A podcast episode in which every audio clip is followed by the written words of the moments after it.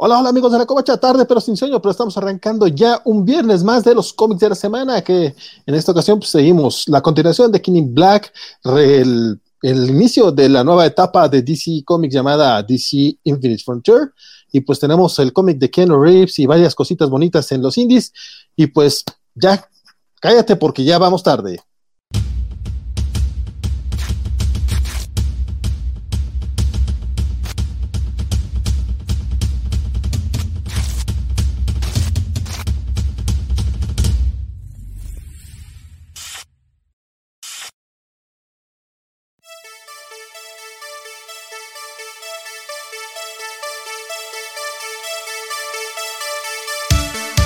¿Qué tal amigos cobachos? Tenemos que felicitar a Jorge Villarreal que se acaba de sacar el miembro. Mi nombre es Valentín García, me acompaña en distancia. Francisco Espinosa, señor miembro cobacho, un gustazo, muchas gracias por ser parte de esta bonita comunidad, que ni es tan bonita ni es comunidad, pero muchas gracias por estar aquí, ¿verdad? Yo digo que sí, por dejarnos su bien dinero. ¿Dejarnos qué? Ah, sí, sí, sí. Por dejarnos su bien dinero. Pues así, lo demás es pura, es pura gentileza, ¿no? Lo que nos importa. Digo, no, sí, gracias. Pero nada, también, también y saludos a todos los que ya están conectados, como Fernando Cano, eh, Fren Santos, Mohamed, Samuel Franco, este, obviamente Jorge Villarreal, que, que se sacó el miembro justo. ¿Y qué nada más vamos a hacer tú y yo? Rodrigo Díaz. No, no, no, estoy terminando, estoy haciendo el, el preámbulo. es que por ahí hubo rumores de que iba a haber cameos importantes hoy, pero no sé qué tan cierto sea eso. por lo pronto. Por ahí dicen que va a haber cameos. Por lo pronto, también nos acompaña en distancia. Ay, cabrones, Agnes. Agnes, Agnes. Me la sigue diciendo, hay cameos.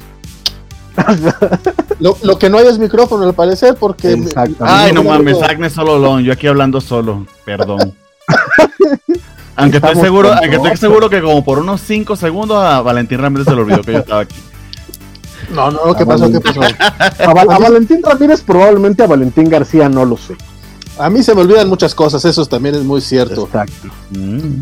Muchachones, ¿quién, podemos arrancar con los cómics de la semana, que sea lo más decente, porque estamos empezando algo tarde para la gente que nos está viendo en vivo. Pero también hay que tener en cuenta que esto se graba como podcast y está después en, en YouTube y en Twitch. Entonces, pues ellos, para ellos estamos empezando normal.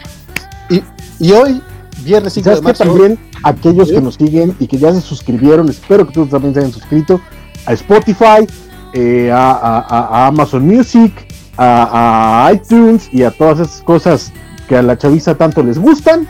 Este, sí, es cierto, de hecho. Cómo funcionan.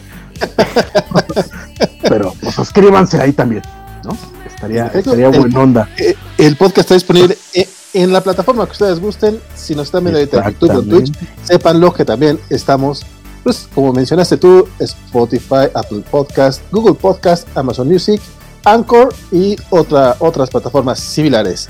Este, pero les decía, pues. Sí, sí, sí, qué bonito, qué bonito. Como les decía. Este su cara, don Bernie? ¿Por qué, ¿Por qué nos priva de su, de su viciosa cara, don Bernie? Nos deja Es que hay un cambio importante que tengo que relatarles y no sé cómo se lo vayan a tomar nuestros ah, espectadores. Ah, caramba, Hay una revelación. algo que sucedió.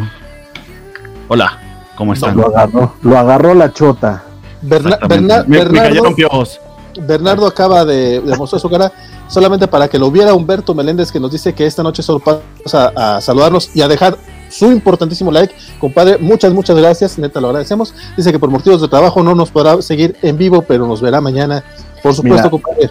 Saludote. Probablemente cuando termine su trabajo seguiremos aquí tomando en cuenta cómo han estado las cosas últimamente. Yo no lo, no descartaría. Pero gracias, Humberto, muchas gracias. Muy bien, comenzamos. sí, lo que voy a decir es que hoy, hoy viernes pues concluyó WandaVision. No sé si quieran dar una opinión rápida al respecto y pelearse un poquito como ya lo hicieron este, en la covacharla de la tarde. Es que es que se pasan de chorizo. o lo, podemos hacer mañana. Hay gente que. A mí no me invitaron, mano. Entonces, pero es que Francisco no, los viernes, no, pero, entonces, entonces. Francisco los, viernes, Francisco los viernes tiene. Digo, Francisco. Ay, ¿verdad que los sábados tiene su programa? Tiene Star Trek Plus. Star Trek Estoy en Star Trek Plus todos los sábados, donde el buen Bernie nos acompaña este, todos los sábados. Ya de pronto hasta nos manda superchats. Muchas gracias, de verdad. Acompáñenos todos a, Star Trek Plus. De, hecho, aprendo, aprendo bastante. super mega expertos los tres que están allí. Así que es súper recomendado si eres Trekkie y si no. Eh, pues es lo que intentamos. Ahí estamos. Mañana nos toca hablar de dos episodios más de Discovery que Vamos a hablar de ese episodio de Discovery y vamos a tener ahí otro, otro par de, de- de noticias este, y de cotorreo interesante. Ya se estrenó Paramount Plus en este país ya eh, a- al día de ayer. ¿Y sabes qué? ¿Y sabes qué? Tiene todas las temporadas de Fraser. Bueno, Fraser, sí. Y Twin Peaks, que, que creo que es lo más este, recomendable. O sea, es- no, puedo creer, no puedo creer que una compañía que tiene clásicos como Twilight Zone, como I Love Lucy, eh, tiene eh, Celebrity Deathmatch, Beavis and Butthead, eh, tiene cualquier cantidad de, de, de presentaciones de stand-up de Comedy Central, Todo que sí. tiene películas clásicas, nos esté llenando de Akashore. El, el Paramount Plus es como maldita sea. Solo les quiero decir que para los que se quejaron del catálogo de lanzamiento de Disney Plus, parece la biblioteca de Alejandría en comparación con el catálogo de, de- de- de lanzamiento de Paramount Plus. Y sabes qué? No hay nada de Star Trek, nada. De Star Trek eh, eh, esperábamos que nos iban a traer Lower Decks, por lo menos, porque nos ha estrenado Mm, en. Latinoamérica, nada de Star Trek, nada. Entonces, gracias por nada, Paramount Plus. Gracias por nada. ¿Ya pagaste o estás solo en la versión de Eh, ah, son los siete días gratis, pero estoy, estoy así de decir no, hasta que no, No, me pongan por favor, exacto, dinero. que no vale la pena. No, sobre todo porque son películas, además que ahorita, ahorita, ahorita, las películas buenas que tienen las puedes ver en Amazon Prime o en este o, o en Netflix. Entonces, de verdad, este, gracias por nada, Paramount Plus. Por creo que es nada. Creo que Oye, es por Ya, eso. perdónenme, quería quejarme. No, no, pero tienes razón, yo estuve echándole el ojillo, yo no puedo aplicar a los 7 días gratis porque ya, ya estuve suscrito a, yo ya estuve suscrito a Paramount Plus un tiempo, eh, porque mi papá quería ver algunos westerns y no me acuerdo qué cosas que le gustaban de, de ese canal, y pues mira, Pero es que no estaban, al menos estaban, no le pasó como Francisco que no, no, la cosa es que, la cosa es que el Paramount Plus que llegó acá no llegó realmente, es el mismo que ya teníamos, no, no hay muchas novedades. Eh, a mí me sorprendió, por ejemplo, tienen Everybody Hates Chris, que acaba de entrar hace poquito a Amazon Prime, entonces no Prime. tiene caso. Y eh, Fraser, que ese sí está como en exclusiva. Yo estoy a dos de, de rentar un mes para verlo. Y Twin Peaks, y Twin Peaks. Sí. No, no, perdón, o sea, yo lo que quiero ver es Fraser, pero es cierto, también, también está Twin Peaks. O sea, pero, o sea, a nivel, a nivel cosas de, de verdadera calidad probada, etcétera.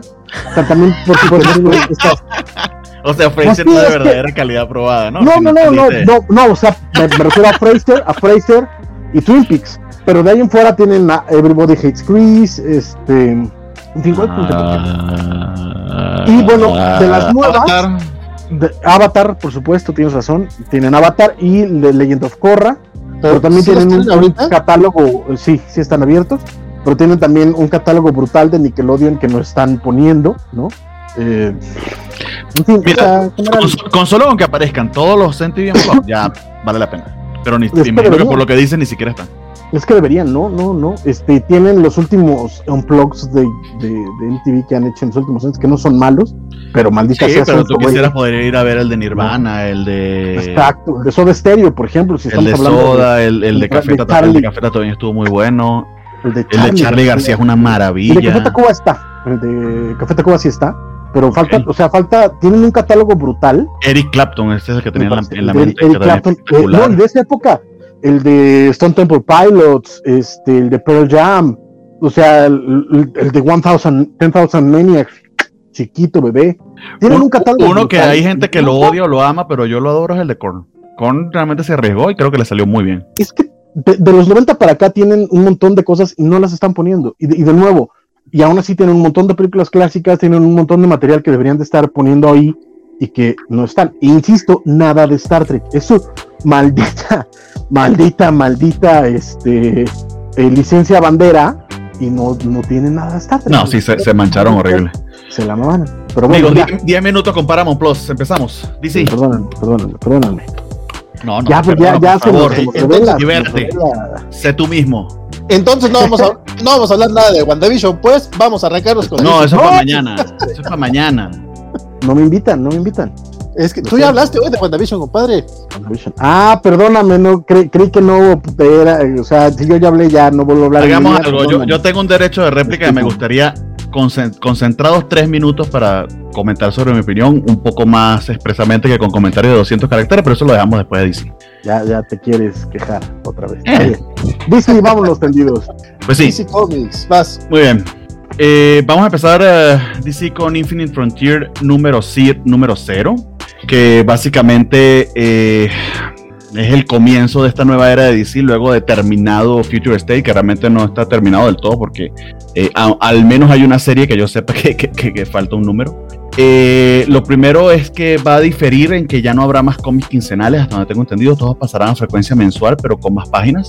Pues en algunos casos tendrán incluso eh, backup stories. Y vamos a tener también antologías como el Batman, el Batman Urban Legends, que de hecho eh, el, el primer número, no sé si la semana que viene o la de arriba, una de las historias la escribe Chip Zdarsky. en este número, pues Spectre le ofrece a Wonder Woman la posibilidad de unirse a la, y me perdona si lo estoy pronunciando mal, la Quintessence y Quintesen, gracias. Por eso yo siempre digo, me perdona, porque cuando a veces trato de tirar el inglés con palabras graves ahí me, equivoco. Pero chido, que, tenemos a Francisco. bueno, entonces trata de convencerla. ¿Cómo, ¿Cómo? Dale, dale, dale. Tú no me, tú dale, dale, Bueno, trata de convencerla mostrándole la vida de sus amigos y cómo ellos estarán bien a pesar de su ausencia. Entonces empieza a recorrer el estatus actual de esos amigos de Wonder Woman, cómo se encuentran actualmente. Entonces nos lleva, por ejemplo, con el eh, nuevo Justice League que va a escribir Brian Michael Bendis, aquí empresa con una, con una aparición de, Superman. Eh, y algo curioso que hace aquí Bendis es que le, le, cambia el nombre a Black Adam a Shazadam o algo por el estilo. No sé si ese nombre existía antes o no. Este, luego pasamos con Batman, y de hecho lo que aquí ocurre es bastante importante para explicar el Batman 106 que vamos a reseñar luego. Eh, básicamente hay un ataque del Joker eh, que, que, nada, deja secuelas bien, bien importantes en la ciudad que son importantes recalcar. Luego, eh, si mal no recuerdo, vamos con Wonder Girl. bueno, aquí Wonder Woman primero, sí, con, con Nubia, que va a, heredar el manto de Wonder Woman, y a su vez también Yara Flor, que va a ser otra, otra otro número u otra iteración del, superhéroe. Eh, y luego tenemos que, que de hecho tiene, eh, reviste bastante importancia por lo que aquí sucede, eh, la, el encuentro de, de, Adam Scott con, con sus hijos. unos, unas páginas bien, bien, bien bonitas y bien impactantes. Y luego tenemos una pequeñísima, apenas una página de los Teen Titans, bastante breve en comparación con, lo que vemos, bueno, son dos páginas, perdón, bastante breve en comparación con lo que vemos de, de las otras series. Eh, luego eh, Superman, que es John Ken en esta interacción, con un panel que me gustó bastante. Y finalmente, si mal no recuerdo, creo que son Green Arrow y Black Canary, Stargirl y cierra con la redención de Wally en The Flash. Entonces, eso es un resumen sumamente rápido. En líneas generales, eh, sí se siente mm, que, el hecho de que te lo vendan como número cero es bastante, bastante engañoso. Si no estás interesado en alguna de las series, pues vas a terminar leyéndola de todas maneras, pero porque son muy, muy importantes para entender dónde te ubica el comienzo de cada una. Me gustó en el sentido de que las, ideas de algunos de los que están aquí exploradas, por ejemplo, eh, el caso particular de Superman, eh, me gustó eh, lo que sucedió con Adam Scott, también la, la, introducción de Yara Flora, aunque breve, me entusiasma porque el personaje me pareció interesante. Eh, pero en líneas generales como número individual pues es difícil de que se sostenga del todo bien porque básicamente es un montón de cosas pegadas por esta historia de, de, Wonder Woman pero, pero que se siente obviamente supremamente artificial porque eh, es solamente una excusa para hacerte comprar el número completo. Eh, y básicamente eso sería lo que tendría que reportarles al respecto. Francisco sé que no fue muy fan no sé qué pueda decirnos. Pero bueno Vas, vale, pues levantaste la manita. Ah, perdón, no voy a vale levantando la manita, perdón. Sí, pero, pero, Bernardo te dio el pase, entonces dije, no, me, me Pero yo respeto, yo respeto, yo, yo respeto. como eh, yo respeto. Yo realmente fue que no, no, no, no, estaba viendo la cámara en ese momento. Adelante, Valentín, por favor. Fíjate que eh, a mí, al contrario, no me pareció nada mal. Digo, se extraña un poco que este tipo de samplers que DC acostumbra, pues que no saliera con el precio bonito de un dólar como solían salir este tipo de, cómics. El número cero me parece bastante acertado porque pues básicamente eso es, es un poquito el setting de esta nueva etapa post Dead Metal que estamos viendo algunos ligeros cambios, que eso también es de los cambios sí, eso sí es engañoso, o sea, realmente salvo eh, la Mujer Maravilla y su nuevo traje, la mayoría de los cómics están siguiendo pues, el estatus que tenían previamente.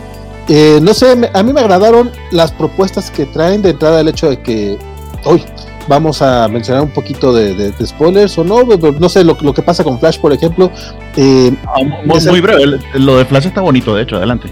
No, no, bueno, pues es que en el caso de Flash, pues vemos que, ya le, le, regresan el manto a Wally West después de tres años que nos lo han maltratado de manera horrible, o más si tomamos en cuenta todo el tiempo que no estuvo en, en cámara eh, después de, del nuevo 52 y todo este desmadre que hubo en los últimos años en DC, de repente nos dicen, ¿sabes qué? Flash es Wally West también y él es el que se va a quedar como el Flash en la Tierra mientras Barry se dedica a recorrer los multiversos. Me agrada porque pues, le dan como un poquito el peso correspondiente a cada uno de los dos.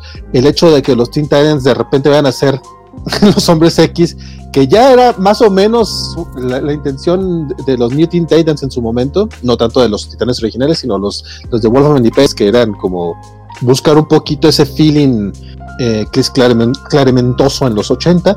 Bueno, aquí los titanes de repente ya van a ser la, Academia Titán, eso me agrada, me, llama la atención y creo que el hecho de que DC esté buscando nuevamente nuevos personajes o, o nuevos mantos o por fin irse saliendo de, este encierro de los personajes de siempre me agrada, eso sí me, me late mucho. Eh, Teen Lantern, que lo vimos crecer, bueno, no lo vimos crecer, lo vimos presentarse en DC en John Justice. Me agrada que ya esté como pupilo oficial de los linternas verdes y vayan a estudiar qué, qué onda, qué onda con, su guante este de poder medio extraño. No sé, me late, me, late lo que presentaron. Nuevamente, eh, si acaso, como mencionaba Bernardo, sin que lo sostengan, que sostengan la narrativa con la Mujer Maravilla es bastante, ok, muy, muy forzado. Ojo, no por la Mujer Maravilla, de hecho, obviamente como venimos de, del evento de Snyder, eh, ella tiene la importancia que tiene. Es que la historia es así como de pura excusa para, para narrarte todo esto y es así como que... Sí, no, pero, pero me refiero a que está forzado porque de repente es, ay, ay, no, tenemos que ir otra vez a London City para ver qué está pasando. Es como, sí, güey, ya, entendí. Y aparte de que lo que le están ofreciendo a la Mujer Maravilla, que es básicamente formar parte de la quinta esencia, este, pues es nomás como puro pretexto para que veamos este mosaico de las historias próximas de, DC Comics. Pero me, agrada y me agrada, nuevamente lo repito, el setting, me, me gusta las propuestas que traen. Y mira, pues en una, en una de esas, después de muchos años, disfrutaré de leer varios cómics de, canónicos de DC. Eso quiero creer, es la esperanza que me da esta, este nuevo relanzamiento. Esperemos que así sea. Coincido plenamente en lo de que es una esperanza, se vende así y digamos que queremos ser positivos. Adelante, Francisco. Yo nada más quiero eh, responderle al miembro Cobacho, Mr. Max, que no te preocupes, llevamos, apenas vamos a llegar a los 20 minutos de programa, entonces no te perdiste mucho. Muchas gracias por estar con nosotros.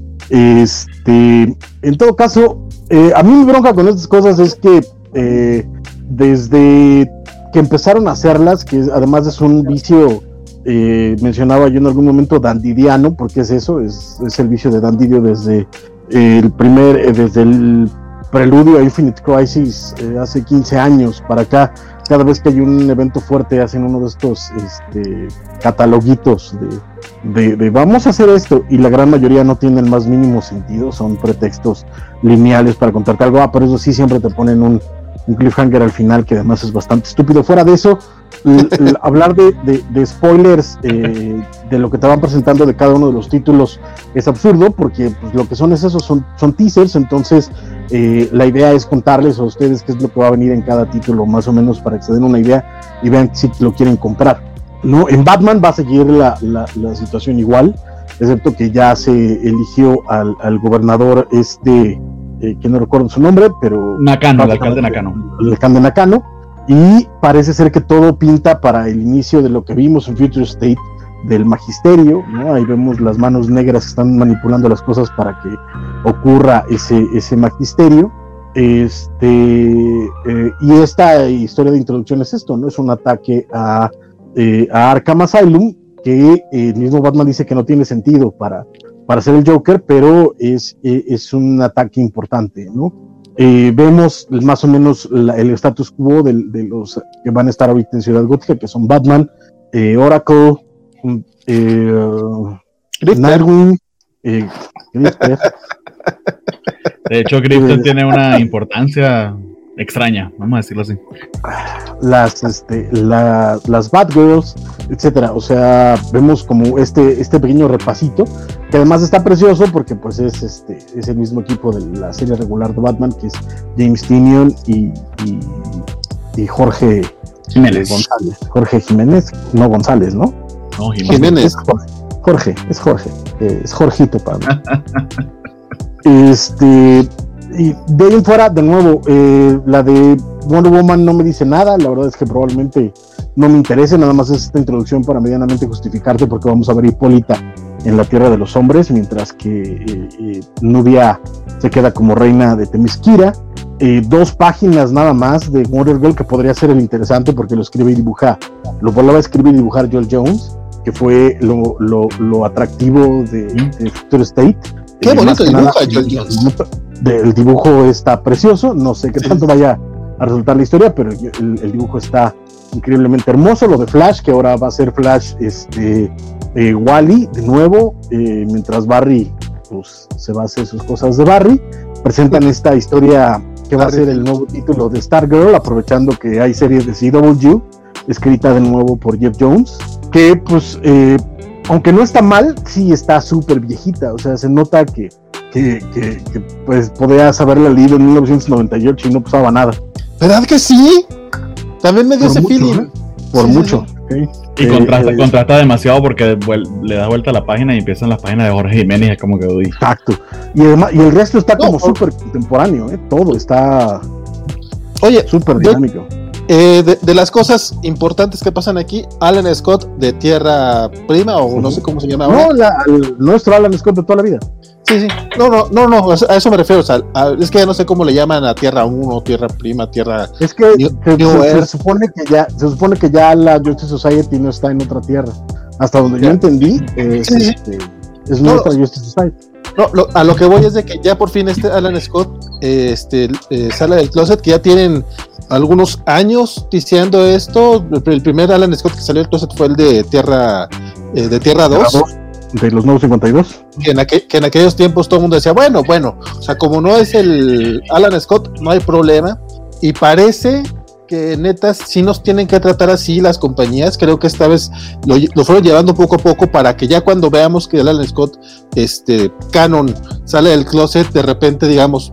Pero fíjate que a mí lo que me pareció interesante de esa, de esa versión es que eh, una vez más le pusieron a sus hijos, ¿no? Jade y, Obsidian, que habían muerto los dos en, desgracia.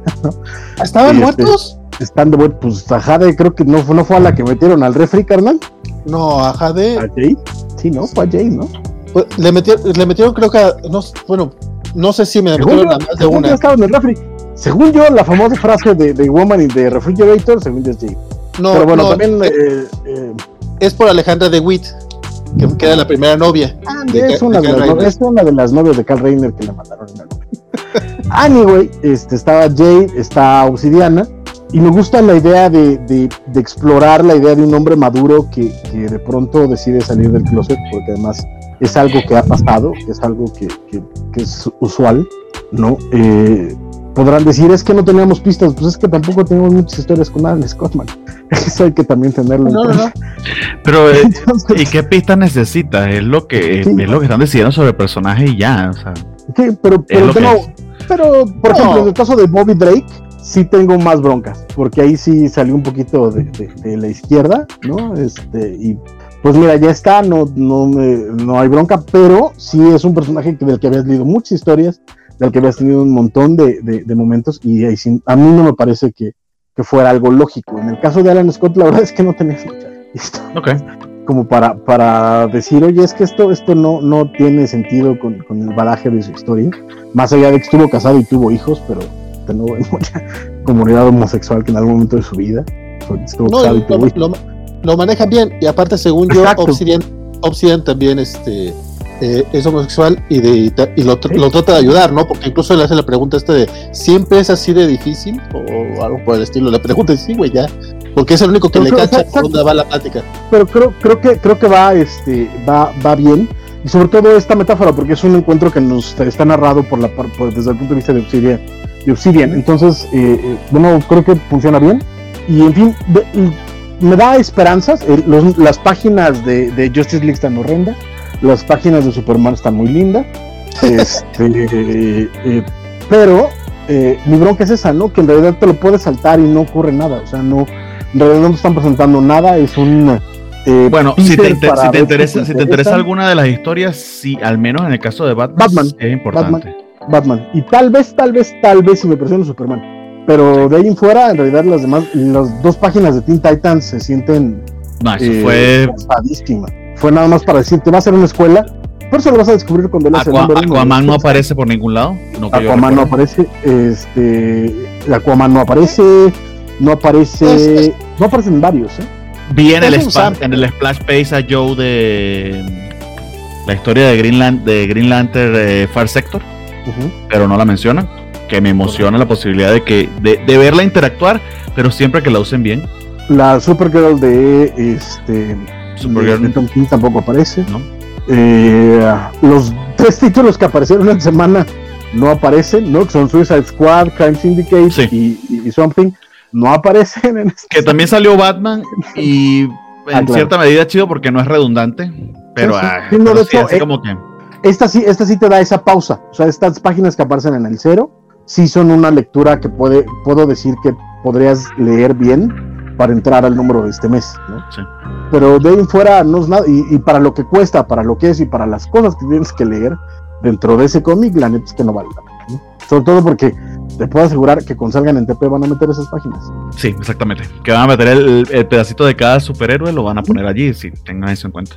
Bien, entonces empezando con los números propios, eh, tengo acá la lista de primero Swamp Thing, no sé si quieren que empecemos por ese, o Crime Syndicate, Swamp Thing. Si quieres, dale con Swansea, que está feo. Digo que. para salir rápido. Ok, entonces, The Swamp número uno de el señor B y Mike Perky. Y procedo a compartir acá. Estoy haciendo multitasking, así que me perdonan. lo chido es que después lo, lo podemos editar en el audio. Pero mira, Draymond Drake nos dice que espera que no esté bueno porque no lo compró y no quiere repetirse. No te arrepientes, la neta. No, no, tranquilo. Aunque te referías a ese o a. Creo que se refería a Demon Days. No, era. ¿Era, ¿Era ese? Ok, entonces no, no te arrepientas, tranquilo. bueno, no sé, pero. Va a, estar, después. Si realmente lo necesitas mucho, lo puedes comprar en, en un descuento de Fantástico luego. Sí. Bien. Eh, ah, no, no, era Demon Days, ya no sé. Pero bueno, perdón.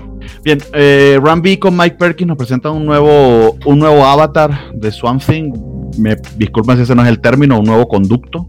Eh, es este caballero llamado Levi Kamei, quien parece apenas estar, apenas estar empezando con, sus transformaciones, por así llamarlos. Es un, es un indio expatriado, natural de la India, del, del país de la India, que vive en Estados Unidos y vuelve a su país natal para tratar de conectar con su padre aunque aparentemente no fue exitoso en ese viaje a la India y, su padre falleció. Y en el viaje de regreso, que son las, eh, no, exactamente las primeras páginas, pero cuando ya empieza la acción, este, tiene pesadillas en las que de hecho se convierte en Swamp Thing. Hay un, hay un spread page eh, bien impresionante, me gustó, me, pareció eh, muy bien ejecutado, sobre él convirtiéndose en Swamp Thing y destrozando el avión. Y a la par tenemos algo interesante que eran las primeras páginas que le mostré, que es una historia sobre asesinatos en el desierto y aparentemente unos asesinatos que tienen una expresión sobrenatural, que de hecho termina siendo una revelación al final del número. Eh, como punto de entrada para, eh, para alguien que no conoce Something, como es mi caso, pues se me hizo interesante aunque no sabría cuán dispare es de la historia original y a sabiendas de que eh, el ron de, de, Moore se considera y es un clásico, imagino que a quien, a quien le lo tenga muy alta estima, pues sí debe tener ciertas observaciones, allí sí eh, se lo dejaría a ustedes, pero como neófito total y a sabiendas de que esto es un, un reboot, un restart completo, a mí me pareció interesante, me gustó bastante el dibujo de Mike Perkins, creo que eh, va muy bien con el tipo de historia, es una historia de horror eh, sobrenatural, que creo es la naturaleza o una de las naturalezas de la historia de Swamp Thing, y en eso me pareció eh, interesante. Eh, poco más tengo que decir de eso. no fue que me voló la cabeza ni que me llamó muchísimo la atención. le daría más números para ver qué tal. Pero eso yo siendo condescendiente desde, desde mi ignorancia. Ahí sí se lo dejo a, estos caballeros que tienen más experiencia que yo para que les den una visión un poco más alargada al respecto.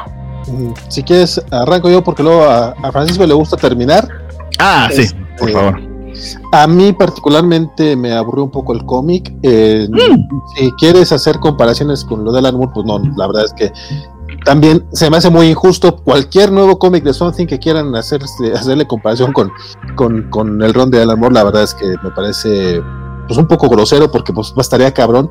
Esta historia pues sí es un, es un nuevo Something el que vemos aquí, sin embargo a mí no me atrapó este primer número, o sea, yo te puedo decir, sí lo terminé de leer, lo cual habla bien un poquito del cómic, porque quiere decir que no lo dejé a la tercera página, sin embargo, no pienso... Literal te lo iba a decir, porque tú eres el que literal si no lo soportas lo abandona. Sí, no, o sea... Que, lo haya leído ya es algo. No te digo que sea horrible, o sea, es, es leíble. También los leí el martes cuando todavía no había más cómics por, por leer. Este, el arte está muy bueno, lo cual uno podría decir, sí, claro, es que si vas a hablar del arte, pues siempre es, es fácil eh, eh, felicitarlo. No, porque esta, esta semana tuvimos por ahí uno que sí me hizo que dije, ay, cabrón, de, este ni el arte se salva. No, este no es el caso. el arte está muy, muy chingón. No, se fue ahorita de quién es. Es este Mike, Perkins. Mike Perkins con colores de, del colorista de, de, Darren, de Darren Warren Johnson. Sí, pero... Eh, en, ese aspecto, en el aspecto gráfico está muy chido. la historia, sin decir que sea mala, a mí no me atrapa y no, no pienso seguirlo leyendo. Yo creo que es todo lo que puedo decir de este cómic para no extenderme más. Eh, Francisco, parece que sí lo leíste y no sé cuál sea tu opinión. A lo mejor tú no coincides. Aunque eh, comparto la idea de que cualquier comparación con Alan Moore es injusta para casi cualquier persona. El problema es cuando el, el escritor mismo se compara con Alan Moore y es parte del problema que tiene Rambi desde las primeras páginas de, del Future State, que fue donde empezó su, su visión de, de Something. Aunque no está tan mal como los dos números de Future State, la verdad es que me parece todavía bastante mejor. Como bien dice eh, Bernardo, tiene mucho de esa esencia de terror de, su momento. Y creo que eh, el despegarse de, de, la historia de Alec Holland y de, y de la mitología del pantano de de, de, Nueva Orleans y de, toda esa franja del Mississippi de, de, Estados Unidos, eh, funciona, funciona bien. Mike Perkins está impresionante, pero yo ahorita, ahorita, ahorita no puedo recomendar comprarlo, que sería la otra, ¿no? Creo que tal vez le daré un par de números para, para ver qué tal, pero sí carece de ritmo. Eh, eh, Ram B no, no está, o Ram 5, como se quiera llamar, este, no, es no escribe mal. ¿Mande? Es B porque no coloca su apellido que es indio, dar una cosa así bien larga, pero es B. Está bien. Eh, pero de nuevo, eh, no escribe mal, tiene incluso, me parece que alguna idea interesante. La página que mostró, el Double Splash Page que, mostró Bernardo de, la explosión del avión, me pareció de lo más logrado, incluso a nivel tensión, toda esa secuencia en el avión me parece muy bien lograda en mucho más por el trabajo, me parece, de, Mike Perkins que, de Rambi. Pero el problema es que carece de ritmo, o sea, no, no, me, no me sube, no me baja, se mantiene, sino en este eh, eh, ritmo constante de principio a fin, que era parte del grave problema de, esos dos números de Future State. Mm. Entonces, de nuevo, no, me quedo con la idea de que ahorita no les recomiendo comprarlo. Veremos cómo avanza un par de números y ya les, les diré si se convendrá el TP pero ahorita me parece interesante sin, ser más allá de, un experimento a observarse. Exacto. Me, gusta, coincido con eso. Bien, el siguiente que tenemos es Crime Syndicate. Ah, bueno, no sé si quieres leer comentarios, Valentín, disculpa. Mm, pues no, no, está por acá diciendo eh, Mr. Max que el, pensaba que esta semana se estrenaba Invincible. No, se estrena hasta el 26 de marzo. Y, no, léelo completo porque pone, dice que terminó horrible WandaVision. Dice que él estaba. ¿Sabes, qué, Mr. Max? Desde que pediste Rorschach no me había sentido yo tan traicionado. Tranquilo, Mr. Max, yo también me decepcioné por el final de WandaVision. Los dos están muy mal. pero algo, de, algo debo aclarar y es parte de, de, lo que quería comentar. Esa decepción o indignación que sentimos, eso es nuestra nada más, es una responsabilidad absolutamente más nadie. Eso sí hay que dejarlo bien claro. Ah, es que, soy, que estoy loco, algo por el estilo. Muy bien. Ya, llegaremos a este. Llegaremos. Exacto. ¿Qué sigue? Crime Syndicate. Crime Syndicate, eh, número uno también. Eh, y vamos a ir repasando estos números uno, estar un poquito pesado DC eh, hoy, pero es porque, bueno, están empezando. probablemente sí va a ser todo el mes. Exactamente, porque se viene Action Comics, Superman, eh, lo que sea con lo que vayan a salir más adelante. Y, un montón de números unos y de relanzamientos. Entonces, este es el mes para revisar DC, ver qué viene, qué va, qué nos interesa, qué vamos a seguir, qué no. Y ir filtrando, exactamente. Exactamente. Exactamente. Y si, y si me preguntan a mí, eh, así como Valentín, yo creo que yo me bajo aquí con Crime Syndicate, pero bueno, les comento la, reseña. Eh, se nos presenta estos eh, superhéroes que realmente no son tales, pero superhumanos de, de Earth 3. son todo lo contrario a los héroes que conocemos. tenemos a Ultraman por Superman, a Oblan por Batman, etc. Ultraman es de hecho un Clark Kent megalomaníaco que utiliza sus poderes para controlar a Metrópolis y asesina a diestra y siniestra sin rencor alguno. Este, hasta el punto de que en esta historia pues ataca a la versión de Louis Lane por publicar lo que él considera fake news, que básicamente es criticarlo de manera abierta. Eh, ¿Sí? Perdón, es nada más, es Cat Grant, no es Ah, Cat Grant, perdón, perdón, perdón. Cat Grant no es Cat Kent, es una versión de. Eh, y todo esto súper indebido, de hecho son más cercanos a los subs de The Voice que los héroes de DC que conocemos, pero el hecho de que es una tierra alterna pues permiten esa excusa de sencillamente explorarlo de manera abierta. Eh, básicamente eh, la situación en la que los colocan es que tienen que aliarse por una invasión de Starrows, eh, que los coloca en la posición de tener que defender y de, unirse como equipo, cosa que a la que obviamente por, su, por sus personalidades no están acostumbrados. Eh, al final del cómic hay una historia adicional sobre el origen de Ultraman, dibujada por Brian Hitch, que me pareció interesante en el sentido de cómo explora desde un punto de vista contrario el mito de Superman pero poco más podría tener que decir al respecto. A mí, honestamente, no me llamó la atención el cómic más allá del gimmick. Eh, y no me gustó, honestamente. Eh, de hecho, es uno de los que ya por el primer número creo que no voy a estar siguiendo. Y ya, básicamente sería mi comentario. Sí. Este, bueno, lo que pasa es que el Sindicato del Crimen, pues ya es esta. Son esos personajes pues ya, ya viejitos. Mira, lo bueno es que es, es una serie limitada, o sea, son solo seis números, una miniserie, entonces es, da su inicio final y ya tal, tan tan. A mí el cómic, este que decía que del que no se puede hablar mucho ni el dibujo, la verdad es que eh, tristemente. Se me, olvidó mencionar eso, sí. ajá, sí, sí, tristemente que DC, por lo menos últimamente, nos ha mostrado muy, muy buenos dibujantes y la parte del arte salva los cómics. En este caso se siente muy. No es el estilo cartoon que a mí, a mí me puede gustar. La verdad es que se siente muy apresurado. Aquí tiene estrabismo este hombre. Eh, deja tú, estamos viendo un Superman justamente eh, con el estarro, ah. Ultraman, perdón, con el estarro en, el pecho, y sí se ve medio raro. La verdad es que el dibujo se me hace apresurado y feyonzón y no se me hace ni propositivo ni nada. Y el, color tampoco le ayuda mucho porque son colores como muy, muy sencillos. Eh, si acaso a resaltar el hecho de que estamos viendo nuevas versiones de los del sindicato del crimen, por ejemplo, eh, estamos viendo que Power, Power Ring es John Stewart, estamos viendo que el, se me fue el nombre de la Mujer Maravilla Malvada, pero pues es, Ultra Woman, eh, aquí en este caso es, es Donna Troy. Superwoman. ¿Es Superwoman? Ultraman y Superwoman. Ultraman y Superwoman.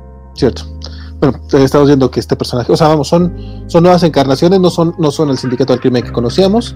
Fuera de, eh, tiene detallitos, por ejemplo, que, que el Oldman tiene a los Talons, a los, como, como parte de, su mitología.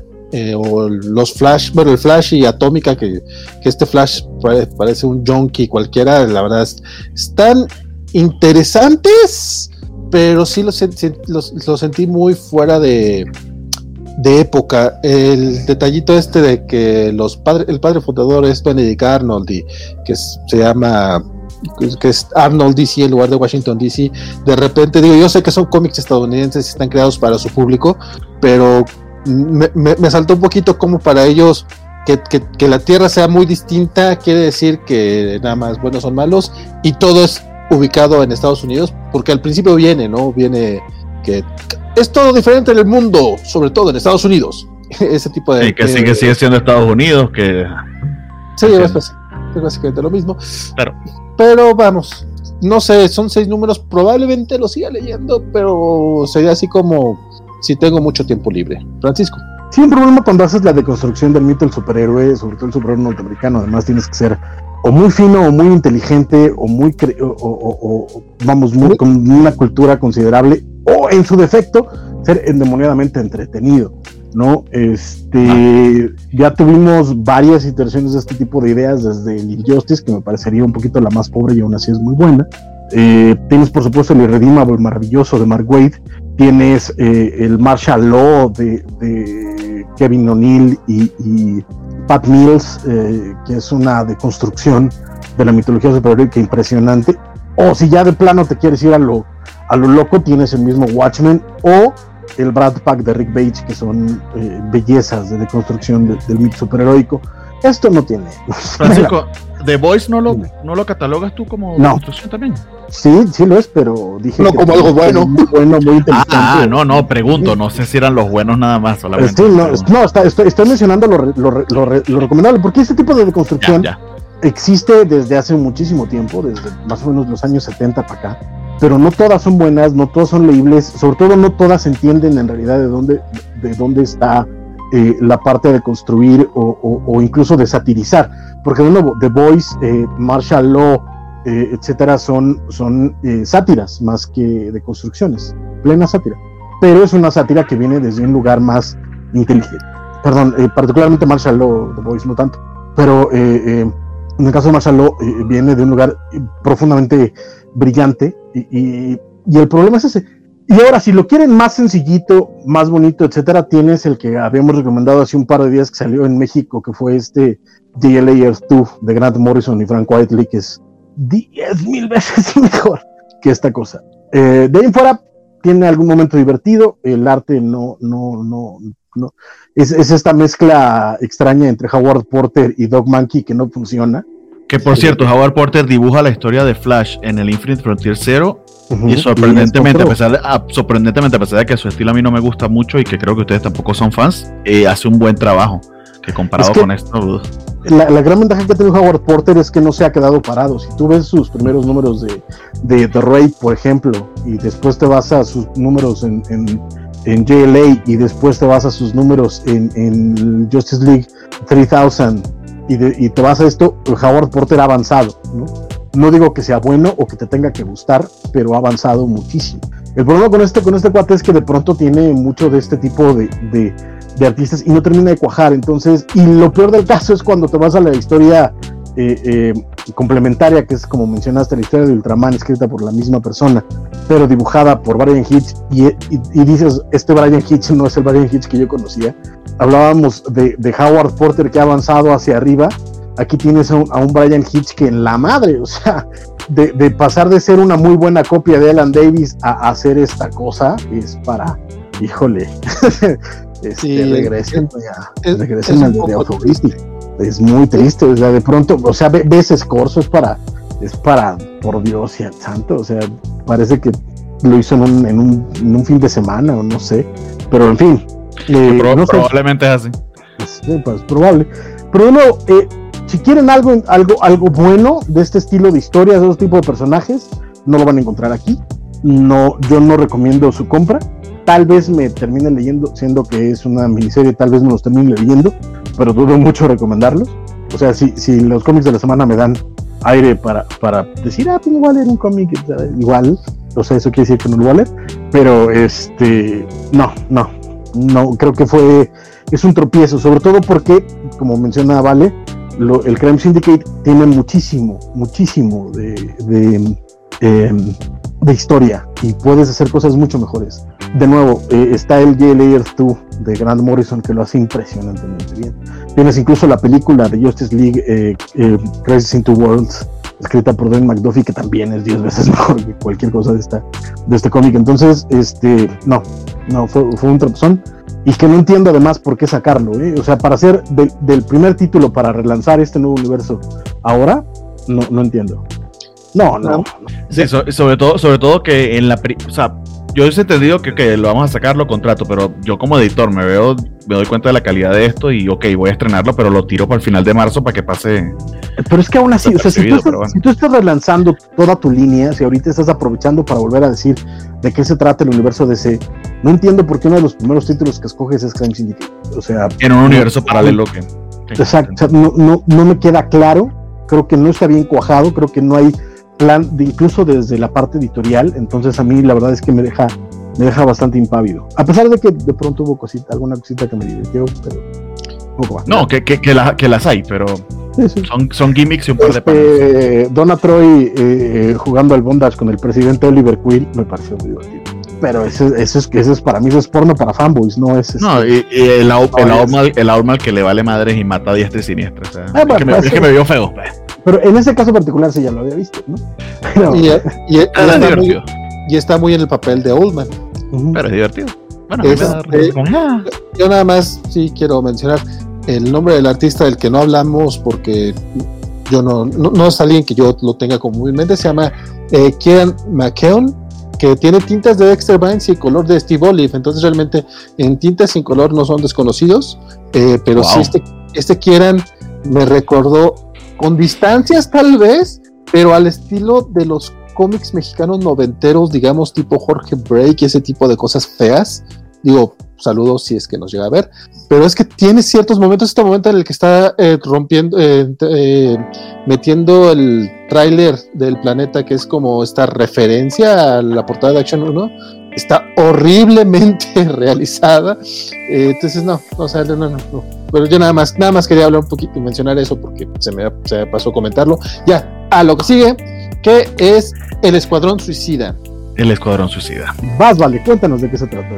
¿Cómo sabes que yo leí el Escuadrón Suicida, compadre? Porque te escuché eh, emocionado, te escuché diciendo, Jesús de Veracruz, ya quiero hablar del Suicida. Escuadrón no, Suicida, dijo. Realmente no, lo que pasa es que ya vi que ya estaba por ahí listo el, el cómic para que lo viéramos. pero va, va, este, este, este primer número del Escuadrón Suicida es un nuevo Escuadrón Suicida, o sea, esto también hay que mencionarlo, no tiene nada que ver con el que estábamos viendo el año pasado con, con Tom Taylor, que no, se lo cancelaron así muy, muy, muy gacho. Y pues básicamente es la intención de meter a Peacemaker como parte del, de la mitología del Escuadrón rumbo a la película. Tiene y la, este, y la serie, ¿no? Y la serie que va a tener para HBO Max, obviamente. Este, básicamente, eh, Amanda Waller mm, vuelve a proponer un escuadrón suicida, pero te dicen que es como mucho más suicida que antes, bueno, no más suicida, sino que es como más agresivo y es algo que Rick Flag no puede creer que lo, que lo esté proponiendo, que cómo puede ser posible que convenció a la gente de Washington para que, para que la dejaran hacerlo, sí, pero salvo que ustedes me corrigen un ratito más, creo que nunca se llega a ver por qué es tan tan imposible que le hayan permitido hacer esto, simplemente Amanda. Ajá, porque Future State. Ah, tiene que ver con Future State, perdón. La, eh, lo... cre, cre, se, se, se, se, es algo que, que, que, que, te dejan como, por, como posibilidad. Y básicamente lo que él le reta es que el Suicide Squad era literal la última alternativa porque no quedaba de otra y los exponías a eso. Pero aquí en cambio, eh, en vez de ser reactivos, están siendo eh, proactivos y ya eso raya en la villanía para él. Es, es, es, como que, que, ahí puso su rayita moral. Pues mira, qué, qué, qué curioso el, el, compás moral de este muchacho. Bueno, eh, simplemente, eh, en, este número lo único que vemos, tal como dice el título, es un asalto a Arkham, es Peacemaker y un equipo de personajes secundarios de los cuales ya tenemos, desde ahí ya sabemos qué es lo que va a pasar con ellos, o sea, más secundarios que Peacemaker, para que me entiendan, eh, van a... a rescatar o bueno, a sacar a, a, Talon a, del, del, de Arkham, básicamente van a rescatar o va a liberar a un, a un preso de, de Arkham. Y es básicamente eso, todo, todo el, todo el cómic está lleno de acción, está viendo cada, cada, cada momento eh, es problema, problema, problema y tienen que resolverlo y pues básicamente tienen que resolverlo en algún momento dice Peacemaker es que o, o tenemos este o tenemos éxito en esto o nos matan, entonces o no tenemos éxito y nos matan, o nos matan aquí mismo, o sea, de todas maneras vamos a morir, entonces vamos a tratar de hacer las cosas bien. Eh, obviamente, siendo suicida este escuadrón, pues pasa lo que tiene que pasar, y al final vemos que están, eh, bueno, me, puse muy espeleroso, pero básicamente es eso, es, de eso se trata este cómic. En general ya hemos dicho que, que estos nuevos resúmenes van a ser un poquito más cortos y menos spoilerosos. El cómic está entretenido, no, no, lo voy a negar, me agüita un poco porque estaba disfrutando mucho lo que venía haciendo Tom Taylor, entonces de repente esto sí es un quiebre total, es un, un cómic uno, muy, muy uno, es muy para la gente que le quiere entrar. Mm, Mm, pero tampoco me parece que sea un, obligado leer. Definitivamente no sería para comprarlo desde un inicio. Ya veremos cómo se desarrolla y probablemente para un recopilado. Yo no estoy seguro que vaya a comprar el recopilado, probablemente me quedaré con las copias de, reseña. No sé si ustedes tienen oportunidad de leerlo. Pues yo ah, sí. Eh, Perdón, perdón, nada más apunte. Ah, menciono lo de lo de comprar el TPB porque definitivamente los de Tom Taylor sí los, sí los pienso comprar recopilados. Ya. Sí, de hecho yo coincido contigo eh, en que se siente gacho que precisamente la serie de Tom Taylor que nos gustó bastante, eh, toda la, la, historia con Deathstroke, su hija eh, y el humor que tenía esa serie iba muy bien con el tono de Suicide Squad. A mí me, a mí me, gustó muchísimo esa serie. Y sí, también pienso comprar el recopilado. Eh, da lástima de que precisamente siendo Tom Taylor, ¿por qué no darle la oportunidad de continuar con Suicide Squad en, esta, en este reboot? Pero bueno, no fue, no fue el caso. Eh, de nuevo, tal cual como dices, de hecho coincido creo que bastante contigo. Está muy bien como inicio. No, no, no está muy bien. Está bien como inicio, pero así como que súper recomendable. Eh, sería algo similar a lo que les comenté eh, de, de, Swamp Le daría quizá un par de números más a ver qué, qué, tal y cómo funciona. Hay unas revelaciones interesantes. Este sí tiene un par de twists y de cliffhanger, no, no cliffhanger, de revelaciones que, que, que, están chidas y que no queremos expoliárselas para que para ver si lo disfrutan y les llama la atención, pero tampoco nada del otro mundo que, me super enganchó. Aún así, sí, este sí planeo continuarlo, a diferencia de Crime Syndicate, que sí me bajo ya de inmediato. Francisco. Eh, más o menos igual, a mí tal vez me divirtió un poquito más, la verdad es que creo que está mejor logrado, sobre todo eh, tomando en cuenta los dos de los que venimos. Eh, el escritor sabe bien manejar el, suspenso, la acción te mantiene eh, al filo de, lo que está pasando, te mantiene interesado, está bien llevado, incluso la, caracterización de los personajes, aunque sabes que se van a morir, pues para eso están. Este, la verdad es que son entretenidas, la dinámica que tienen, incluso algunos de los que se murió dije, no, me caía bien. Y la revelación final, ¿mandan? El de las películas. Ajá, exacto. No, no, no, el, eh, fíjate que no el de las películas, el de, el de las, eh, las puertas transdimensionales. Me, ah, cayó bien. Y sí fue. Eh, pero, el de la, pero, de las películas es todo gracioso porque todos quieren matarlo. Pues o sea, tiene esos elementos de, de propios Squad que te, te saca una, una, una, risita que te entretienes leyéndolo. Sí, se, lee, se lee mucho más fácil que los otros, eso sin duda. Fluye, fluye muy bien. Incluso la dinámica entre Rick Flag y Amanda Waller me gustó mucho. Incluso la racionalización de Amanda Waller, aunque de pronto es forzadísima, y me parece bien ejecutada. Y la revelación final, aunque ya la veía venir porque Future State, este, me, me gustó. Eh, veremos, veremos a dónde va, lo, lo, seguiré, lo seguiré leyendo. Insisto, yo probablemente si lo recomiendo, lo recomendaría en TP. En números sueltos no lo creo por el momento, a menos de nuevo que sean muy fans del Suicide Squad. Sí. O tengan mucho dinero. Pues sí, también. De hecho, lo que comenta Francisco es que es una, un asalto a Arkham Asylum de Infinite, de.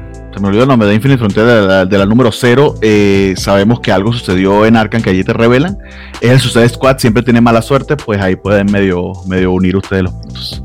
The Future State, porque además, eh, parte de, la queja, y esto eh, creo yo que no es spoiler, porque es el reclamo de Rick Flag en la página 3. Este, de nuevo, pasa de ser reactivo a ser este eh, eh, ofensivo, pero es ofensivo además a niveles de eh, utilizar poderes que antes no usaban, de scope de ataque que antes no tenían, y sobre todo, y es parte de lo que le reclama de nuevo Rick Flag en la tercera página, es querer hacerse pasar por la ley de la justicia. Entonces, ese es parte del problema que está teniendo Rick Flag con Amanda Waller. Entonces, eh, pues parte de eso es el, el, problema, pero está, está, está entretenido. Veremos, veremos, veremos qué pasa, porque en el caso de Future State, el primer número me, divirtió y el segundo número ya no me gustó. Entonces, veremos qué, qué, es lo que pasa con esta, esta encarnación del Suicide Squad. Pero, insisto, ahorita, ahorita, ahorita yo no diría que metan su dinerito ahí, porque es mucha lana y aguanten al, al, al TP. Va. Oye, nada más rapidote, eh, saludando acá a Panfilita MX que nos tiene hosteados en su canal. Entonces, en, en- en lo que empieza su streaming en Twitch, este, pues estamos también a través de, de su canal. Ay, Entonces, Ah, muchas gracias. Muchas gracias. Y, Panfilita. y gracias a los que nos están viendo. eh. A, a los fans de Panfilita sabemos que, que si estaban esperando a Panfilita hay, hay como un downgrade muy cañón, ¿no? Sí, Este, pero, so- somos apenas, somos apenas la, la- la introducción por contraste. Exactamente. Sí, exactamente. Somos, somos, somos el comediante que le abre a los Stones. Y la verdad es que es muy, es muy graciosa la Panfilita, entonces este, échenle un ojillo. Ella transmite, ella, ella sí transmite videojuegos en Twitch, entonces este, es- se la pasa platicando todas las noches y también las tardecitas también está transmitiendo.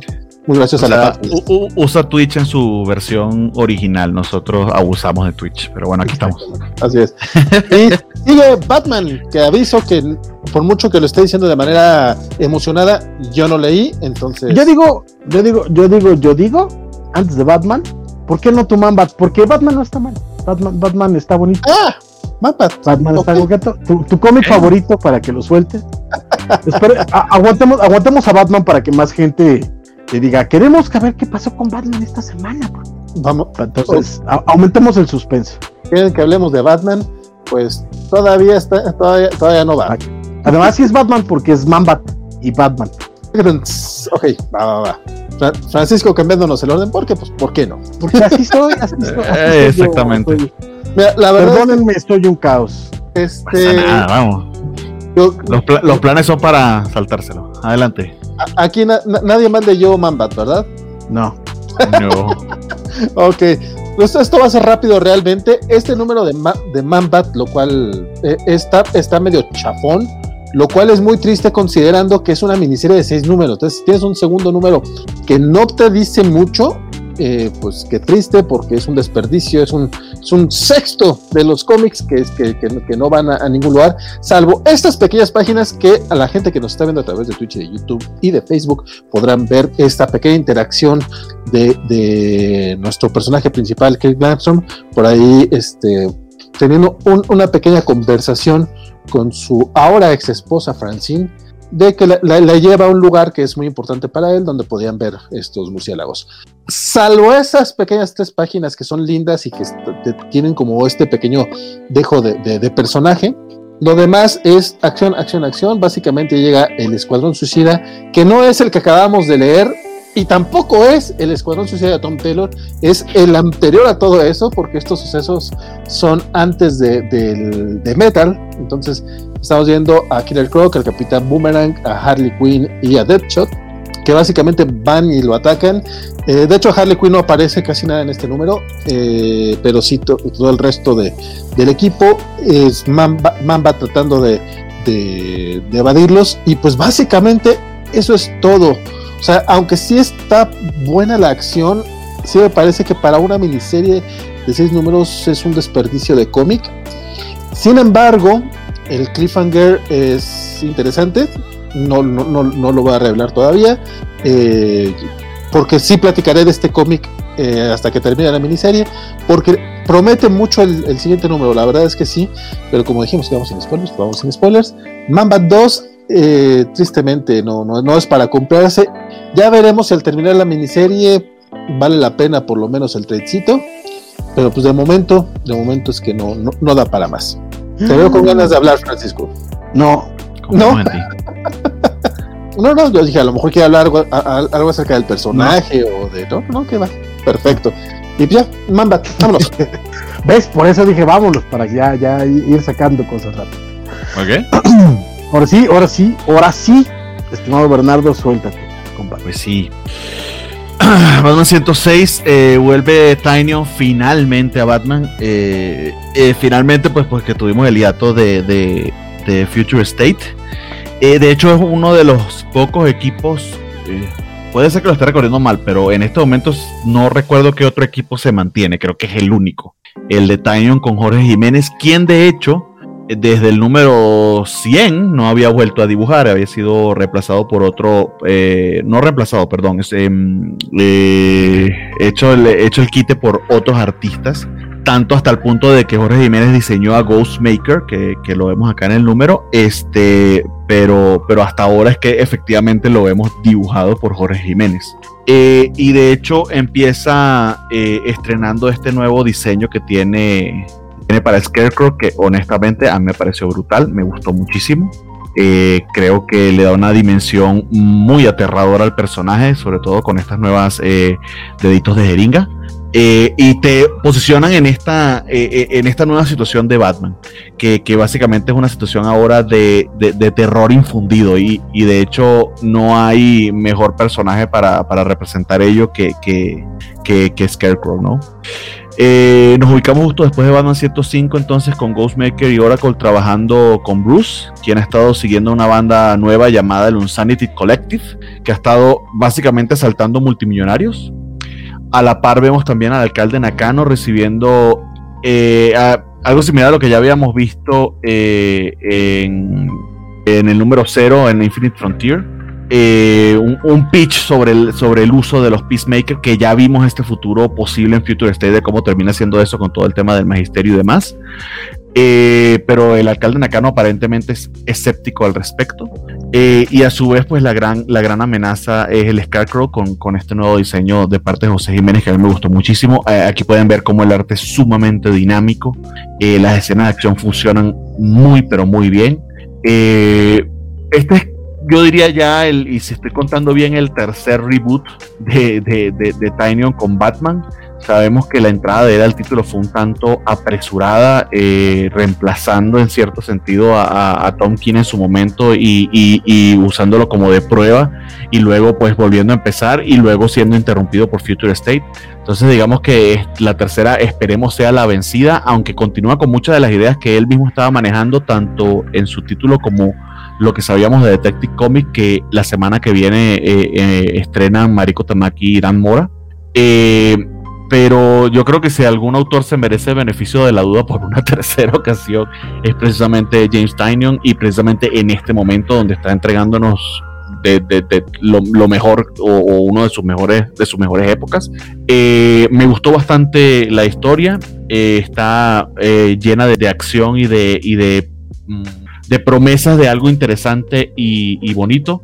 Eh, el hecho de que Batman esté rodeado de este nuevo cast, eh, entre ellos este Ghostmaker que está funcionando como su body, aunque esto de que luego de que pelean contra, contra villanos, pues se, se, entretienen peleando o haciendo sparring en, en la Baticueva, me parece un me pareció un poquito extraño, pero bueno, es, parte de la personalidad de Ghostmaker que están tratando de revelarnos, que ciertamente es un retcon, es una repetición de muchas cosas, pero al menos, eh, aunque ahora, ahora está funcionando como compañero y sobre todo por la falta de Alfred, eh, pues en cierta medida está, está sirviendo aquí como, como de, de, Batman.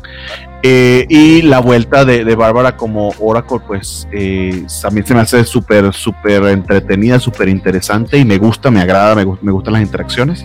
Hay al final una historia adicional que estos números nuevos de, de esta nueva etapa pues cuentan con ello, cuestan un poquito más, pero tienen más historia, más páginas, que básicamente nos relata qué ha pasado con, con Demian desde que pues abandonó, de, pues, traumado por la situación con Alfred y con lo que, pasó al final del run de Tom King, pues vuelve con su madre y lo que eso sucede, ¿no? Porque hay, ciertamente hay un cliffhanger allí interesante.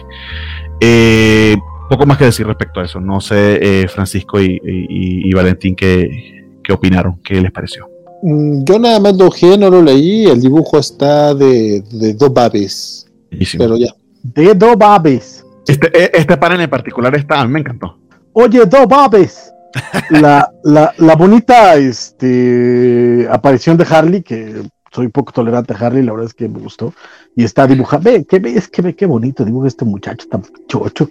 Este.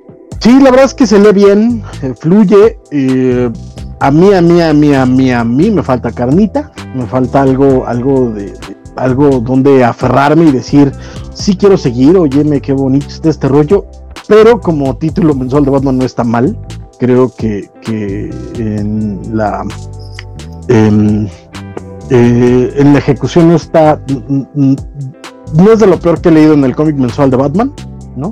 Pero tampoco es de lo mejor. Y sí creo que, que me es que me falta algo. En realidad, me gustaría ser un poquito más objetivo y claro y decir, es que no sé esta exploración, no, no la verdad es que no sé exactamente qué, pero me falta carnita. Creo que está más enfocado al shock, a la acción, a la sorpresa, a, la, dinámica, que no es algo malo per se en un cómic mensual sobre todo. Pero, y yo me quedaré ahí porque hay spoilers y ya los pasaste, de hecho, una vez, carne. Nadie lo vio. Este, ojalá. este, pero de nuevo, eh, veremos a dónde lo lleva James Tinian. Como dice eh, Miguel Bernardo, eh, hay alguien, si hay alguien a quien se le puede dar mucho del bien, sobre todo después de que tiene ahorita dos de los cómics más interesantes mensuales de, todo el medio. Entonces, este, habrá que ver, habrá que ver a dónde lleva estas, estas ideas que tiene. Y bueno, Jorge Jiménez sin duda es una razón para tener el, el cómic. La historia de complemento de Robin, a mí la verdad es que no me, no me llamó la atención y no me parece un buen pretexto para que cobren más por un cómic, pero veremos. Tal vez, pensándolo como fríamente, me imagino que no debe de estar mucho por sal, no debe tardar mucho los deluxe de, del Joker War o como se llama, sea, del Ron de Tinion en, Batman, probablemente eh, eh, tal vez le entre porque Jorge Jiménez, ¿no? Este, cosa que por ejemplo no haría con con el ron de Tom King, porque a, pesar de que Tom King tiene muchas cosas que me gustan, aunque sube y baja su, título, los dibujantes en completo no me terminaron de, hacer particularmente feliz. Eh, en este caso, Jorge Jiménez sí valdría la pena verlo. sobre, todo si ahora cambiando a, la frecuencia mensual, vamos a tener estable a un artista, porque realmente lo que castigaba de títulos como Batman es el hecho de ser quincenal. Correcto, correcto, correctísimo. Entonces, pero la cosa es ver también, sí, sí, porque hace unos años ya los artistas ya tampoco la daban para el mensual. Entonces, será cosa, será cosa de, ver, o en todo caso ver a quién agarran de, su artista filín, ¿no? Porque también es lo que está pasando un poquito con el Amazing Spider-Man Marvel, que de pronto hace unos saltos brutales en medio de un arco y, híjole, Jesús. Entonces, veremos, veremos qué pasa. Eh, no compraría el número suelto, yo no recomendaría a nadie comprar el número suelto, pero tal vez eh, eh, en un TP y sobre todo en un hardcover oversize, no lo, no lo vería mal. el, puro arte vale la pena, la verdad es que sí está, sí está muy... aunque si era el que usualmente seguía Batman quincenal y lo comprabas quincenal, pues ciertamente va a salir un poquitito más barato el gasto mensual. Entonces, también en ese sentido, pues lo puedes ver así. Eh, de DC... ¿Algo más? Nos queda en la lista eh, sí, salió, Wilson, no sé si quieres comentarlo. Eh, sí, salió ya el, creo que es el 8 de Sandman Waking Hours, que es esta serie que al principio les había comentado que no me estaba gustando, de, G. Willow Wilson, la, escritora primaria de, eh, eh de Miss Marvel. Eh, aquí entrándole al, al mundo de Sandman de, de Neil Gaiman. Eh, la verdad es que la primera serie, que son los primeros cinco números, que es la presentación de los personajes, no me terminó de gustar. El 6 y el 7 levantan mucho más, sobre todo en la parte gráfica, creo que eh, hicieron unas experimentaciones muy interesantes. Y en este número, el cast de personajes, que es esta pesadilla llamada Ruin, un ángel exiliado a la Tierra y una hechicera descendiente del millonario que, eh, aprisionó a, Morfeo en la, en la primera serie de Sandman de, de Neil Gaiman, eh, por lo que pasó en la historia anterior, van a tener que ir a eh, Fairy, al reino de las hadas, a, tratar de recuperar el trono para Oberon y Titania, porque en un momento dado ellos perdieron el trono, entonces tienen que ir a Fairy a recuperar todo esto. Y mientras tanto, pues Morfeo, el, nuevo sueño, está, no es Morfeo, pero es el nuevo sueño, está pensativo pensando en si hizo bien al liberar a una pesadilla en el mundo de los vivos, porque la pesadilla se fugó del mundo de los sueños porque se enamoró de un soñador y lo está buscando.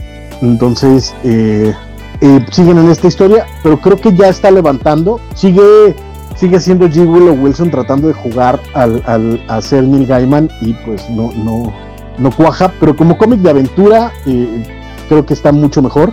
Eh, se, sigue, se sigue moviendo, sigue habiendo este, acción, sigue haciendo movimiento, entonces, y momentitos bonitos, sobre todo, ya que eh, conoces a los personajes y te dejas llevar por ellos y, de que te vayan contando sus historias.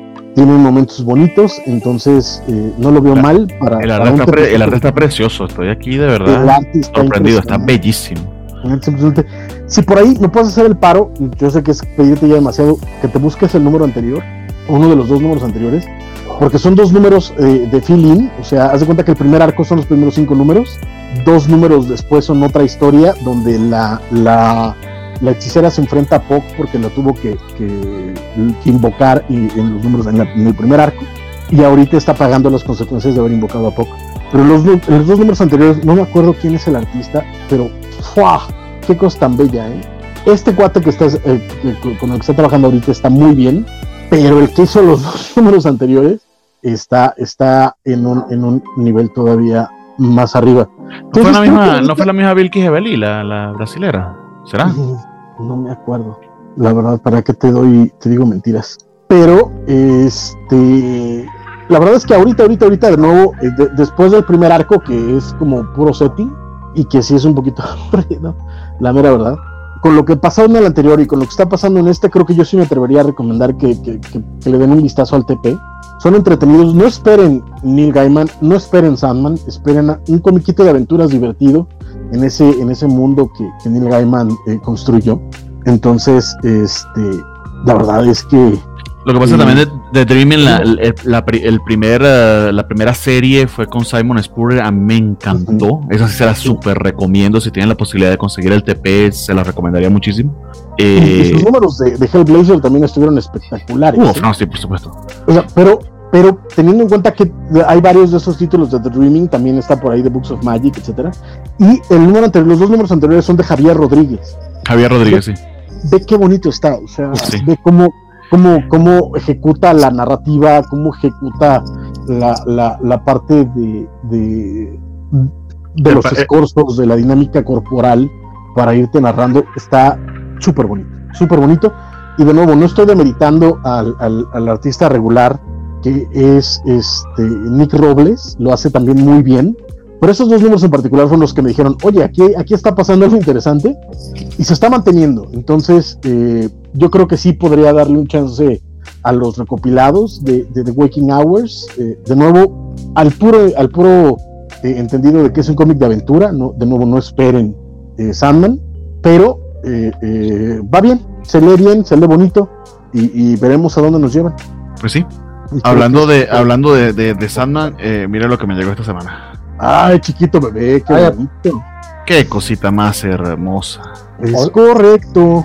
Uf, si Como pueden, por 600 hágalo, pesos. ¿no? Como por 600 pesos, ¿no? Eh, salió en 700, porque si no lo conseguí tan barato, Pero- pero, él lo, lo tenía que comprar ya porque qué carajo. tomando en Sí. cuenta que cuesta 50 dólares, o sea, sí, son exactamente. pesos, Sí, exactamente. Su, peso, su precio es mil pesos, pues sí. tuviste un descuento de alrededor de 30%, que a mí no me parece malo. De hecho, no me parece a mí malo tampoco. De hecho, la portada es una belleza.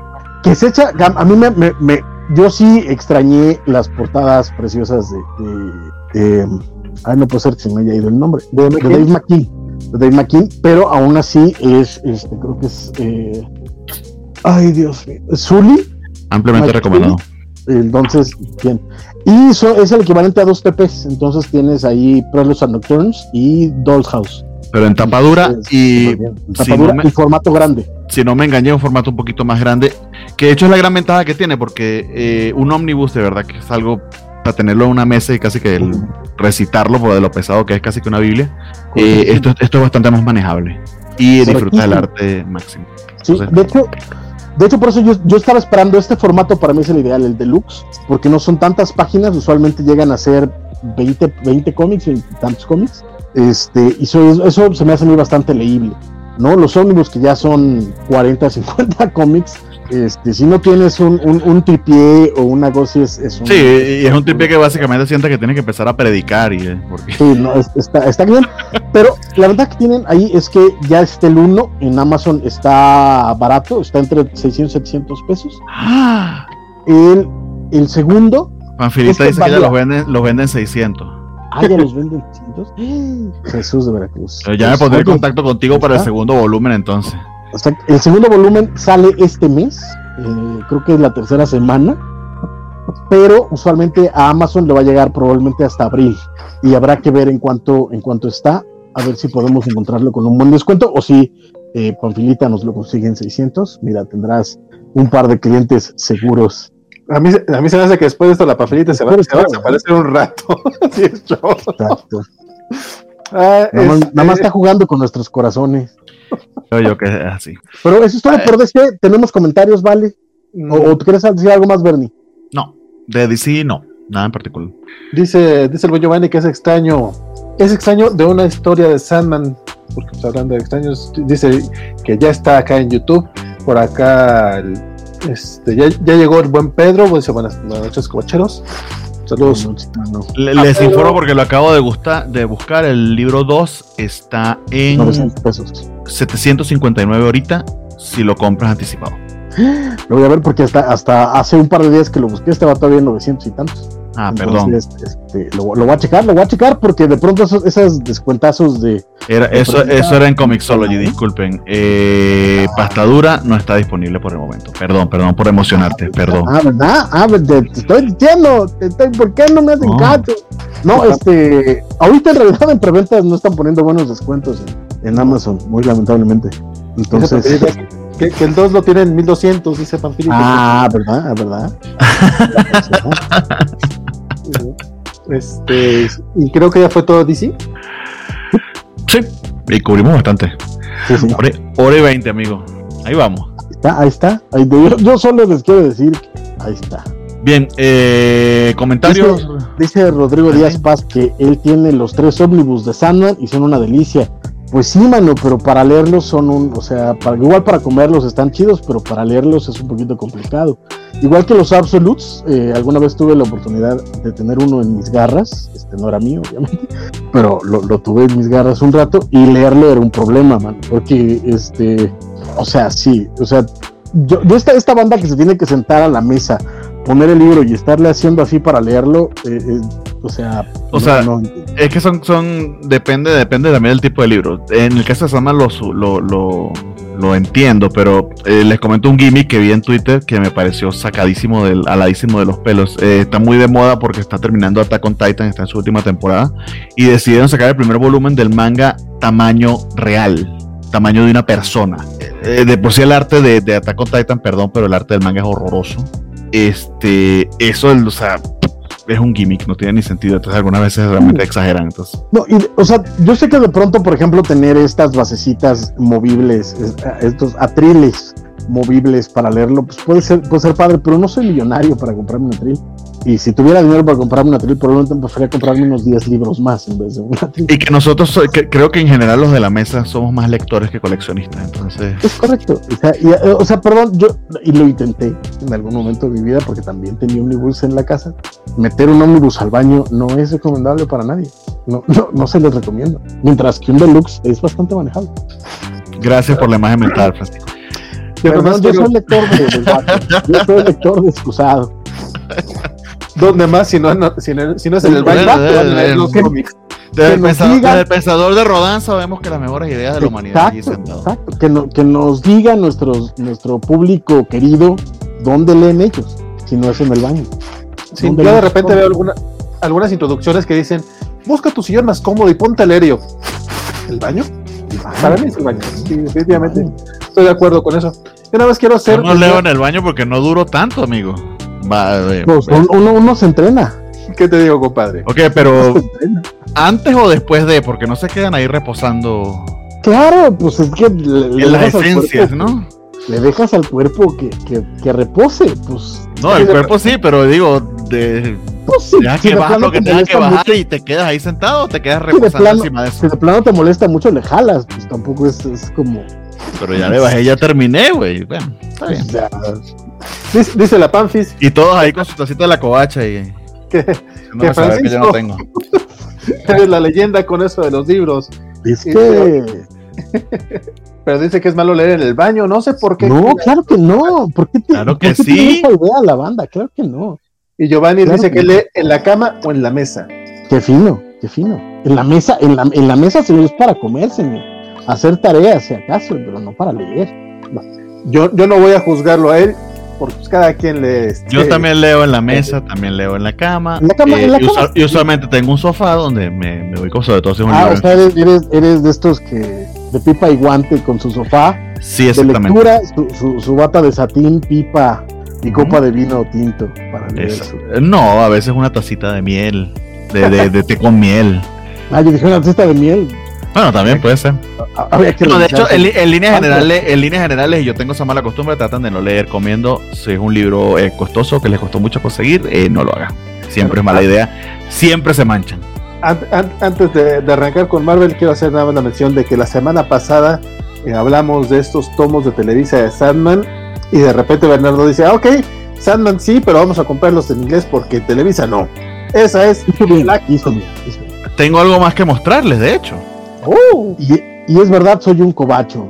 Este, Y de hecho quería mostrárselos en comparación con el de Sandman, porque son de las mismas dimensiones. y realmente es un deluxe, es un deluxe, deluxe, deluxe. Sí, los de Televisa son de, los los, pastas duras, los, los que son de 380 o 450 son ya de yo tengo, No lo he leído aún para decirles cómo está el tema de la traducción, pero la calidad de la impresión, del papel, de todo está puta madre bellísimo.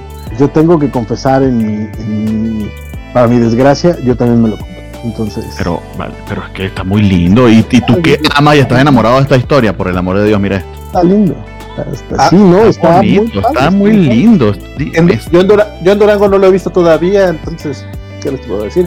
Dice yo, Carlos, que eso, eso de no leer mientras comes lo aprendió a la mala. Echó a perder algunos mangas.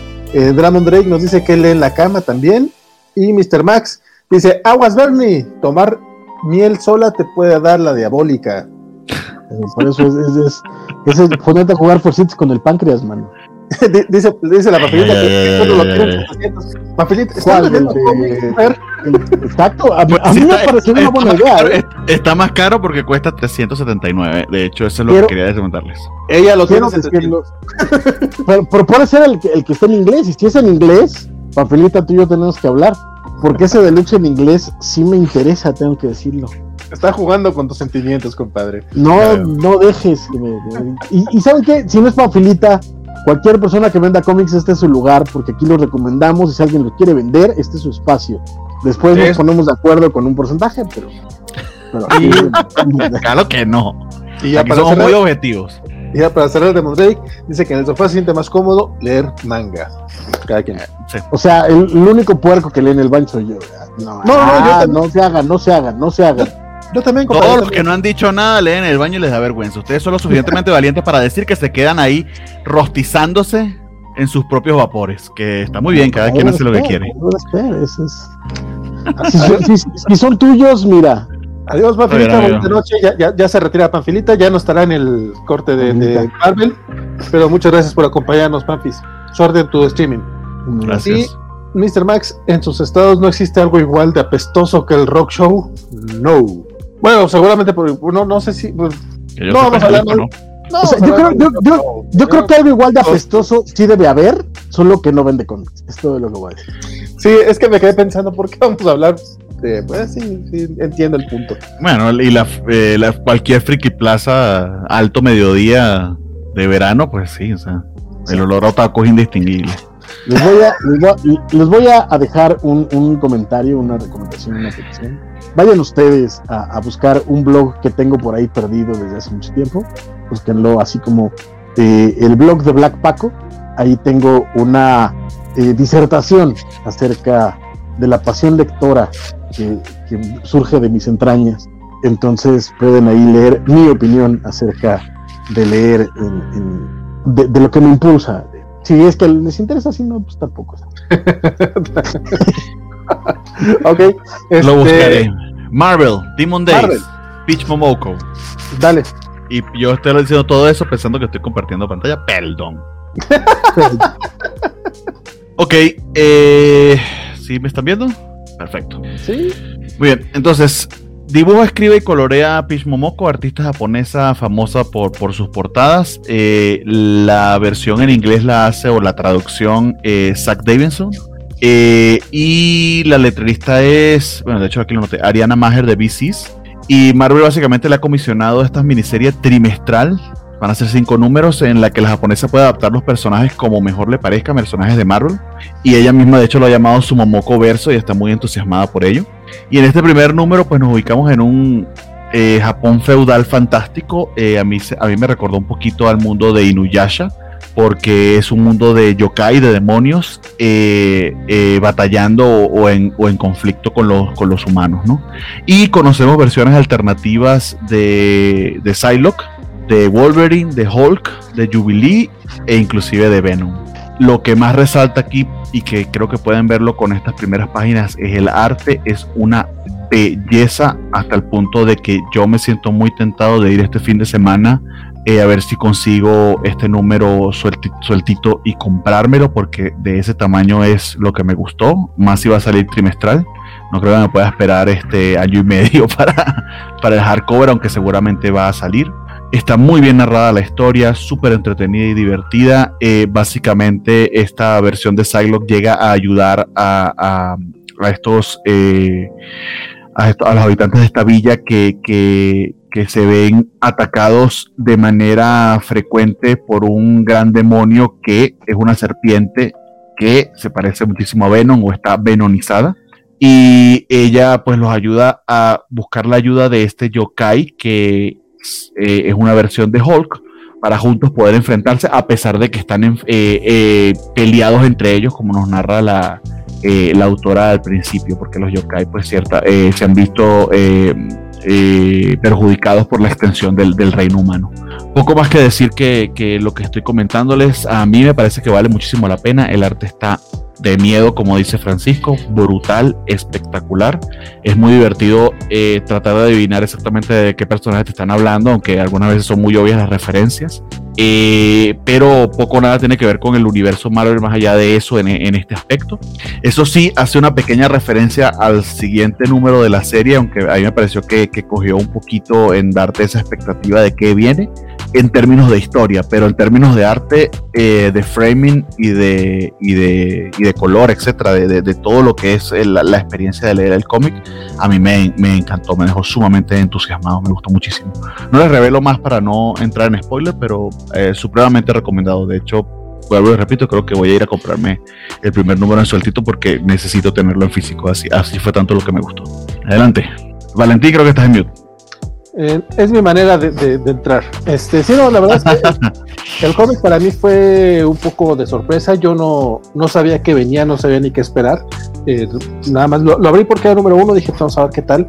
Y desde, desde la primera página, obviamente, ya, ya te, te sorprende con el estilo, es tal cual un manga en cómic. La verdad es que ya antes Marvel lo ha intentado con sus mangaverse y con varios, varios, eh, varias propuestas, pero de incluso traer autores japoneses a trabajar. Vimos aquí hace mía en Uncanny X-Men, vimos todos estos intentos. O, fingir que son japoneses también, eso también lo han hecho. Mm, no, aquí hace mía sí es japonés, pero. El, digo por Cebulski.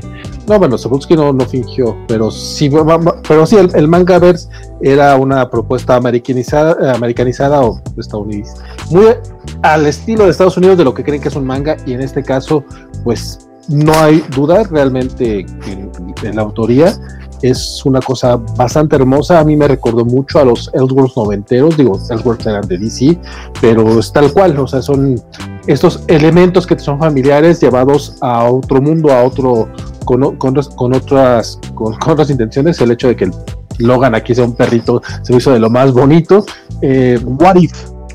No, es que los What if eran distintos a los Elseworlds los What Ifs eran la misma, eh, la línea de tiempo de Marvel, nada más que hubiera pasado si cambiado, cambiado, no, no, no. Si, cambias una cosa, ¿qué sucede? Esto en cambio es un Elseworld. Sí, es que si eran, si eran cosas, aunque eran las dos, tanto Elseworld como What If eran historias imaginarias, no, que acaso no lo son todas, este sí tienen como sus diferencias, este, tiene más el feeling de Network y la verdad eh, ah, me encantó, se me hizo muy muy bonito, este, la parte, el color, este tipo acuarela, la verdad es que le quedó, le quedó hermoso. No conozco el trabajo de Pitch Momoko, es mi primer acercamiento a él y la verdad es que hermoso, hermoso trabajo. Eh, es una, es una chica, eh, ha estado haciendo las portadas de, de Usagi, y, eh, te recomiendo, búscate, es, portadista muy muy famosa, tiene un estilo, bueno, que como lo puedes ver. Primera vez que hace trabajo interior, creo, o al menos que lo hace para el mercado estadounidense. Cuando dije que la primera vez que me acercaba a él, me refería a el trabajo, no al artista. Ah, perdón. ok. Francisco. No, pues espectacular, de hecho, eh, sí, eh, no es la primera vez que Marvel hace este tipo de experimentos. La onda es que ya tenía un buen rato eh, eh, sin hacerlo. Hará unos 12 años, 13 años que sacaron un especial de X-Men eh, ilustrado por el maestro Manara. hace 40 años hicieron dos números espectaculares de, de, Silver Surfer por Stan Lee y, y Moebius, que son como referentes particulares. Y por ahí salieron algunas páginas del Hombre Araña hechas por el maestro Ruichi Kegami Sensei de, eh, de un Spider-Man hecho en Japón, también bastante interesantes. Pero en este caso particular lo que sorprende es eso, ¿no? Que tienes una portadista con una calidad gráfica eh, espectacular, ahora haciendo interiores para ver, para descubrir que también en interiores eh, la mujer tiene lo suyo, se defiende, tiene, tiene con qué narrar. A mí en realidad la historia en particular no me pareció tampoco algo demasiado sobresaliente, pero me pareció muy entretenida, muy bien lograda. Pero sobre todo eso, la, la, espectacularidad gráfica es lo que me, dejó eh, completamente convencido. Eh, y yo sí me voy a esperar al, al, hardcover porque números sueltos pues, pues, va a quedar pobre.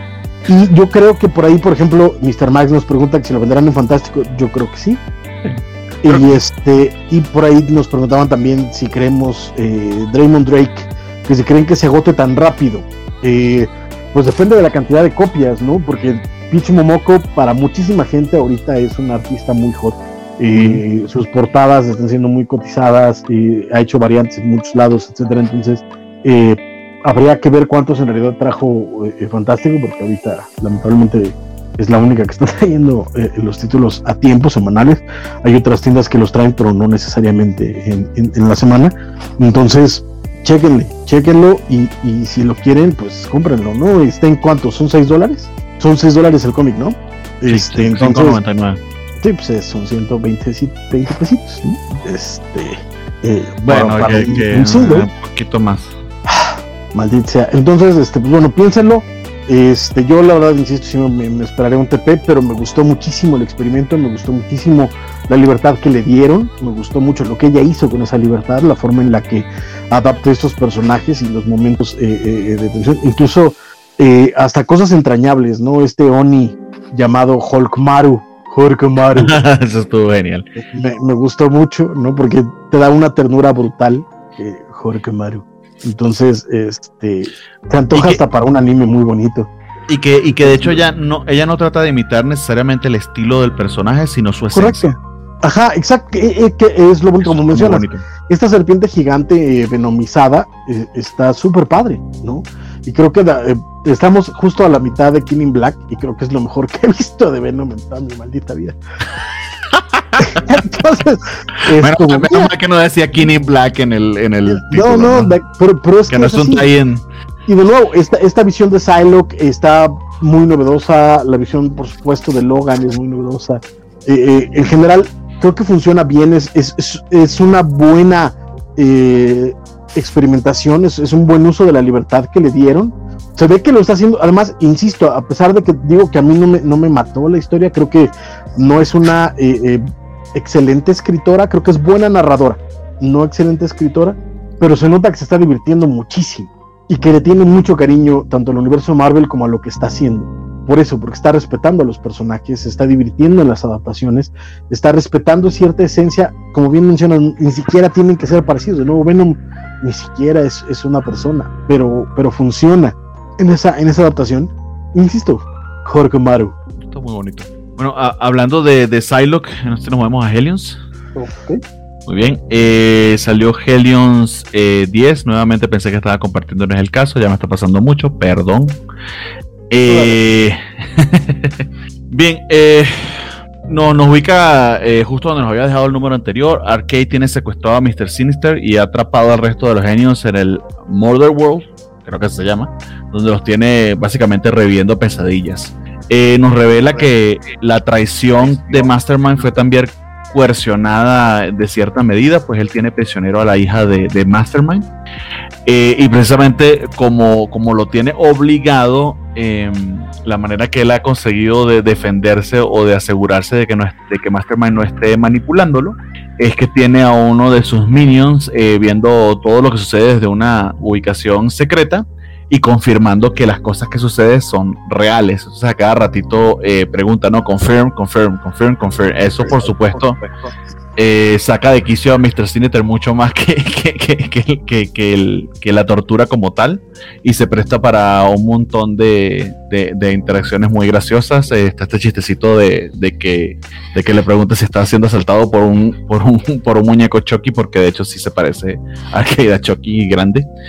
Eh, de hecho es algo que tiene Helios, ¿no? Que, ah, logra sacarme y no es una risita, una carcajada al menos cada número un panel, un chistecito, algo bien puesto, Seth Wells en ese, en ese aspecto ha mantenido la serie súper fresca y súper graciosa. Eh, particular si es con Mr. Sinister, eh, eh, me encanta. Em, está interesante la exploración de los personajes, a las pesadillas a las que se ven expuestos. De hecho, aquí vemos a Psylocke fantaseando sobre, sobre, no fantaseando, pues soñando sobre su mamá y, y cómo eso pues se va se va convirtiendo, mutando una, en una eh, pesadilla. Similar sucede con el resto de los personajes. Que empiezan con un sueño, es gracioso que, el sueño de Wild Child es que de hecho tanto, tanto Logan como... Ah, se me olvidó el nombre. Sabertooth. Como Sabertooth, como su padre, exacto, huyen de él. Este, entonces empieza primero con sueños y luego con pesadillas, eh, lo cual permite explorar eh, de manera más profunda a los personajes. Eh, un poco más que revelarles, ese sería el resumen en, líneas generales. Me gustó bastante, sigue estando fuerte eh, la historia. Eh, yo seguiría recomendando de los, de los títulos X. Helion es uno de los que aún me entusiasma verlo en el pull list todas las semanas, de que me interesa saber qué está pasando. Como le digo, siempre es divertido leer. Sé que tú lo leíste, Francisco, no sé si lo leyó Valentín. Entonces, Francisco, adelante.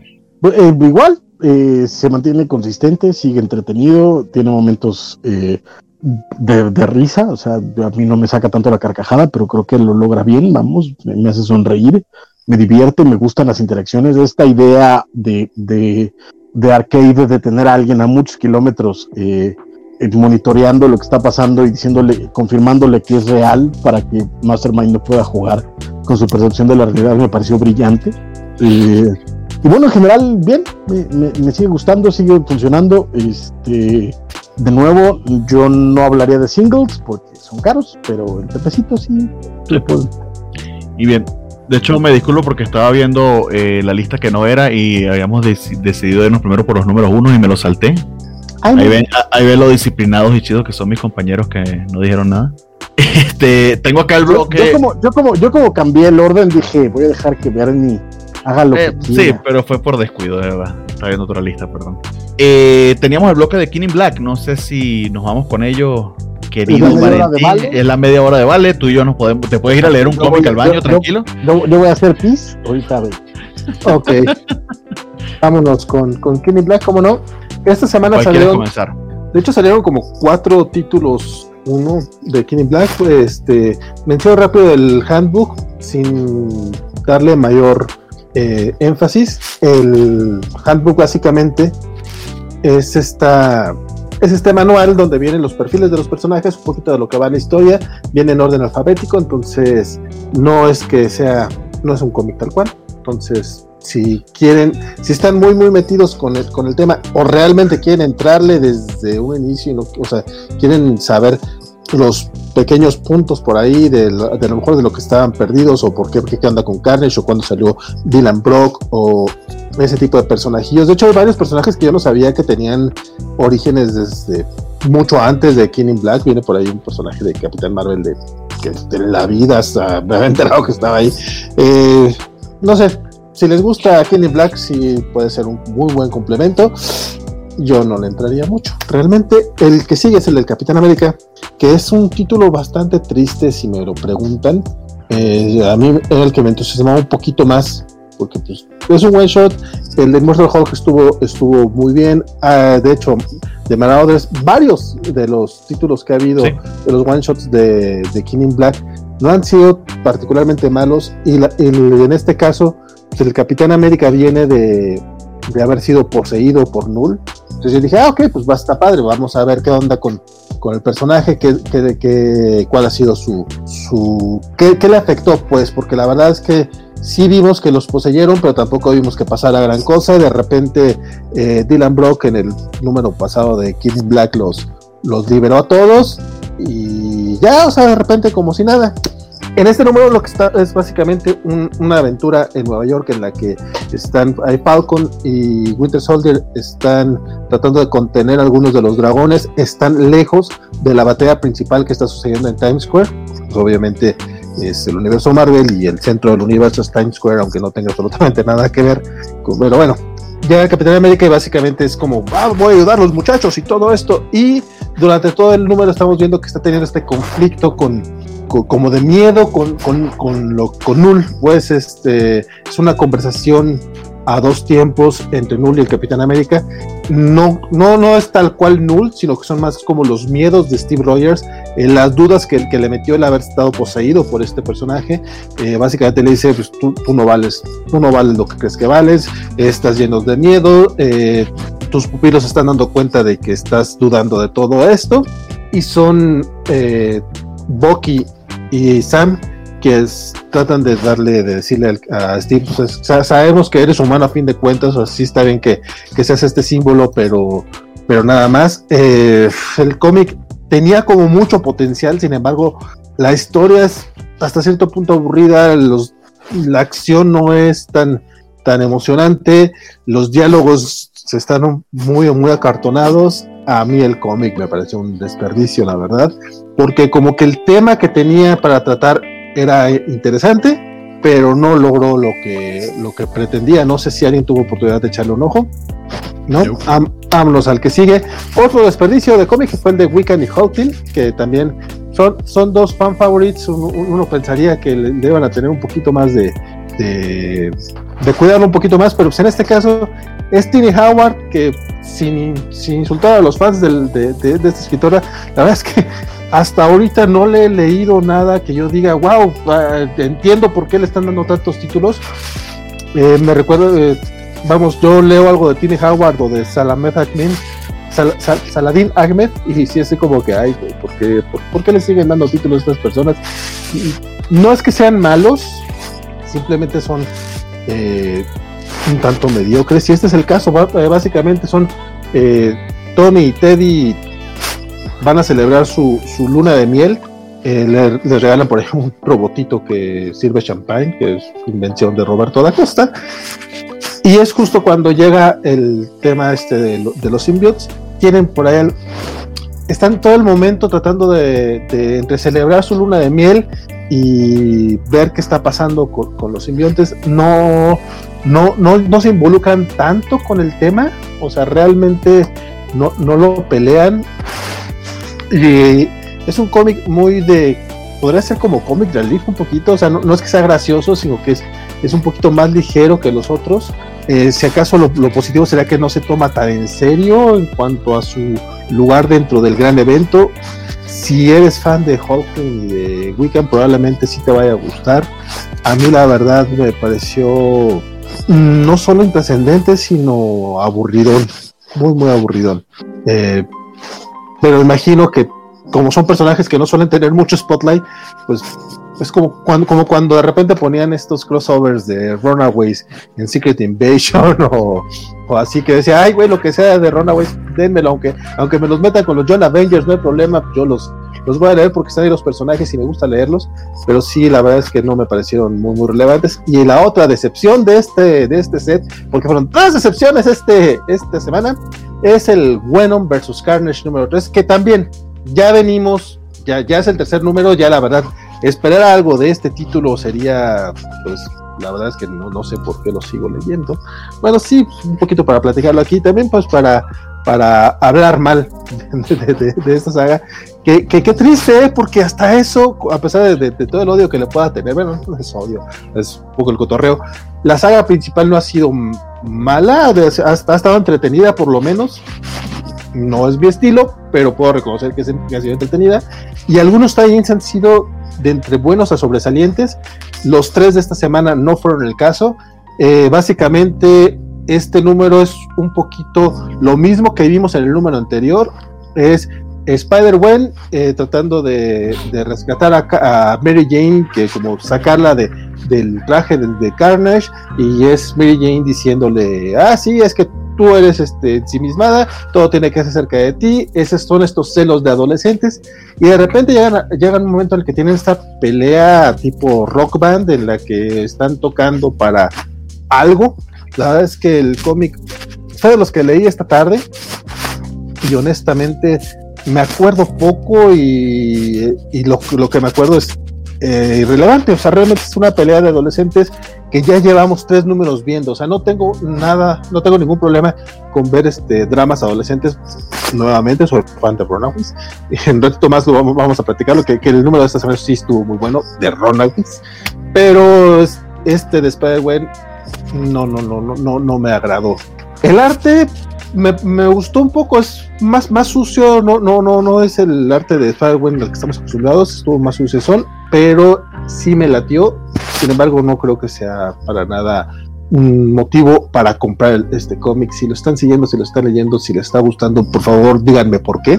No los voy a juzgar, probablemente simplemente son cómics que no me están hablando a mí. Ninguno de los tres tie que vimos esta semana de King Black eh, me parece que, que, sean pues relevantes ni, ni entretenidos. Y pues les puedo decir a ustedes que leyeron Empire, esta semana sí sufrí King in Black. Yo sí leí el de eh, y Hulkling. Eh. Ah, perdón, compadre, me, salté, pero yo dije, ay, no leyeron o qué. No, no pasa nada, no pasa nada. Eh, tranquilo, termina tu, termina tu bloque.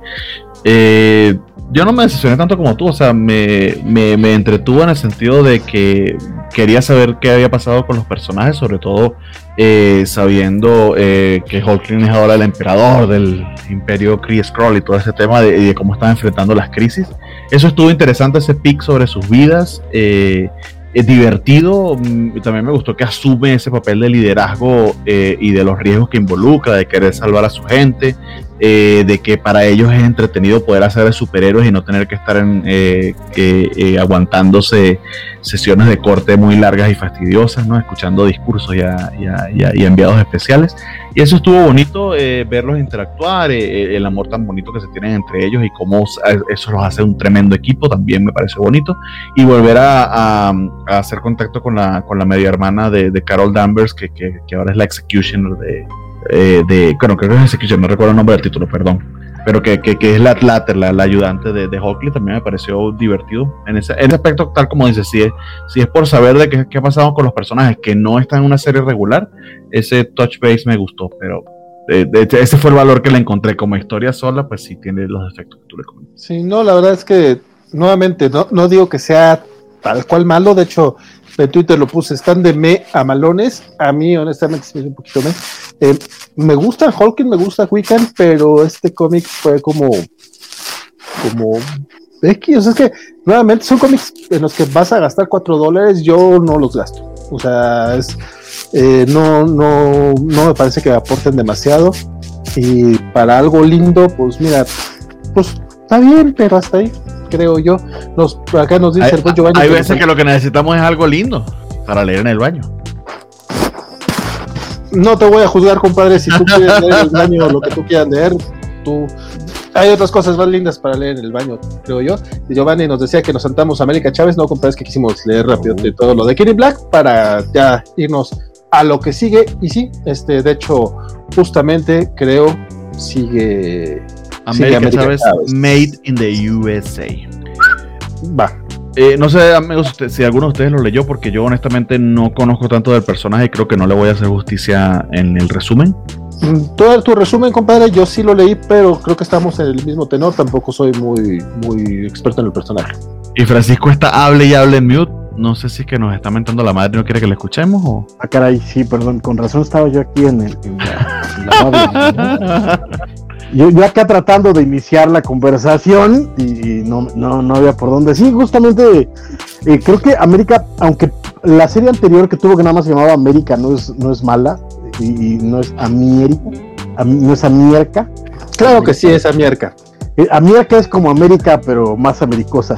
Entonces, este, eh, la, anterior no fue nada mala. La verdad es que América Chávez ha pasado muy por eh, debajo del radar de, los lectores usuales de Marvel, que es una pena, la verdad es, un personaje muy interesante.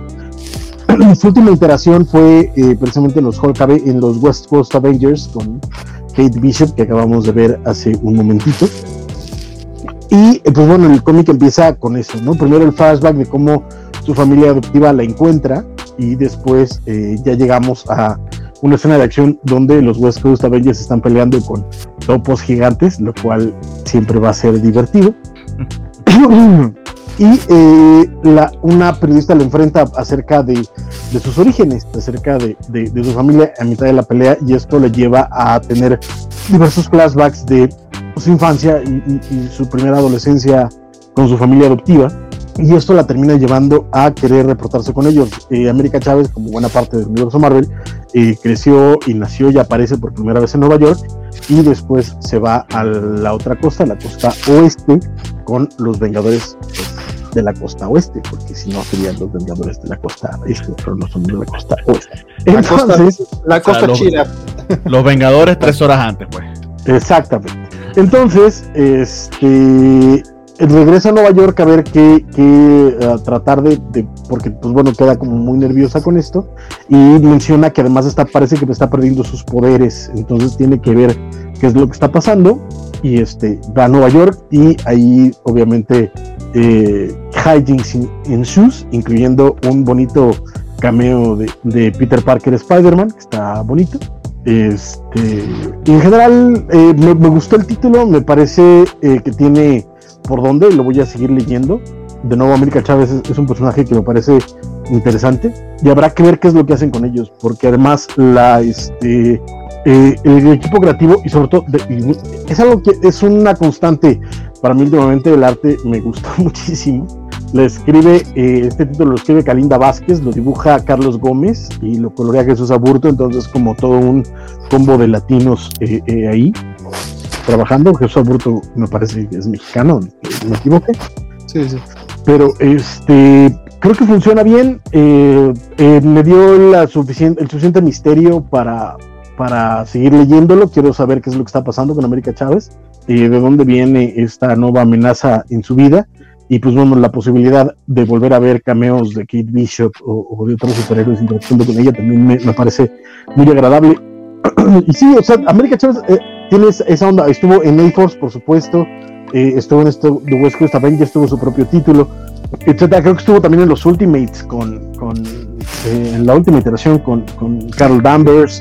Sí, la de etcétera. O sea, la de que era, está muy buena, la neta. Pasó también de nuevo bajo el radar porque en medio de estaban pasando un montón de porquerías por encima pero esa, esa, esa, esos Ultimates de, de Alien están bastante buenos. Este, en general, de nuevo, ha estado por ahí eh, y veremos a dónde, a dónde lleva, pero me gustó. De nuevo, eh, el arte es lo que me pareció más sorprendente todavía, pero el guion no está nada mal. Me da lo suficiente, eh, me dejó conocer quiénes eran los personajes, lo cual al día de hoy ya es bastante bueno y creo, y creo que este es un muy buen número uno para empezar. O sea, si de verdad quieren conocer a América Chávez, quieren conocer a un nuevo superhéroe, a alguien que, no hayan conocido antes, quieren ver otro tipo de, visión acerca del universo Marvel, no me parecería mala opción recomendar comprarlo. Yo en lo personal me esperaré, me esperaría un TP viendo cómo se desarrolla la serie. Pero si me sigue gustando, si me sigue gustando tanto como este primer número, probablemente sí le llegaría a un TP baratón, tomando en cuenta que ahorita, por ejemplo, el TP de la serie de Black Widow que hemos estado recomendando muchísimo está en preventa en Amazon en 300 pesos. Entonces, si algo así saliera con América Chávez y, de nuevo me sigue gustando la serie, probablemente me compre. De hecho, sí, iba a preguntar si era un buen punto de entrada porque eh, pues no conozco tanto el personaje. Algo que me llamó la atención respecto a su personalidad, que creo que está bien retratada acá sin que te lo pongan en tu cara, es que es una persona muy estoica, no, no, no es que va hablando con todo el mundo, de hecho se lo hace saber a Peter Parker como que, ay, la fama que tú tienes de, habla, de, hablachento no es, no es de gratis, habla mucho. Y, y, ella, ella más bien es muy corta de palabras, es mucho personaje alrededor preguntándole si está bien y qué le pasa y ella guardando mucho en su interior. Eh, que a mí, a mí me, me, me gustó porque ciertamente no, no conozco muchos superhéroes necesariamente, eh, necesariamente así, eh, con la excepción quizá de Batman. Eh, aunque el Batman de las últimas iteraciones más bien eh, habla muchísimo. Este, y su historia eh, está, está interesante y entretenida en el sentido de que es fácil identificarse con ella por, por, por ser latina. pero que también, es- y que además está pasando por una crisis en cuanto a sus poderes, pues tanto más interesante. Entonces sí, también es un título que, que yo seguiría, y si tú además me dices que es recomendado como punto de entrada, que era lo que te iba a preguntar, pues tanto más. Sí, de hecho, América Chávez tiene este, este pequeño problema de que genera demasiado hate por toda la gente que no, no le gusta, pero probablemente porque es un personaje joven, porque es mujer, porque es de minoría, y ya de entrada eso ya tiene como este combo que tiene cierto, cier- cierto grupo de lectores que luego son muy, muy, muy, muy vocales al respecto. Yo honestamente no soy muy tampoco conozco mucho al personaje. Este primer número, yo creo que yo nada más leí su participación en West Coast Avengers. No leí Ultimate de, de Aliwin, no leí A-Force. Eh, entonces, Pero, no, pero, era- pero es bonito, porque creo que a, a diferencia de otros, tiene una capacidad de adaptación por su personalidad a distintos, a distintos estilos. O sea, eh, por ejemplo, los dos títulos que mencionas que, que la leíste eh, sirve distintos propósitos, ¿no? En el caso de West Coast Avengers, esta dinámica cuasi cómica con el resto del equipo y que ella se acopla bien, eh, eh, creo que, que- que funciona bien. Y lo mismo pasa, por ejemplo, en Ultimates, donde es otro tipo de, de papel sin dejar de ser América Chávez. Entonces, eh, eh, a Pero, pero más, más, más serio y de ciencia ficción. De hecho, yo leí Ultimate y es muy buena. Exacto, es muy buena. Pero es eso, o sea, sigue siendo América Chávez, pero puede, puede acoplarse bien. Perdóname que te interrumpa, mi querido no, no, no, sí, de nuevo estabas hablando al buen Chovengo que dice Chovengo. saludos desde Ecuador. Saludos. Saludos. a Ecuador, a todo Ecuador. Saludos. Este, no, no, eh, yo no, te digo, yo, yo nada más, no nada más leí el West Coast Avengers, no leí los anteriores. Este, lo que iba a mencionar es que no me sentí perdido en el cómic, al contrario, me pareció que estoy conociendo el personaje. Eh, me imagino que mucho de lo que se está revelando aquí son como cosas nuevas, cosas que le están aportando, entonces creo que la estamos, la podemos conocer todos eh, juntos. Eh, y no veo la razón también por qué el hate, o sea, ya fuera de, las cosas superficiales, que entiendo por qué algunas personas puedan tener esta versión del personaje, yo no entendí realmente de dónde viene el hate. Me parece un personaje entretenido y pues ya Pues veremos es, la, hacia dónde pues va. es la gente, es la gente que odia a, a, a, a- Miles Morales, a Spider-Man, a- Exacto, o sea, es la misma Racista. Racista y misógino. o sea, sí, no, la verdad, a mí me, me- me parece interesante como, y como dices, el dibujo está bastante atractivo, es, y aparte siempre es divertido ver a Spidey, a Kate Bishop y a todo el mundo, entonces está padre. Eh, Exacto. como, como detalle, la, la- la familia de, de América Chávez eh, se apellan Santana y tiene por ahí un hermano al que le dicen Berto. Le dije, ah, mira, Roberto Santana, como yo, porque son mis otros nombres, ah, yo soy Roberto Valentín García Santana. Dije, entonces dije, ah, mira, qué, qué- qué- qué cagado. Ya Y- va, y tú no- eres Valentín. Sí, Tú eres Roberto Valentín. Roberto Valentín, porque como buen mexicano Ah. tengo nombre compuesto y tengo nombre Claro. de telenovela. Valentín, te voy a revelar algo. Yo soy Luis Bernardo. Hola, Yo, no, ¿qué tal? yo no les voy a decir el mío porque José Francisco. No, mentira, no sé. No, yo, yo sí lo conozco, pero no lo, voy a, no, voy a- no lo voy a balconear. no, no, también es nombre de telenovela, también es de estos nombres. Este, nada más que el, hermano, a, a medida Me que mata la cómic, curiosidad, quiero saber. a medida que avanza el cómic, te enteras que no se llama Roberto el Chavo, sino Alberto. Entonces dije. Ah, De todas maneras- Ber- Berto era más que posible, de hecho. entonces yo, yo me quedé, igual lo voy a mencionar, aunque no se llame como yo el vato. Y ya, lo mencioné. Podemos seguir ya. Está bien. A lo que sigue, que creo que sigue ya Runaways. Es el Runaways 34. Dense, dense, dense. Bien. Eh, a ver, Runaways 34. ¿Ya estás? Eh, en el último número de Runaways, sí, gracias. Nos habíamos quedado con, con Wolverine eh, y Pixie, que habían venido de Cracoa a rescatar a Molly, porque eh, luego te comentan de que pues, ellos creían que Molly pues, les había escrito pidiendo ayuda. Eh, pero ya en el primer, en el primer eh, panel, pues Molly les aclara que nada que ver. Esto está muy, muy gracioso como Molly, pues básicamente se echa al hombro a, a Wolverine de inmediato, que es muchísimo más fuerte que él. Eh, y lo que le dijo, yo no escribí ninguna carta, lo que hice fue entrar a su estúpido website para ver, o sea, estaba surfeando en la red a ver cómo era el pedo de Cracoa y viendo las fotos. O sea, no fue que se le escapó un like ni nada por el estilo. Eh, Pixie de hecho les explica que sí, que de hecho consiguieron eh, eh, un número de celular que estaba ubicado muy cerca de donde están ellos. Y no solo eso, sino que consiguieron dos cartas, una donde pide ayuda y otra donde dice, no, después de todo siempre no, no vengan. Eso les pareció aún más sospechoso. Logran con todo y todo aclarar el malentendido y este es ahí donde también se dan cuenta, oye, pero es muy probable de que la persona que pidió ayuda se encuentre aquí cerca en el Griffith Park. Eh, y bueno, deciden ir a, ir a ayudarlos y, e irse todo, todo, el, todo el equipo, porque de hecho lo que dicen eh, eh, Nico, Molly y, y, es que, es que, bueno, es un vecino, hay que ir a, hay que ir a ayudarlo, ¿no? Y deciden pues irse en la van de, de, la familia a, buscar esta nueva señal de este posible mutante que, está pidiendo la ayuda a los de Krakoa o, a este equipo de Wolverine y Pixie. Hay varias interacciones interesantes entre todos los personajes, eh, en particular eh, Nico y Pixie, y, a sabiendas de que Pixie es una eh, conocedora y usuaria de magia, eh, está interesante en, la medida de que trata de averiguar cómo es que funcionan los poderes de Nico. Lo que ella no se da cuenta es que bueno, ni la misma Nico tiene idea de cómo funcionan sus poderes.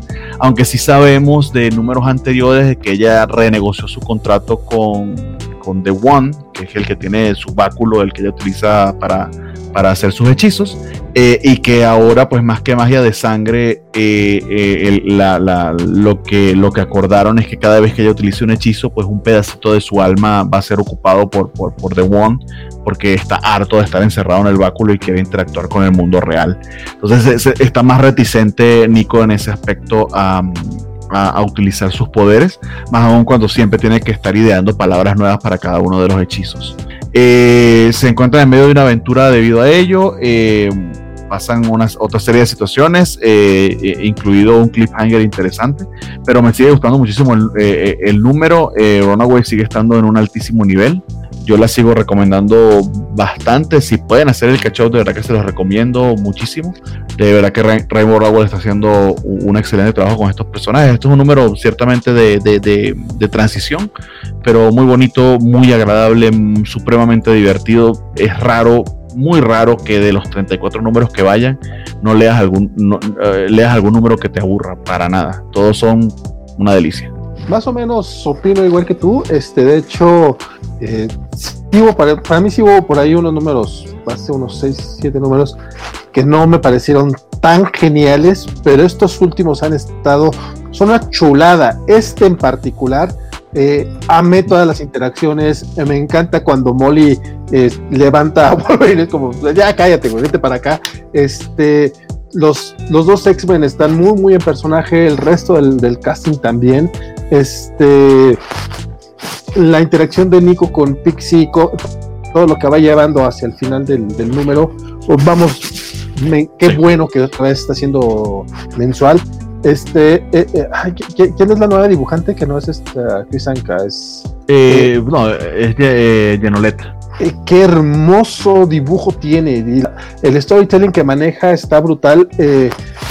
No, no, no puedo más que recomendar el Runaways. Como, como ya lo mencioné hace, yo creo que la, vez pasada, honestamente, este, esta, esta nueva serie de, Rainbow Rowell está muy, muy al nivel de lo de Brian K. Vaughan, al menos en, en plan secuela.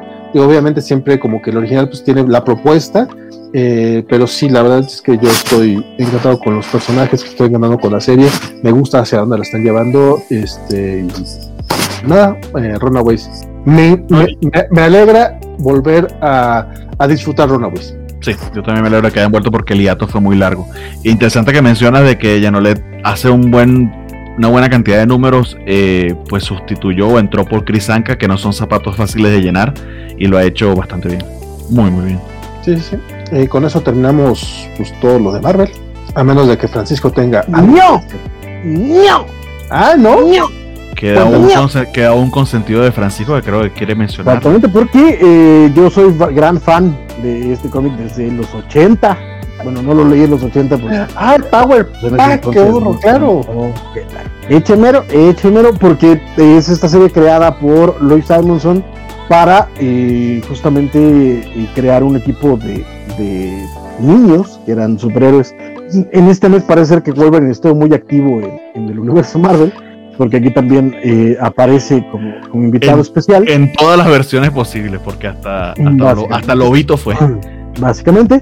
Entonces, este, para quien no conozca Power Pack, eh, rápidamente una, un recuento, porque creo que uno de esos cómics como muy, muy populares o conocidos. Son eh, cuatro niños, todos hijos eh, de una familia, se pidan Power, de hecho, que hace muchísimo tiempo obtuvieron poderes por un extraterrestre que vino a la Tierra y les dio poderes, ¿no? en esta nueva serie salió hace unos cuantos meses, de hecho el año pasado, y tuvo como este también pausa larga.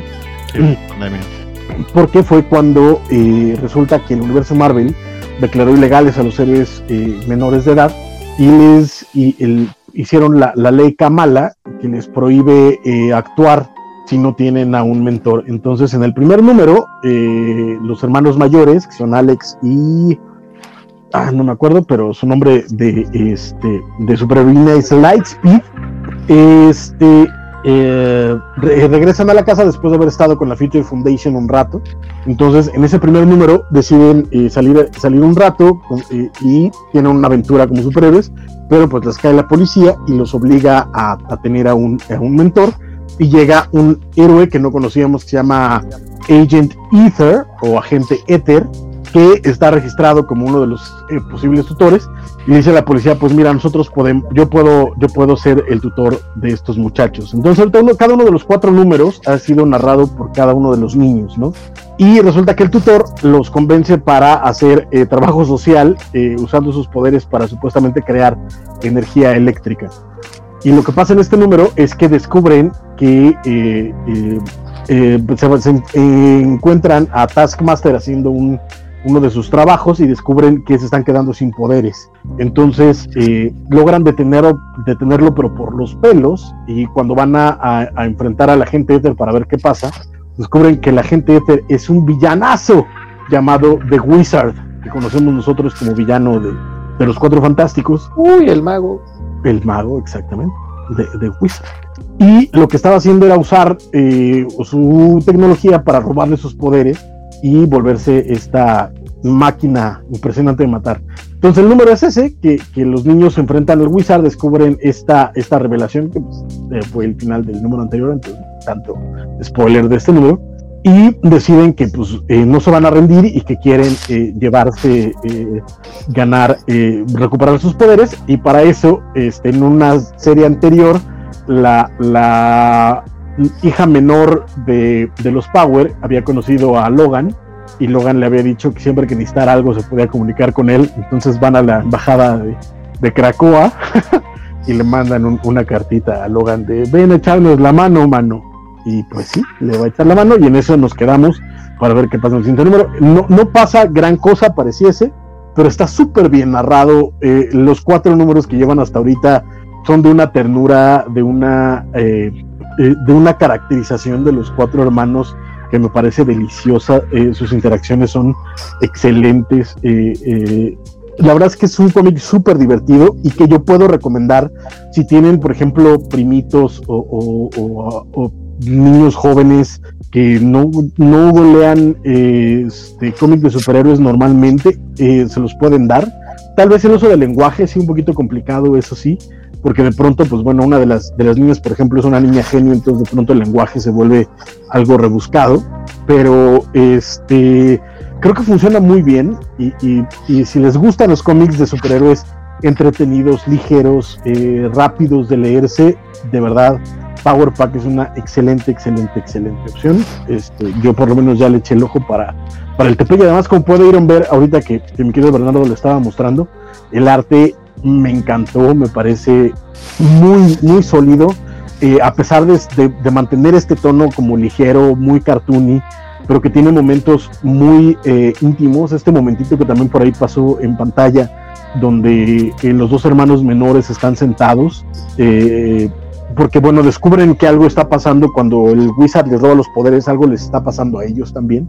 Entonces funciona bien. Y este momentito es, a mí me gustó muchísimo tiene mucho, mucho de, expresión facial el dibujante, también tiene una muy buena narrativa, las escenas de acción, como pueden ver al principio, también están muy bien, entonces eh, creo que es, un cómic muy sólido, muy, muy sólido, y sin duda cuando salga el TP va a estar en mis garras, eh, eh, y espero que pronto tener el dinero suficiente para comprarme el primer omnibus de, de Power Pack que anda por ahí, este, entonces me gustó, me gustó bastante.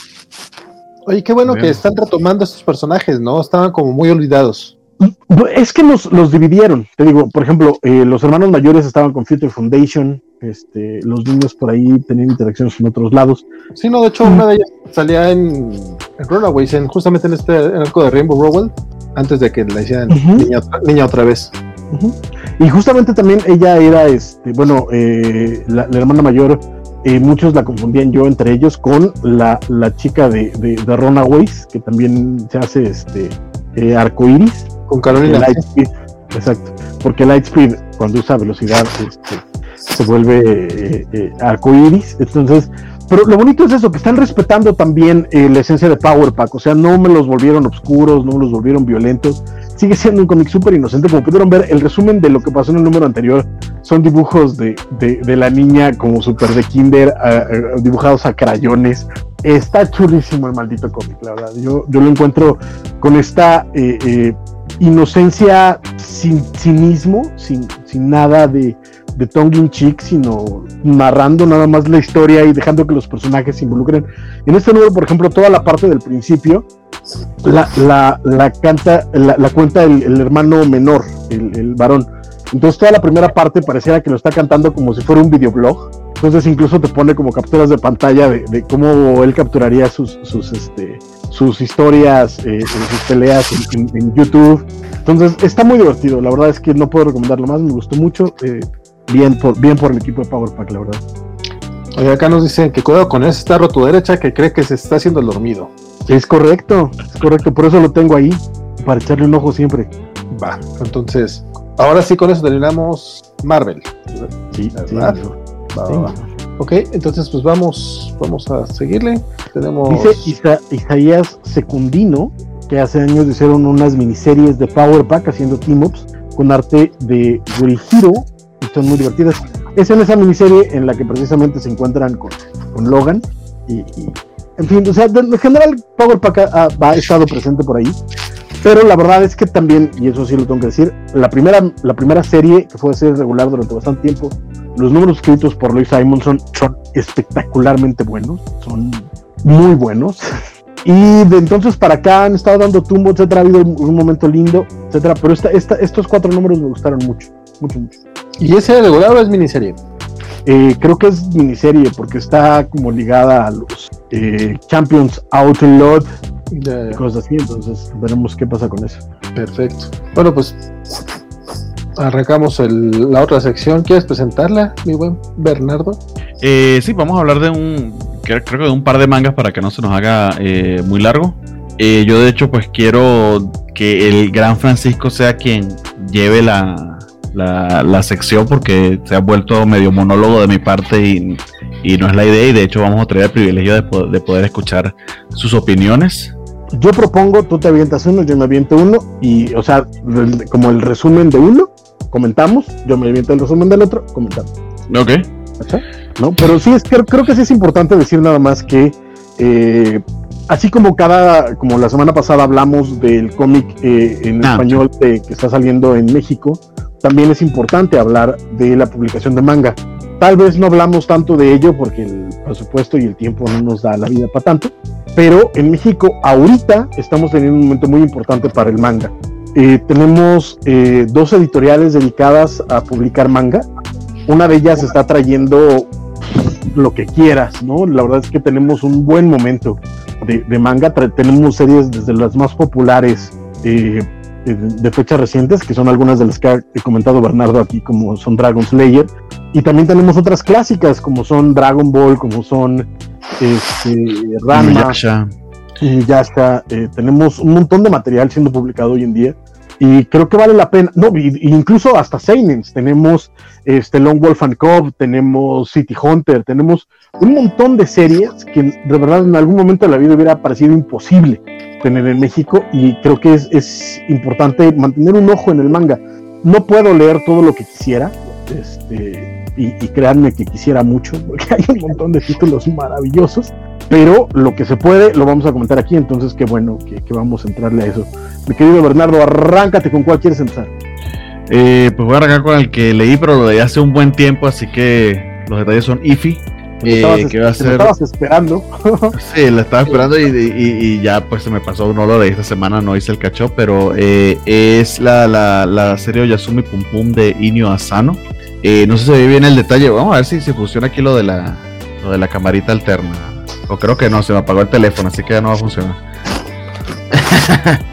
Pero eh, la edición está muy muy bonita como la está mostrando allí Francisco. Eh, eh, viene el secreto con diferentes colores. ¿Qué pasó, Valentín?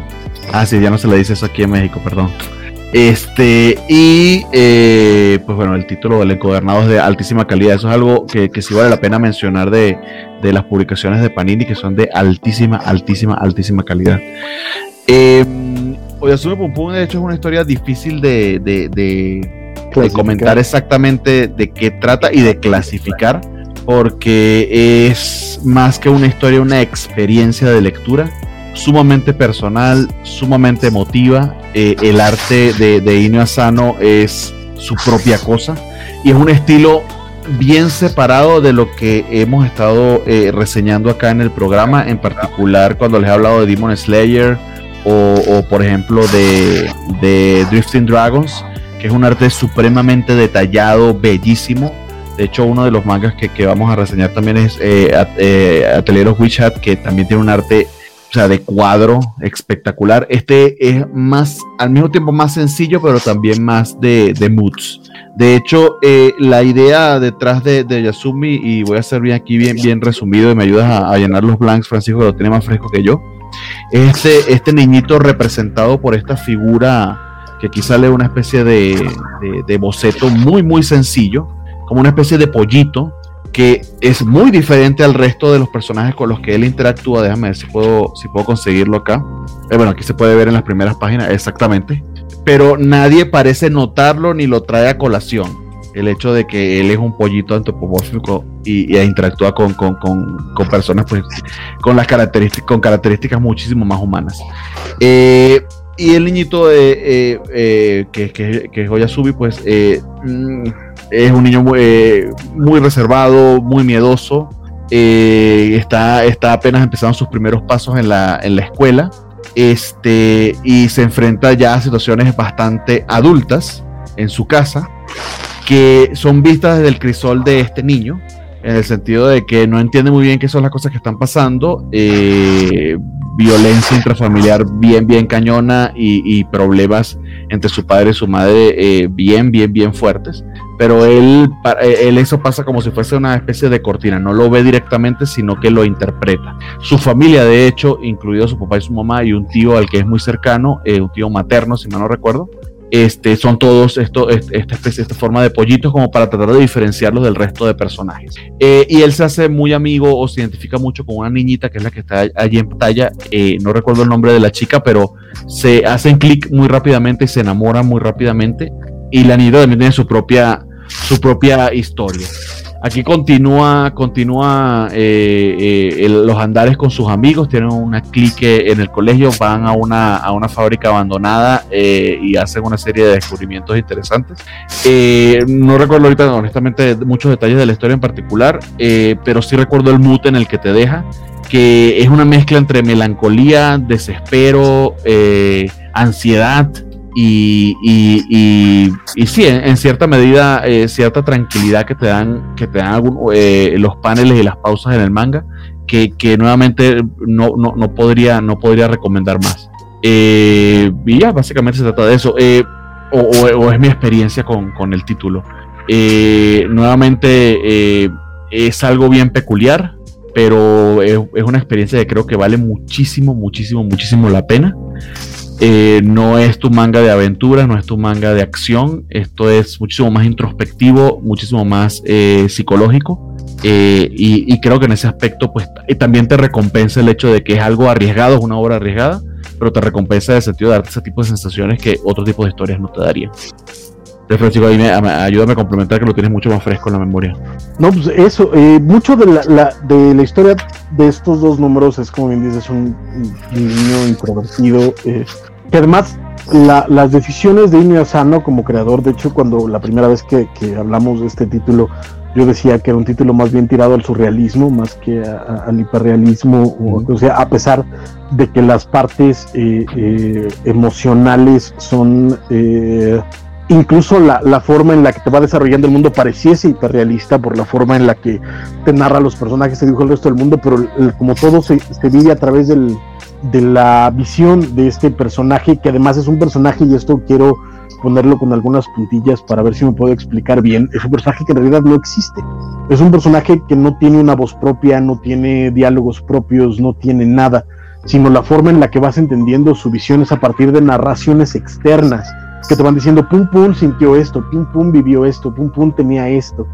Entonces, en realidad, no, no tiene una caracterización que te separe de él, sino que precisamente es a partir de esa creación y de este dibujo y de esta eh, incluso imagen totalmente icónica del personaje, totalmente poco eh, eh, dibujada del personaje, eres tú, eres tú el que está viviendo todo eso, eres tú el que está sintiendo, eres tú el que se está dejando llevar, eres tú el que está teniendo este primer amor, el que está teniendo estas primeras aventuras, el que está teniendo estos miedos, estas visiones difíciles, estas charlas con un Dios sarcástico y violento, unas una, interacción con unos padres que, están más preocupados por ellos mismos que por el niño, que eh, las despedidas de, los personajes, eh, las interacciones con el tío. En general, la verdad es que eh, es espectacular el, el cómic y eso es más una historia a base de emociones, porque la trama tampoco es muy complicada ni, ni muy grande, ¿no? Digamos, eh, eh, como mencionamos, desde este niño se enamora de esta niña y va pasando por, por varias aventuras y, y, en medio de eso tiene estas dinámicas familiares y por ahí al final hay una, este, hay, hay un cuadro que pareciese que por ser el final pareciese un, este, un spoiler, lo, había, lo estaba poniendo hace rato en, en pantalla, eh, pero es tan, tan abstracto, tan, tan de nuevo, tan de espíritu eh, surrealista, que la verdad es que eh, está ahí impresionante. Ahí vemos precisamente a este, a, Dios, al Dios con el que habla este Oyasumi Pum Pum.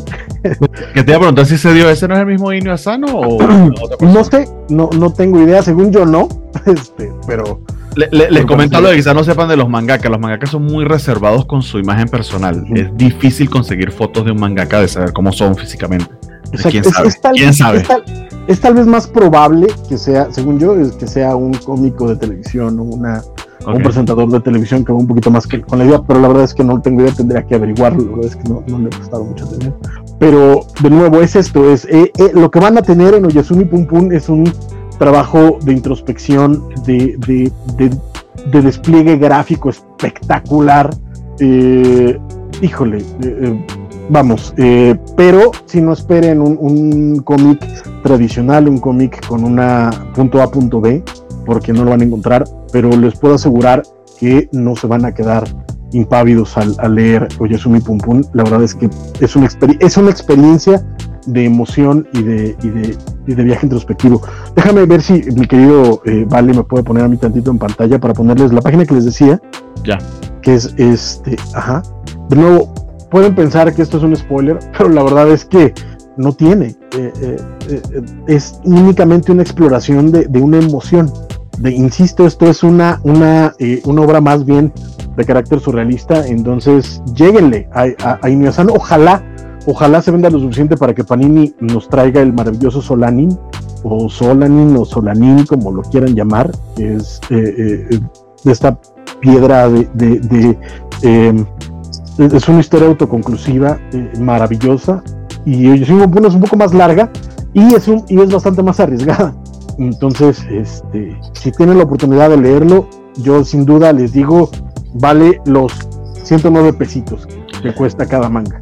Vale, mucho la pena, una experiencia muy, muy, muy peculiar. No sé a Milanen por, quizá porque le, estamos comentando que es fuera de la norma, que es muy sensorial. Eh, vale la pena arriesgarse. Si están buscando leer algo diferente, realmente diferente al montón de manga que se está publicando, que no necesariamente es malo ni mucho menos, pero si quieren salirse de la norma, este es el manga que vale la pena. De hecho, inclusive si no son lectores eh, muy, eh, muy consecuentes de manga o nunca han leído manga, esto es una manera bonita de aproximarse si te gusta mucho el cómic y si te gusta mucho el cómic indie, por ejemplo. O sea, sobre todo porque no es, no es el manga tradicional. O sea, esto, esto no es Shonen, esto no es Ranma, esto no es Dragon Ball, esto no es Dragon Slayer, esto no es My Hero Academia. Esto es algo radicalmente diferente. Entonces, eh, súper bien. Pues sí. nada más vale. que, sí, que Joao Carlos nos mandó un super chat diciendo que está apoyando las reseñas de manga, nos manda 20 pesitos. Muchas, muchas, gracias, Joao Carlos. Este, se aprecia mucho y pues qué bueno que le, que le, gustan las, las reseñas mangosas que ya están acá echándole galleta mi don Francisco, mi buen Bernardo y Mr. Max dice que según él no es el mangaka, o sea que no es este eh, Yo, yo pensé que era, pero lo que comenta Francisco de que es una, no sé, un Jimmy Fallon japonés, por darle un nombre que, que resalte, pues también es posible, ¿no? E Porque ese, es el shock que quiere causar. E Isaías Secundino dice que no es, él sí dice que no es ah, Muchas gracias. Si quieren ver cómo es Inuyasano, pueden buscar en YouTube los capítulos de Mamben, que es una serie de documentales donde Naoki Urasawa va entrevistando mangakas. Naoki, que es este es una el mangaka de. Muchísimas gracias por esta recomendación, Isaías. Lo, lo, buscaré. Y por cierto, antes, antes de continuar con, con, con, el siguiente manga, este, si quieren echarle un vistazo a la covacha.mx, que es este, nuestro sitio nuestro sitio madre, nuestro landing page, este, tenemos ahí una reseña que escribió el buen Isaac de la Rocha el pasado octubre acerca justamente del primer tomo de esta, de esta serie donde habla acerca pues, del, manga y también habla, pues da su opinión sobre la edición mexicana, el arte y da sus conclusiones acerca de esta, de esta serie. de hecho, esta es, perdona más rápido una interrupción. Esta serie de Mamben de, Naoki Urasawa, que insisto, Naoki Urasawa también es otro de estos malditos genios del manga, eh, Monster, eh, 20th Century Boys, eh, Net, eh, no, Pluto. Ah, Pluto. Este, era uno Pluto es una puta obra maestra. lo mejor que leí. Adelante, adelante. Y tiene, y tiene bastante más obras. El hombre es un genio. Pero esta serie, además, se va a hablar con mangakas tanto de la vieja escuela de los más clásicos como unos de los más nuevos. Yo tuve la oportunidad de aventarme una plática que tuvo con, con Moto Hagio, que Moto Hagio, para quien no sepa, es una de las eh, principales eh, influencias de todo el, el shoujo manga. Es una creadora que ha hecho algunos de los más clásicos de, del shoyo y que es una maestraza. Y lo que hace es que pone primero cámaras en su estudio para ver cómo, cómo ejecuta ella eh, el cómic. Y después en una plática en un bar ven el video y platican acerca de esa técnica. Entonces es espectacular. Y hace lo mismo con Ryuichi Kegami. Ryuichi Kegami, para quien no sepa, el, el dibujante de Crying Freeman, también del Spider-Man de, de Marvel en Japón es uno de esos, de esos artistas dotados. Es, el, hombre está totalmente alejado del grueso del manga icónico que conocemos para ser casi fotorrealista. Y, es un mangaka, vamos, chiquito. Entonces, este, vayan, a, vayan a ver estos, estos documentales porque la verdad es que valen muchísimo la pena. Eh, lamentablemente no todos están subtitulados, pero los que están, la verdad es que tiene uno con Junchiito, es cierto. Eh, en fin, en fin, hay, hay, hay varios de, de, Urasawa. Y se ponen ahí a echar el chisme de cómo es hacer manga y de cómo utilizan las técnicas, de qué herramientas usan. Y, y cuando ves a Urasawa, de pronto quedársele viendo a otro mangaka diciendo, wow, es que esto nunca lo había pensado. Es como, maldita sea. Belleza, belleza absoluta. Perdón. No, pues una recomendación. Adelante, adelante. No, no, de hecho es, es un poquito más de tomatazo. Dice Chovengo que no, conoce la covacha por Twitter. Entonces, nada más para recordarle a la gente que además de Twitter, este, nos pueden ver, nos pueden seguir también en otras redes sociales. Estamos en Facebook, Twitter, Instagram, YouTube, eh, TikTok, Discord y Twitch. Entonces, pues. Y próximamente por LinkedIn. Próximamente. nos conozcan como la Covacha MX. Ay, disculpen, el MX, la verdad es que fue esa porque ah, el, punto net se nos lo perdimos, pero no es que seamos exclusivamente para México, la verdad es que y en, en, TikTok pueden ver a Vale haciendo bailes, retos de baile. Pues todavía no, pero uh, probablemente no tardaré. y, y, pidiendo que lo adopte Eugenio Derbez. Y sí, Mr. Max mencionaba que el capítulo de Junjito. De Junjito, exactamente. Muy bien. Eh, pues bueno, el segundo manga que tenemos esta noche para, comentarles que es una belleza. Si ustedes se van ahorita o al ratito o en un momento, cuando termine este video, váyanse al, canal de YouTube de La Covacha. Por ahí este, hay una reseñita que me aventé y una pequeña revisión a la edición especial número uno. Pero ya estamos afortunadamente, ya tiene más de un año, fíjate, porque lo grabamos en casa del doctor, esa primera eh, eh, visión del, manga, pero tenemos el número 5 de Atelier of Witch Hat, que hay nada más de un quemón de este portadón maldito. O sea, esta, mujer es, es, una cosa de, veras de miedo, de miedo. Kamome. Kamome Shirahama. Ven a más, ven a más, ven a más. Déjame ver si esta cosa lo decide este enfocar. Enfocar. Aquí le puse la. Y este sin la. Qué belleza. Este, pues bueno, aquí seguimos las aventuras de Coco eh, para convertirse en una brujita, en una brujita. Tengo Valentín, Valentín haciendo flex porque él tiene la edición del Lux. Yo también, chavo. Ay, entonces los dos. es correcto, es correcto, nada más que está en mi, está aquí en mi, en mi buro. No, yo, sí tengo la de los pobres que no le mandan ni taza de la comer. Pedrado. Todavía no, se manda. Adelante. Exacto, pero bueno, de nuevo, en el manga anterior nos habíamos quedado en que las brujitas de. de el atelier. De Kifri. ¿Qué es Kifri? Sí este, están presentando su examen y en medio de eso son atacadas por los, este, por los eh, magos del sombrero de ala, que son los malosos, entre comillas, de esta serie. Entonces eh, tienen que enfrentarse para ellos para sobrevivir y además rescatar a uno de sus compañeros del examen que fue eh, modificado corporalmente por estos villanos. Entonces tienen que aprender de nuevo a trabajar en equipo, como ha sido parte de, esta, de esta saga, y empezar a, preguntarse cosas, empezar a, entender cómo funciona la magia, empezar a, perder sus miedos, a ser más valientes, a perder ciertas restricciones.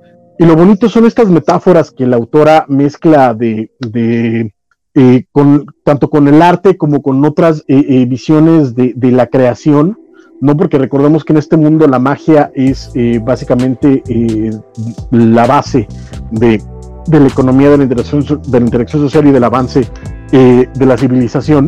Entonces, las metáforas que pone, por ejemplo, hay, una, hay un personaje y una de las brujitas que se negaba a presentar el examen porque ella decía que ella no quería hacer la, la magia como se le enseñaban, ella quería ser libre en la creación de sus hechizos y no le importaba y aquí tiene una una revelación importante que además se vuelve bastante emotiva.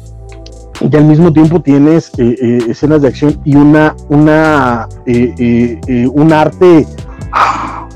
O sea, de verdad, los interiores son para, para, para ponerles casa, son entre cómic europeo, estudio Ghibli, o sea, vean qué belleza qué nivel, qué nivel de, manejo de, pincel, de tinta negra, de, tramas, eh, y sobre todo, además, eh, aunque mantiene el dinamismo narrativo del manga, no es, este, no es simplista, no es eh, del panel to panel, no es tan arriesgado, y aún así, vean, vean, por ejemplo, este tipo de momentitos, ¿no? Lamentablemente de este no tenemos copia en digital para, para que lo vean. Este, aunque por ahí ya está en, esto en edición en inglés. Pues. De, hecho, la edición en inglés eh, eh, ganó el Eisner. Esa es da una idea de, del nivel de prestigio que trae esta serie.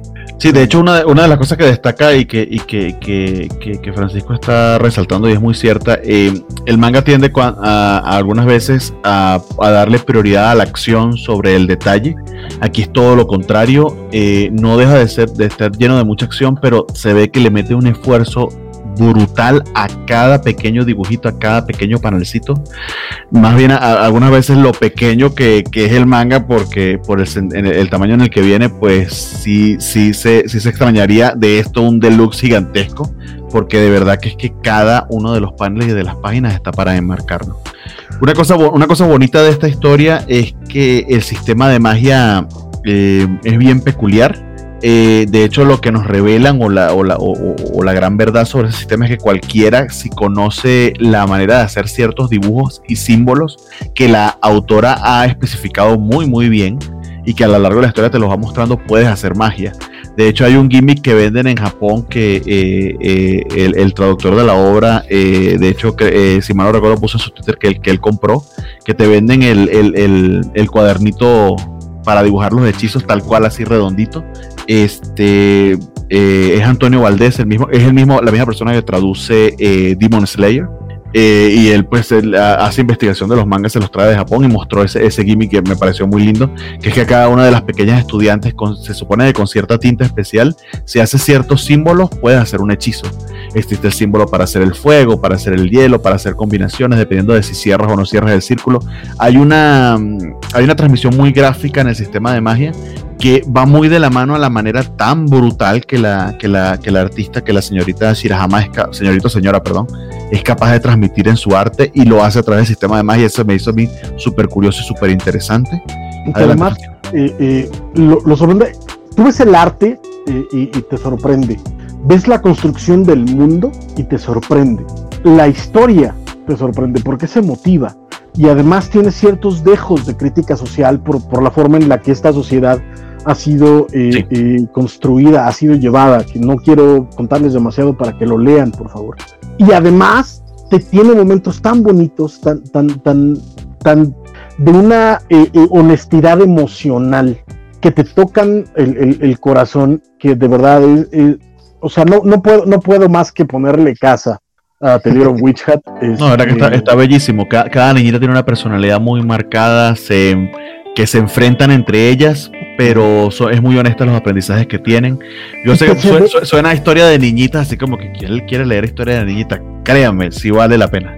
Pues las historias de niñitas, hay, hay, historias de niñitas muy buenas y esta es definitivamente una de ellas. Y lo bonito es, se ve que conforme va pasando el tiempo las cosas se van a complicar más. O sea, ahorita estamos en esta, en esta etapa de, de inocencia descubriendo el mundo, de inocencia de, realizando sueños, porque además la, la, protagonista todo lo que quería en la vida era, era hacer magia, pero en su mundo no podía hacerlo hasta que pasa una tragedia en su vida que la, obliga a, aprender magia y, y, en medio de eso vamos viendo cómo se van complicando las cosas y esto lo que por, de nuevo porque se puede ver ya cuando le, le, has cascado al manga lo suficiente sabes que estamos partiendo de, de una base inocente para que esto se vaya complicando y madurando y creciendo, eh, eh, quién sabe hasta dónde.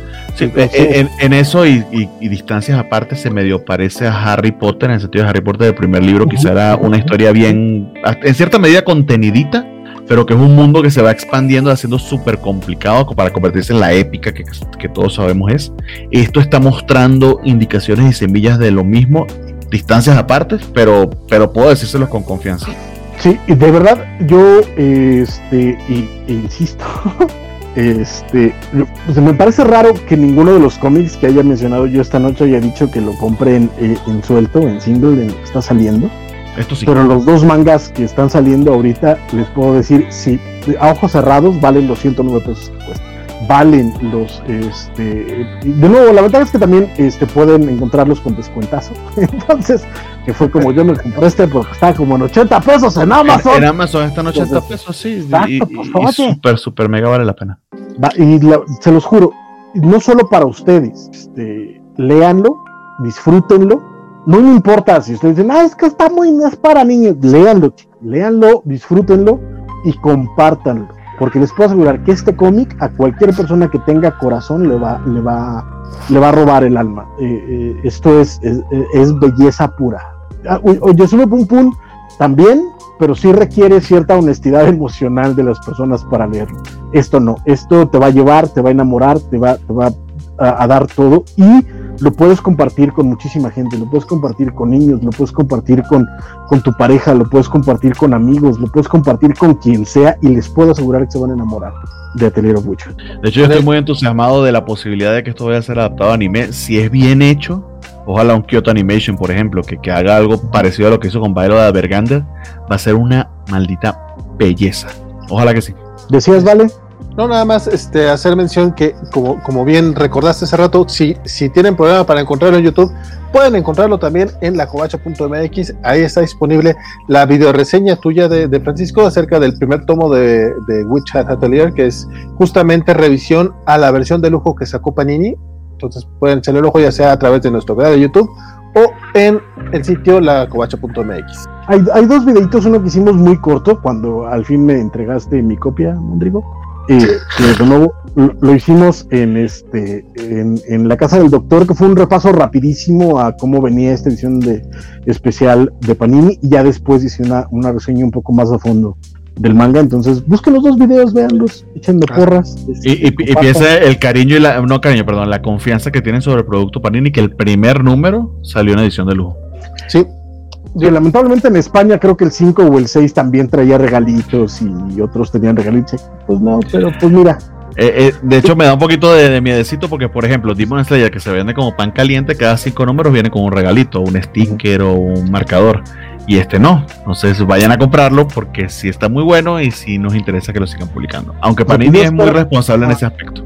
pero aún así, aún así, aún así, cómprenlo, cómprenlo, cómprenlo, cómprenlo, cómprenlo. Es relativo quiero ese que- manga. Es que creo que en el, en el 10 o en el 12 en España regalaron eh, un tarot de, con, con, con el manga. O sea, de verdad es que los regalitos están muy chidos. Entonces, mientras más se venda, más factible es que Panini diga, oye, ¿y si los traemos. Entonces, este, Yo te, yo, te, pa- yo te pago por ese extra, Panini. Sí, o sea, sin bronca, sin bronca. espectacular. Uf. sin bronca. nos dice Bertandi que ella sí lo quiere.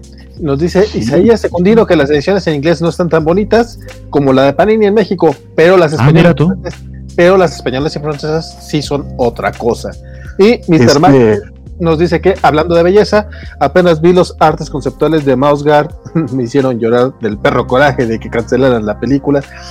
Pues sí, compadre. Y dice Bertandi que, Bernie, modelas tu playera, por favor. Que- que- ah, que, ah, no, perdón, no entendí.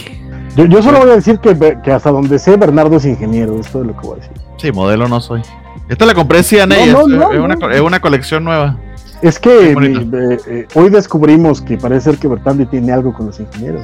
Ah, mira. En la covacharla del día de hoy, de- del último episodio de WandaVision, que Ah, también el, el- ingeniero nunca, Canal. nunca aparecido. No, y, y por ahí mencionó otro. O sea, la cosa es son los ingenieros.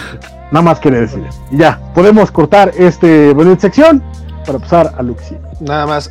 Agradecemos a todas las personas que se han suscrito, a- que han sacado, se el mero, que son miembros del canal de La Covacha.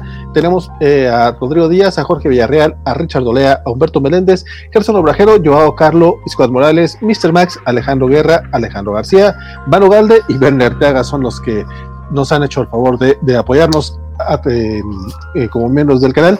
Y estas personas tienen acceso adelantado a algunos videos, a los videos pregrabados eh, que son pa- pa- principalmente ñoño nautas y los unboxings del tío Juanjo, tienen un icono especial eh, que es el, es el emoji del de oficial de la covacha. Que te hace destacar en los chats y entonces lo vemos y, ah, ok, este es un miembro, hay que hacerle, hay que Ah, no. hacerle más quesito. A- aparte tienen el batch, tienen el batch especial, pero pueden, pueden sacar el emoji covacho también. Por si no lo has visto, ¿Ah, sí? Tienes tú acceso No, al no. emoji no Sí, sabía. es, es- es el- es el logotipo de la covacha tal cual, que lo puedes Ok, hacer ok, con ok. emoji. Y pues algunos otros este, pequeños detallitos que damos ahí, que les agradecemos mucho a todos los que forman parte y son miembros del canal de la covacha. Y pues nos ayuda, vamos allá nos ayuda, nos ayuda y nos permiten continuar con el programa porque la plataforma en la que estamos transmitiendo, de hecho, gratis no es, y esto ayuda a mantenerla para poder darles más contenido. Muchas gracias. Sí, sí, básicamente dice arroba la covacha modelo. Eh, dice Bertandi que muchas que, que- que está muy padre la, la Sí. Les comento, es una colección de CNA eh, feminista o femenina de Girl Power porque se supone que de hecho que es eh, Lois Lane cargando a Superman.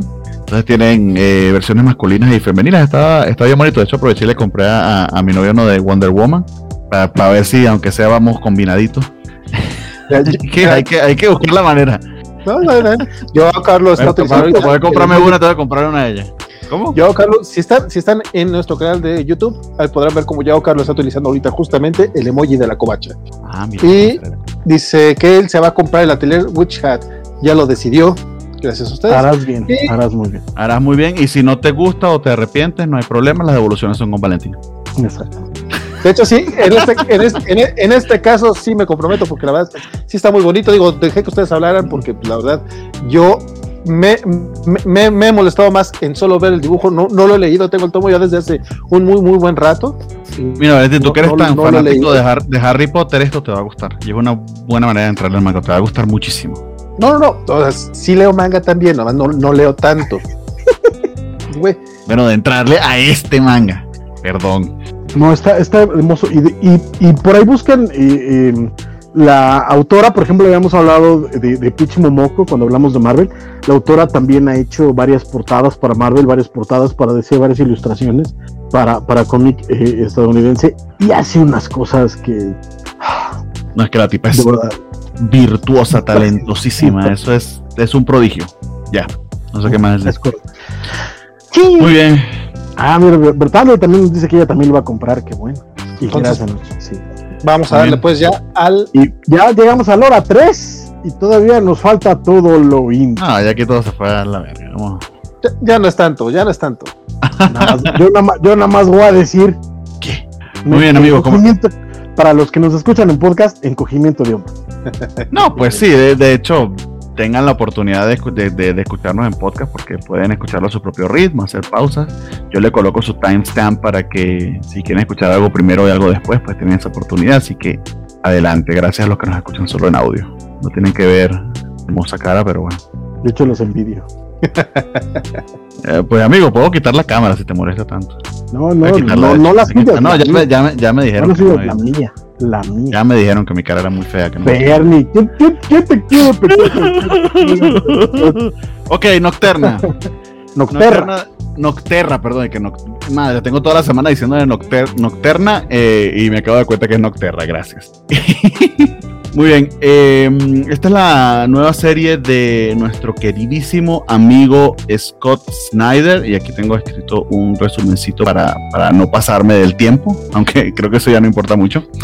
Es la nueva serie de Doctor de Scott Snyder, Scott Snyder con Tony S. Daniel. Eh, algo curioso es que fue financiada vía Kickstarter según explica Snyder, para asegurar tener el, dinero necesario antes de, empezar a, trabajar en ella, y así como para no forzar a ninguna editorial indie que se hubiese visto muy afectada por, el, tema, por el tema COVID. Eh, tengo yo entendido, me corrigen Francisco y, Valentín, que, tienen más conocimiento que yo en ese aspecto, em, que en el caso particular de Image, Image lo que le da a los autores es la plataforma para publicar y distribuir, pero ellos son los que corren con básicamente todo el riesgo de cada proyecto. En este caso particular, tanto Snyder como, como Tony. Daniel como creadores, pues decidieron eh, fondarse primero con Kickstarter y eso le da cierta peculiaridad al, título. Em, básicamente se trata de lo siguiente, es un mundo, es una promesa hecha muy interesante, es un mundo apocalíptico y distópico en el que ni la luz del sol ni la de las estrellas pueden llegar a la Tierra. El evento en el que eso sucedió eh, se conoce como The PM, y básicamente pues ocurrió de un momento a otro y aún no nos explican exactamente de qué, de qué se trató, pero tiene un twist que aparte del hecho de que no tenemos ya ni luz solar, ni luz eh, de luna, ni de estrellas, ni nada, el mundo está en penumbras, eh, resulta que esa penumbra a su vez afecta a los seres vivos. Aquellos que pasan más de 10 horas sin estar en contacto con ninguna luz, de cierta manera se infectan y de no ser tratados rápidamente terminan convirtiéndose en unas monstruosidades que se llaman shades. Eh, entonces es un mundo en el que viajar entre ciudades es bastante peligroso y complicado. Y nuestra protagonista, que aquí nos muestran momentos antes de, que ocurriera de PM, que, y que de hecho es una chica adoptada, y tiene un detalle que voy a explicárselos luego. Fíjate que aquí de hecho hacen este detalle y dice completamente a negro para explicarte ese cambio. Ella básicamente se encarga de eso, de hacer transporte de, personas de ciudad a ciudad, que, que, requiere de, una de, un equipo especial en el sentido de que tienen que mantener la cabina iluminada y grandes luces de neón en, los camiones para poder este, espantar a los shades eh, que pudieran acercársele. Algo que también comentan en el cómic es que ya ha pasado suficiente tiempo como para que no solo sean las plantas y los animales que se han visto infectados y afectados, ah, y afectados por esta infección, sino que inclusive eh, se han reproducido entre sí y han formado nuevas especies. Entonces es un mundo en ese, en ese aspecto completamente diferente al nuestro eh, y, la amenaza es está bastante interesante y bastante eh, aterradora. Bueno, el número nos ubica en la tragedia de esta, de esta chica en particular, que debe, se ve obligada a trabajar moviéndose de ciudad en ciudad por, razones que nos explican y que, y que, no, voy a, no voy a revelarles para no darle muchos más detalles de la trama, pero son razones bien, bien importantes. Eh, y se debe embarcar en un viaje especial con una pareja de un abuelito con su nieta, eh, que le piden traslado a una mítica ciudad del norte donde aparentemente sí se han logrado cosechar o, no cosechar, perdón, que tienen o han logrado imitar la luz solar del todo. Es algo que mucha gente no cree que sea posible, pero que eh, este, este señor, este, este, este hombre mayor le dice que sí que, y, que, y, que, y le pide que, que, hagan el traslado y le ofrece una grandísima recompensa eh, eh, en dinero o en energía, porque aquí la energía en baterías de hecho es una moneda, este, que con eso va a de pagarle.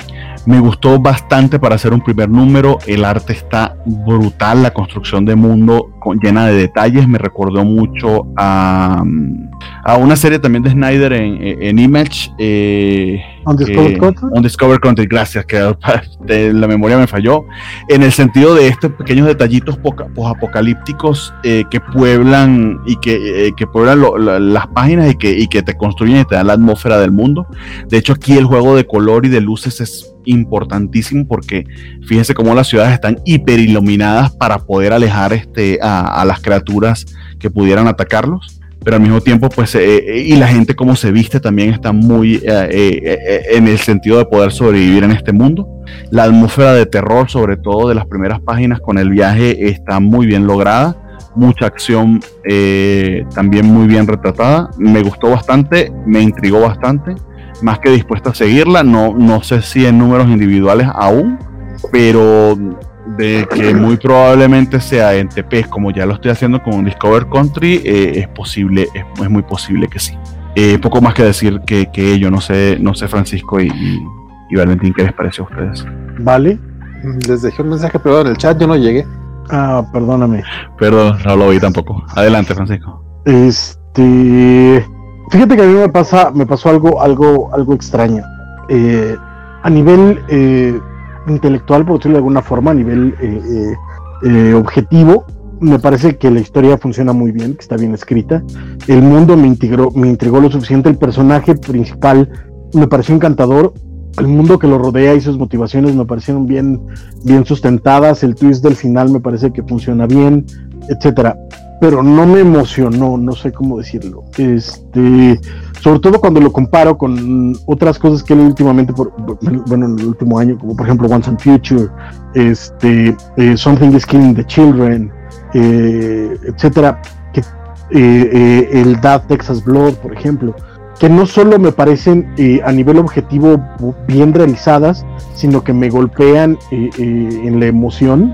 No me pasó lo mismo con Nocturne le echo la culpa a Tony Daniel, le echo la culpa a que de pronto la primera secuencia de acción me pareció eh, algo rara, algo, algo, algo larga y algo eh, innecesaria incluso, cuando me, me, podré llevar más a, entrar a los personajes, pero incluso tomando eso en cuenta y comparándolo con otras cosas que sí me han emocionado a últimas fechas, eh, no es tan diferente.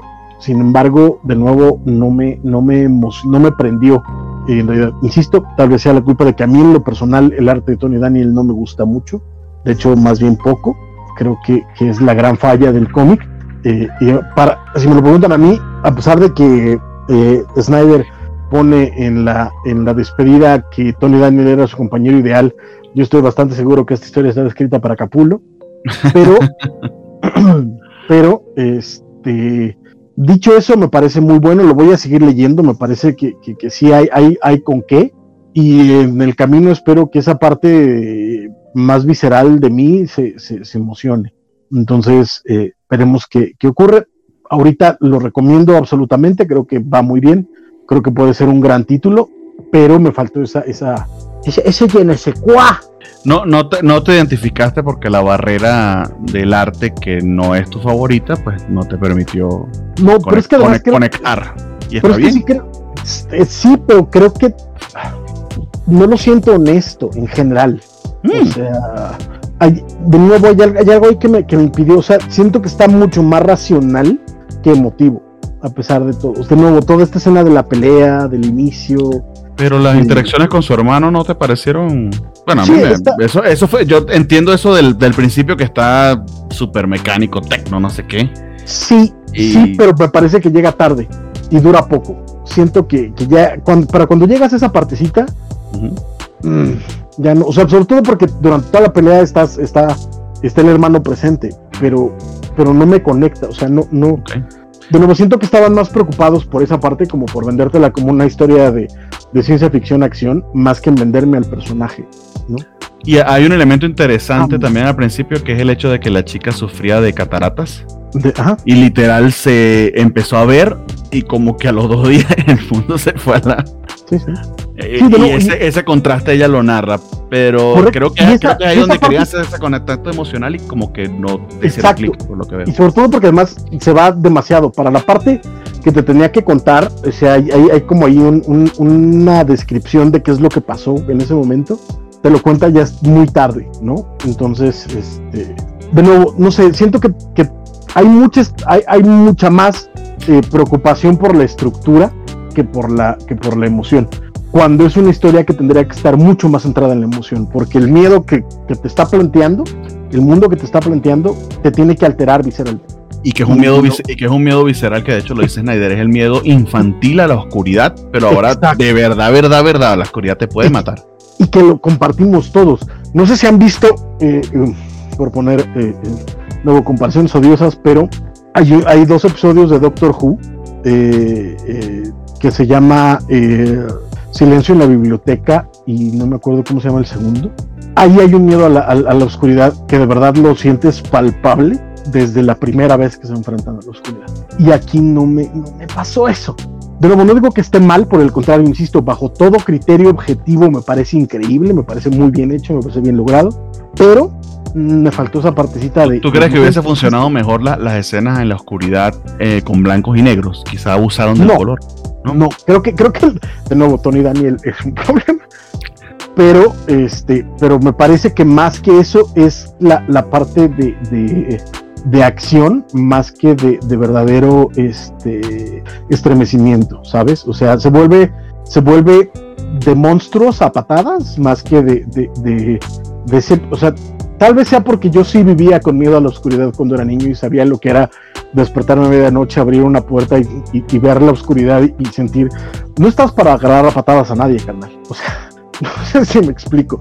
Ya. Y incluso la gente que está detrás del camión, que no tiene la habilidad de la protagonista, la ves muy, muy, muy calmadita, ¿no? Entonces, de nuevo, siento que, que hay mucho raciocinio más que la parte em, eh, visceral del miedo a la oscuridad.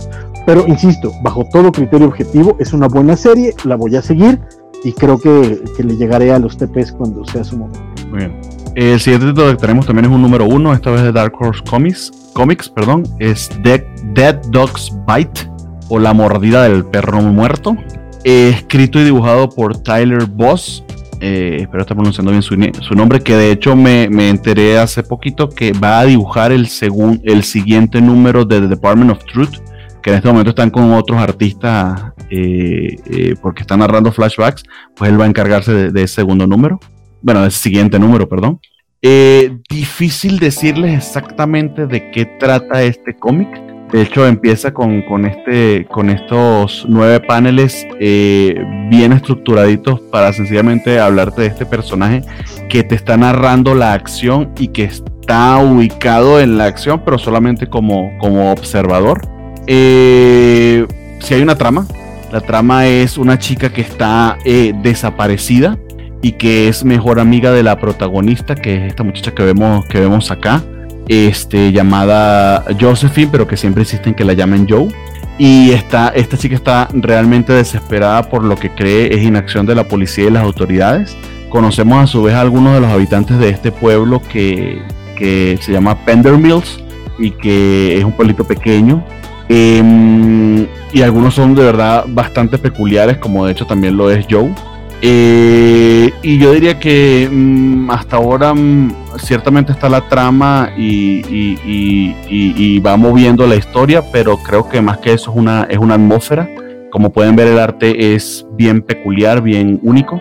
Eh, poco, poco más puedo decirles porque creo que la, eh, esto está pensado más para leerse de una, de, de una enviada que, que- que por números separados, pero me llamó lo suficiente la atención como para continuar la historia quiero, quiero saber qué, qué más nos tiene preparado eh, el autor, eh, pero hasta ahora solamente está planteando eh, un estilo, una atmósfera que a mí me cautivaron bastante eh, y poco más que eso. Pero me, me, me gustó. O sea, recomendaría al menos, eh, este, voy a esperar a ver qué tal va la historia en, en líneas generales, pero, pero por ahora me, me, me interesó seguirla. No sé, Francisco, si tuviste oportunidad de verla. Sí, eh, Bien.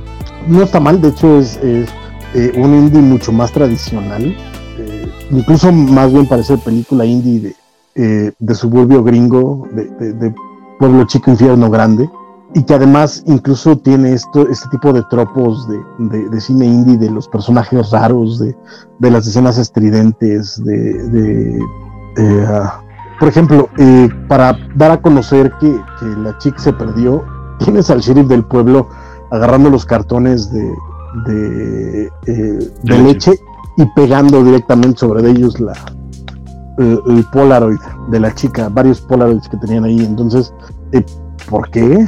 ¿No? Sí. es, es un quirkiness innecesario, pero mira, eh, está ahí, te crea un ambiente, te da una idea. Este, y como eso pasan varias cosas. Y que la Pero chica también tiene un nombre bien peculiar que se llama Cormac Goffin, que casi que McGuffin. Exacto, exacto, que ya te está diciendo por dónde va, ¿no? Exacto. Este, entonces, de nuevo, es, es más eh, de, de, de, de quirkiness que de, de plot o, o incluso de, de caracterización. Pero está bien. Yo, la verdad, aunque sí puedo decir ahorita de, ah, sí lo voy a seguir, lo más probable es que para el segundo número se me olvide leerlo. Pero si, me, si lo recuerdo, lo, lo, lo leeré. Pero, y si me da el tiempo, ¿no? Pero no va a estar en mis prioridades. Sin embargo, tiene momentos bonitos, el arte está cotorrón. Creo que el, el- el color abusa un poco de algunas cosas. Pero, eh, rojos. ¿Mandé? Los rojos, sí, están a veces Pero- saturaditos. Pero, exacto, sa- saturados a madre. O sea, no sé. En fin, habría que, perdón, habría que, que esperar. Y si después me acuerdo de leerlo y digo, ah, mira, sí está bien chido, ya lo diré. Pero ahorita, ahorita, ahorita, no lo recomiendo. A pesar de que no digo que sea malo, simplemente yo no lo recomiendo. Muy bien. Tú, vale, le diste. No, ya no digo que no. Y se quedó en mute. O está, está- nos está mentando la madre en mute. Exacto, y de pinches, güey, te estoy diciendo que no me estén quemando. Algo, algo así, mira, más fácil. Yo leí el Firepower y el Berserker de los indies. Entonces, si tienen otras cosas, vayan. Va- va- vamos con otro, con otro número uno. eh, esta vez de, de hecho, hablando de, de Firepower de Chris. Samney. eh, Jonah and the Impossible Monsters. Y Impossible, eh, dicho así como una niñita, Impossible. Oye, pre- pre- pregunta Antonio que si, que si hablamos de James Bond. ¿Leyeron el James Bond? No, ¿verdad? Bueno, no lo vi en la lista. No, de- sí, es, sí estaba, pero eh, yo no lo incluí. Pero si hay suficiente demanda, pues pudiéramos incluirlo, porque creo que fue, creo que fue un número uno. Usualmente Dynamite le, Es que yo los, los- en general los, los de James Bond que he, estado, que he leído no a mí no me han encantado estos de Dynamite. El segundo arco de Ellis está bueno, pero el primero no tanto. Luego los otros, eh, uno de Andy Deagle que también está. La verdad, por- yo la verdad lo vi y no me llamó la atención. Entonces. Pero no te puedo decir que no está bueno. Usualmente- no me usualmente, y, y digo, no, no es, no es mala onda, este, pero usualmente hay cómics que vemos que, que salen así, pero no, no, no nos llaman, y muchos de ellos son los de licencia. Por ejemplo, rara vez leemos los de Star Wars, por decirte algo. eh, Transformers. Casi no Transformers. Tortugas Ninja, solo, solo The Last Running, porque nos parece como. eh, eh, es, un, es un fenomenazo, ¿no? Este, pero si de nuevo, como dice Bernardo, si ustedes lo quieren, nada más cuando salga, recuérdenoslo y, y- y lo leeremos con, con Sí, mucho que, gusto. eh, una de mis tareas, pero no creo que sea para esta primera mitad del año, es ponerme al día ya sea con Power Ranger, Transformer o J. Joe, una de esas tres, porque sí sé que ahí tiene su nicho.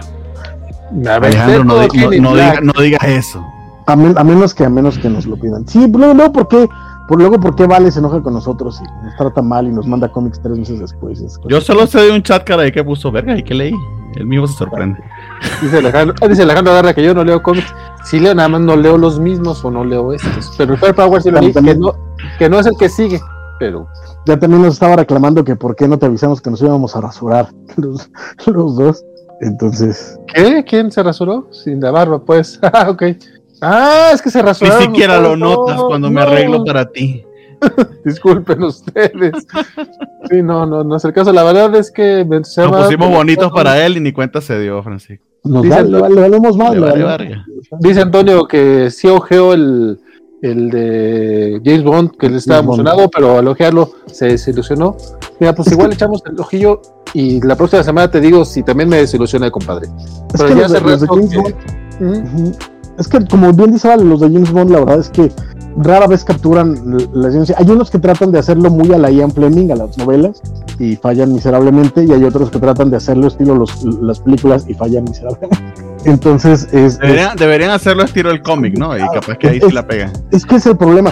Por ejemplo, como, como dice Vale, una de las grandes ventajas que tuvo eh, eh, los primeros números de Warren Ellie es que este, entendió que mientras menos diálogo tuviera, mejor, entonces se dedicó a la acción entonces, este, Warren estoy seguro que cobraba por página lo mismo, entonces nada más ponía y James Bond saltó un coche, ¿no?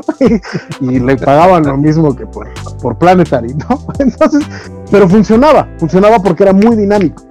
Yo no diría que están buenos, ¿no? Porque además yo soy muy fan, muy fan de James Bond, tanto de la novela como de, de las películas.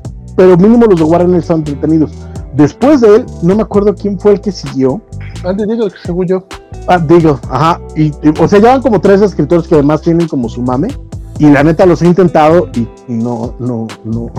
Este, no.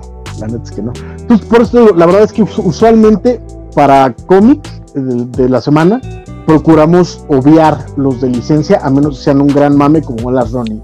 Pero, como pasó con Rorschach, si en algún momento quieren que leamos un cómic, avísenoslo y ya veremos quién se sale, digo, quién, quién dice algo. ¿No? Entonces. Este, ah, de Valentino te vas a salir. No, ya, ya, ya, Vale dijo, van a hablar de James Bond, ya, mira, me largo. No, no, no, eh, es que iba a sacar, o sea, sí, sí me los leí, te lo juro, los anteriores, los de James Bond, aquí los tengo, o sea, y no, fue, sí, fue, digo, el de Hammerhead, y el, y el otro fue James Robinson, hizo, que no fue de James Bond, fue de Félix. Ese ya no llegué, pero el de Digo y el de Robinson. Sí, o sea, y a mí el que me gustó fue el segundo, el de Eidolon. El primero de Warren Ellis no tanto. No puedes hacer esa cara y decirme que lees en el baño, güey. Ya, ya no puedo. ¡Ah, no! Jonah and the Impossible Monsters.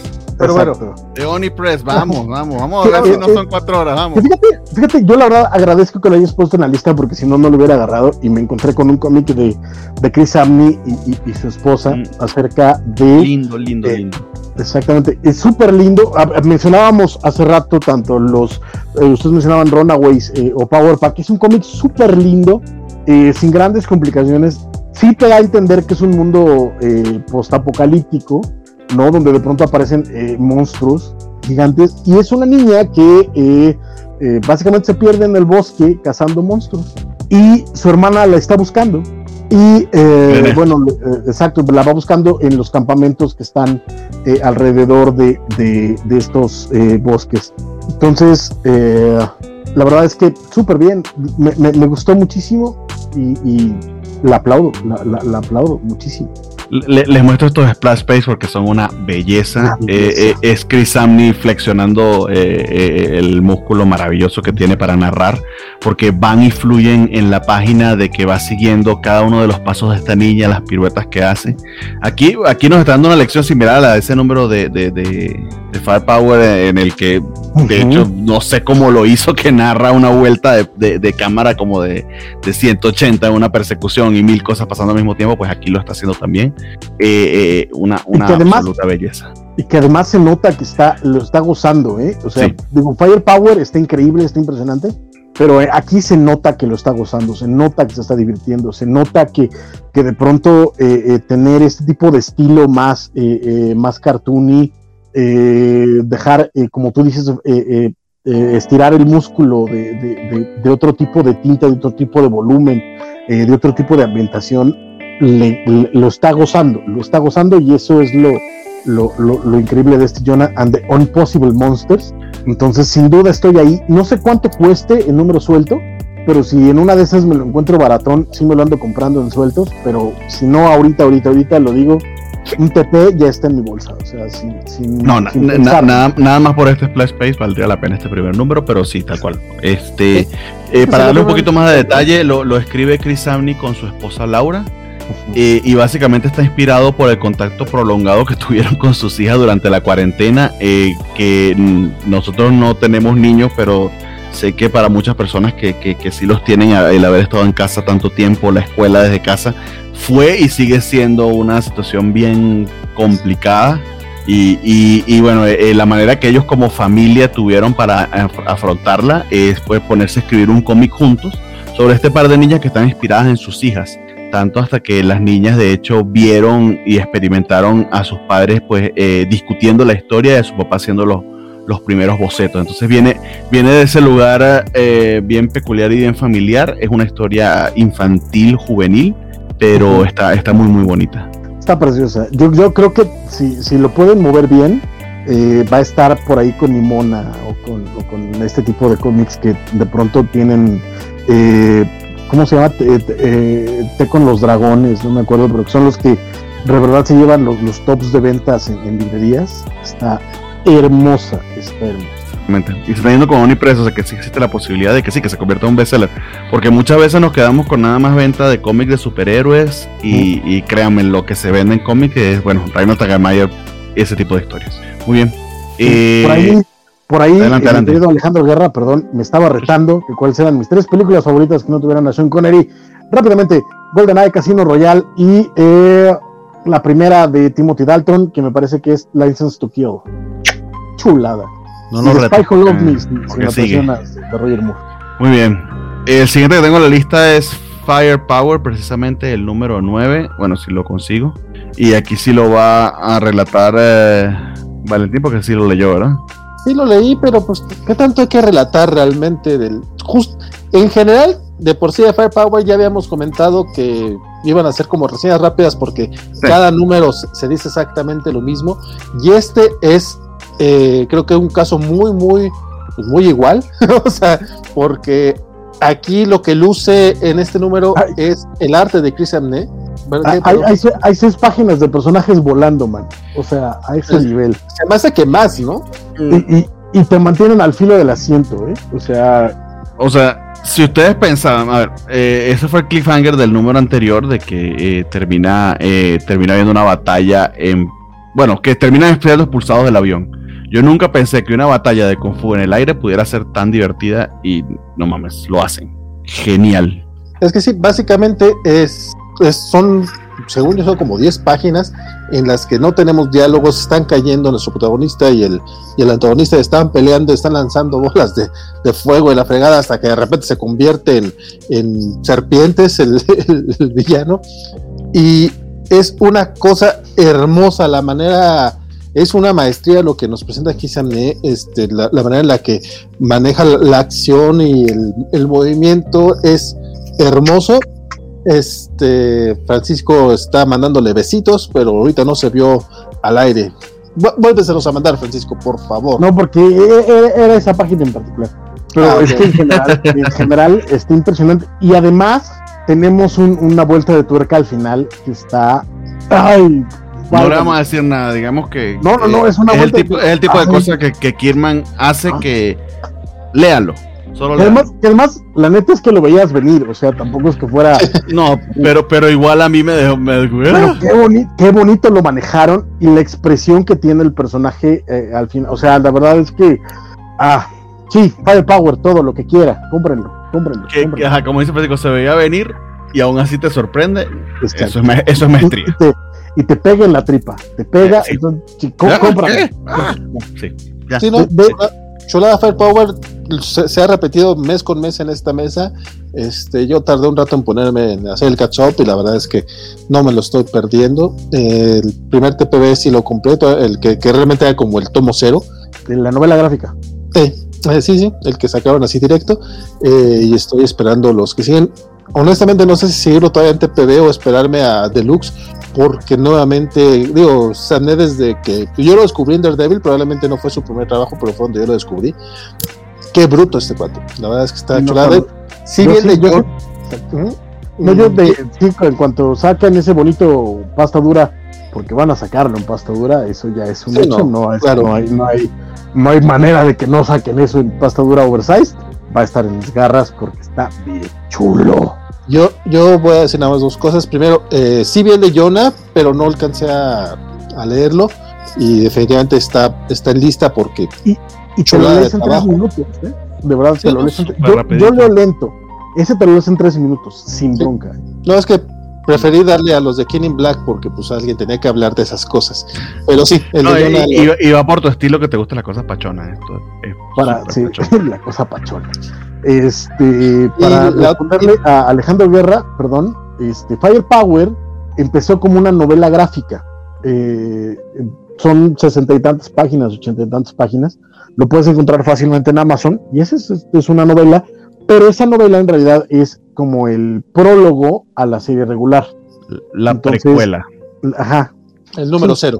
Ajá, de- ajá, pero la idea es, hay una, hay una novela gráfica Como cero Es- como menos 10 a 0, porque es bien. Pero es- hay una novela gráfica que es donde empieza la historia y después ya empiezan los números sueltos. Este, no había nada antes, o sea, eh, la novela gráfica básicamente fue el lanzamiento de esta serie. Fue como, como el de, ah, mira, es como, es como hacer un piloto largo de una serie de televisión, ¿sabes? Haces tu, piloto de dos horas y ya después cada... Este, esta novela gráfica es el piloto de Firepower y la serie regular ya es la, la serie. Entonces, espero haberte aclarado tu duda, Alejandro Guerra porque eres miembro cobacho y los miembros cobachos responden sus preguntas. Y, na- ya, y mi, mi segundo comentario antes de, seguir a lo que sigue. Panini o Camite, antes de que se las gane Planeta y la, la- la tengamos con, con traducción española, que yo sé que no es culpa de la gente de Planeta de aquí, pero pues, hombre, por favor, échenle un ojo a estos títulos que están hot ahorita. Si, si tienen problemas de ventas porque de repente traen productos que no sean tan atractivos, bueno, pues échenle un ojo a lo que sí está vendiendo, a lo que está generando hype y a los que les recomendamos aquí, hombre, neta, Planeta ya no Simplemente por eso, por tener un buen catálogo, nada más. O sea, les puedo asegurar que Sí, pero, Firepower. pero, pero es competir. o sea, si va a vender. Exacto. ¿Quién sabe cuánto costará esa licencia por ser Kirkman? Es que también, ese es- quién sabe por qué este, Walking Dead y Camite y tal, o sea, son cosas raras, no sé, no sé qué necesite. Cualquiera de las Pero, dos. eh, pero en este caso particular creo que se puede vender. Es, es muy sencilla, es muy dinámica.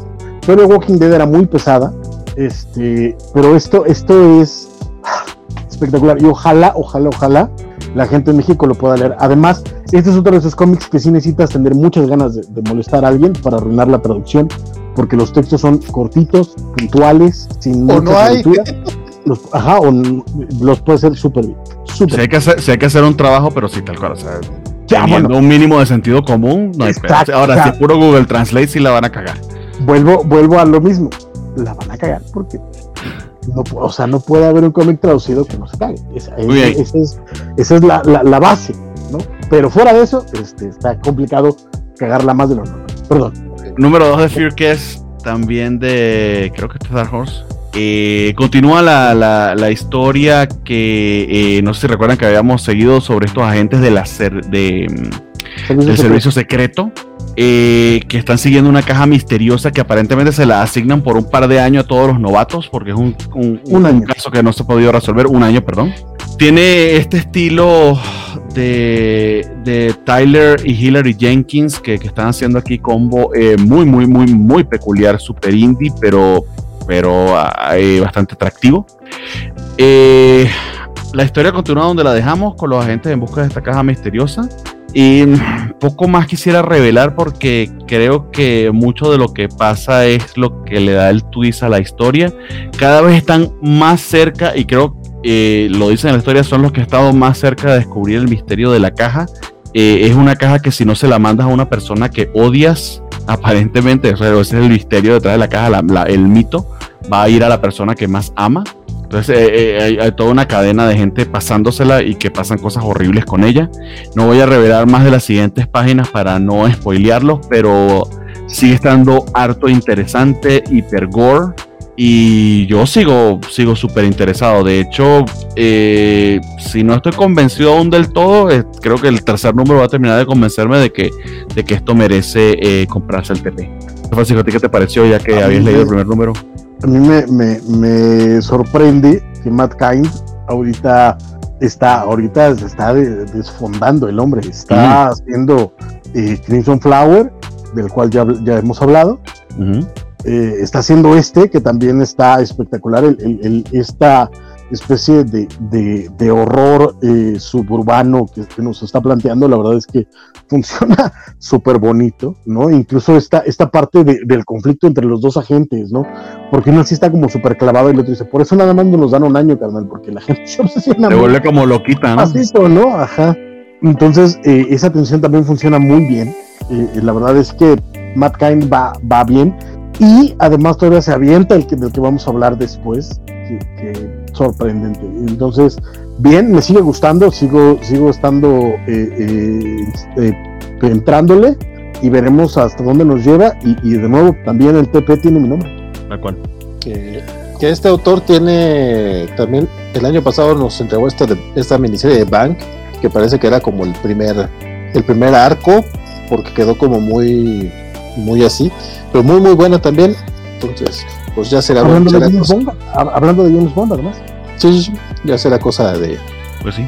de, de- de ponerle atención que El otro que tenemos en la, eh, el, el otro que tenemos en la lista que, que no voy a mostrarlo para porque vamos en 3 horas 34 y tengo la esperanza de que podamos cerrar a tiempo es Comic Book History of Animation el cuarto número no tiene caso Eh, sigue muy bien, súper divertido y entretenidísimo. Estoy aprendiendo un montón. Es un documental muy bien hecho en forma de cómic, pero muy, muy bien hecho. Eh, ah, chequé en Amazon a ver si el TP ya estaba, eh, pero dicen aún no disponible o no se encuentra en este momento, pero lo estoy cazando porque de, de verdad, o sea, es un must have si eres amante de la animación. Esto está bellísimo. Poco más que decirles que eso. ¿ok? Y last but not least, el mame de la semana. eh, Pero ¿por qué es un mame, querido Bernardo? ¿Por qué? Porque Ah. los mames, los mames surgen por algo. Los por ejemplo, el de Last Ronin. este tiene dos, este tiene dos razones. Ah. Le voy a decir la primera que no me, no me la van a creer, pero es porque tiene una referencia a mi país bien extraña.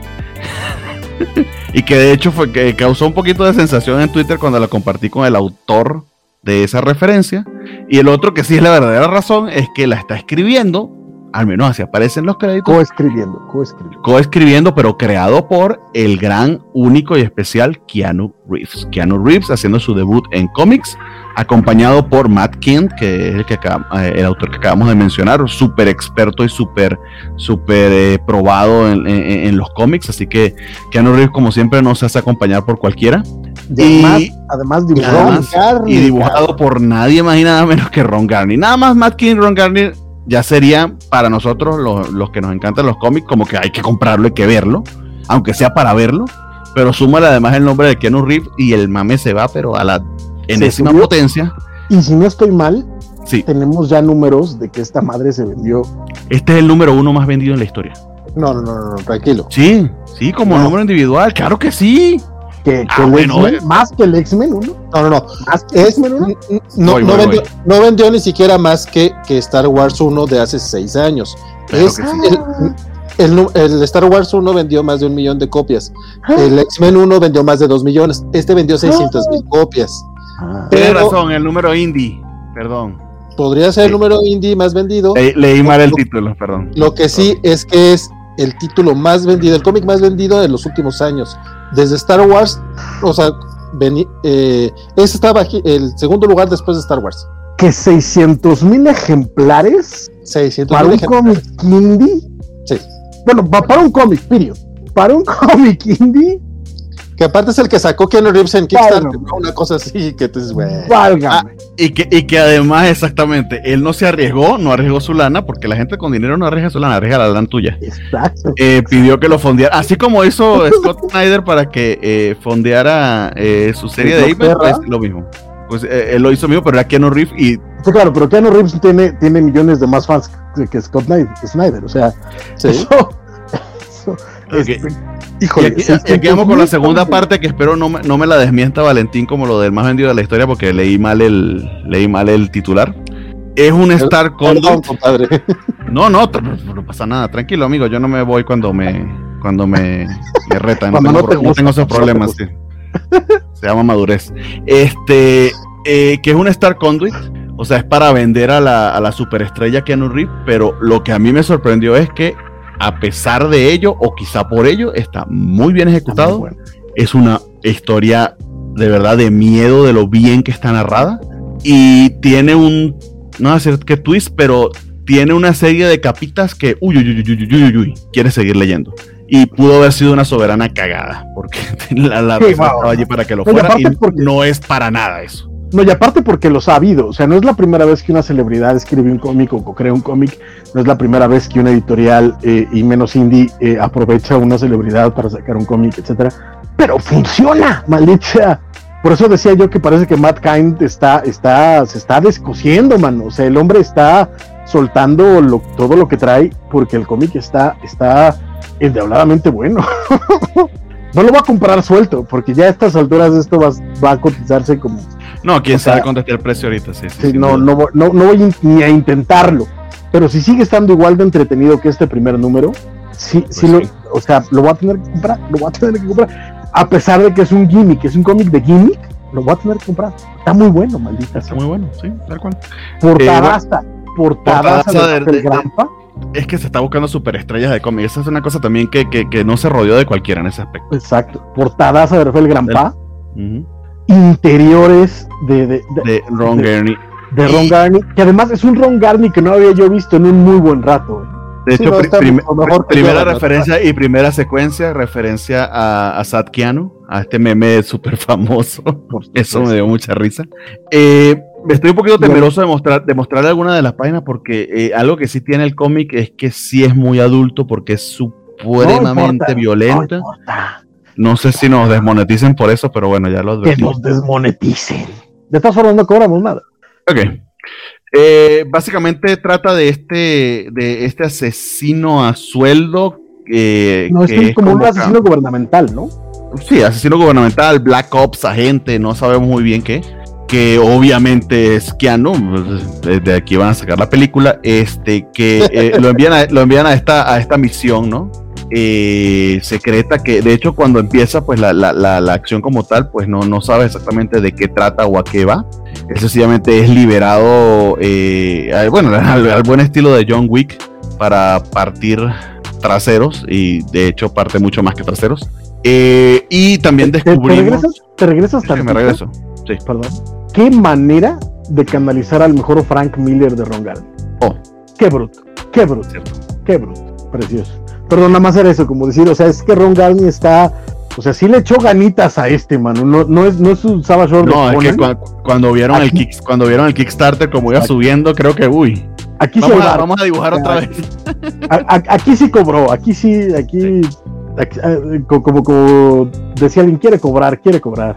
Eh, bueno, y, y empieza la matazón a la cuarta página, o sea, y la mata. Cuando quiero decir la matazón es la matazón, o sea, tiene algunas escenas que a mí me hicieron como que, ¡ah! que es como la misma impresión que tendrías viendo alguna película de John Wick. Este, wow, todavía ves ejemplares de Berserker, ¿a qué precio? Rodrigo, nos está diciendo Rodríguez Villas Paz que fue fantástico justamente hoy, viernes, y todavía había ejemplares. Ojalá, Rodrigo, te hayas comprado uno, mano, porque la neta es que está bien bueno. Exactamente. Vale madre, está bien bueno.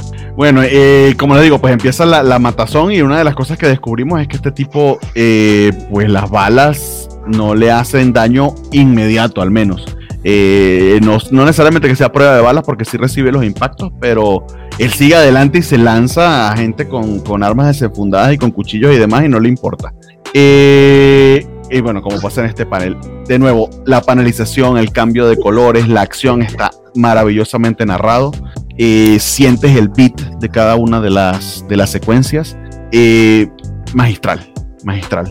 Eh, bueno, eh, de hecho, eh, eh, esta acción en que le saca la costilla a un tipo y con esa costilla mata a otro, pues, eso está... no sé qué quieren que le diga. Ya, ya, déjalo ahí, déjalo ahí porque Es, diversión, es diversión ridícula eh, Sí, sí, sí. llevada over the top, pero está tan bien hecho que se lo perdona y te sorprende y se lo crees. De hecho, fue- fueron beats que me sorprendieron. Déjalo ahí porque me estoy excitando, man. Es que, de verdad, está, está, está sorprendente el, el- el- el trabajo, eh, eh, la forma en la, en, la, en la que Garni lo lleva, el guion de, de Matt Kind, que no sobre, sobre explica, no, o sea, era tan fácil hacerlo, hacerlo eh, eh, wordy, y sin embargo elige que sea la misma acción la que te lo cuente todo, la revelación final que parece, eh, eh, eh, ah, o sea, de nuevo, aunque, aunque no es sorpresa, la forma en la que es ejecutada parece es, es sorprendente. No lo vi venir, la neta. O sea, probablemente no esté tan bueno como lo estoy haciendo, haciendo yo, yo, yo sonar No, lo que pasa es que las expectativas, las expectativas eran muy bajas. Exacto, y, y me, o sea, me, me voló la maldita cabeza. O sea, es, es- fue como de esto no lo vi venir por ningún lado. Por ningún lado. De nuevo, a Ron Garney yo ya lo estaba dando casi por muerto, y de pronto me saca esto. Eh, me, me- me saca un arte de, de- de- que no le había visto yo desde probablemente los, lo- los últimos números que hizo con Mark Wade de, de, de- de- de Captain America, canalizando a Frank Miller, canalizando al mejor eh, John Romita Jr. No, o sea, y no, no, no, no, me, me emocionó mucho, la verdad, me gustó, me gustó.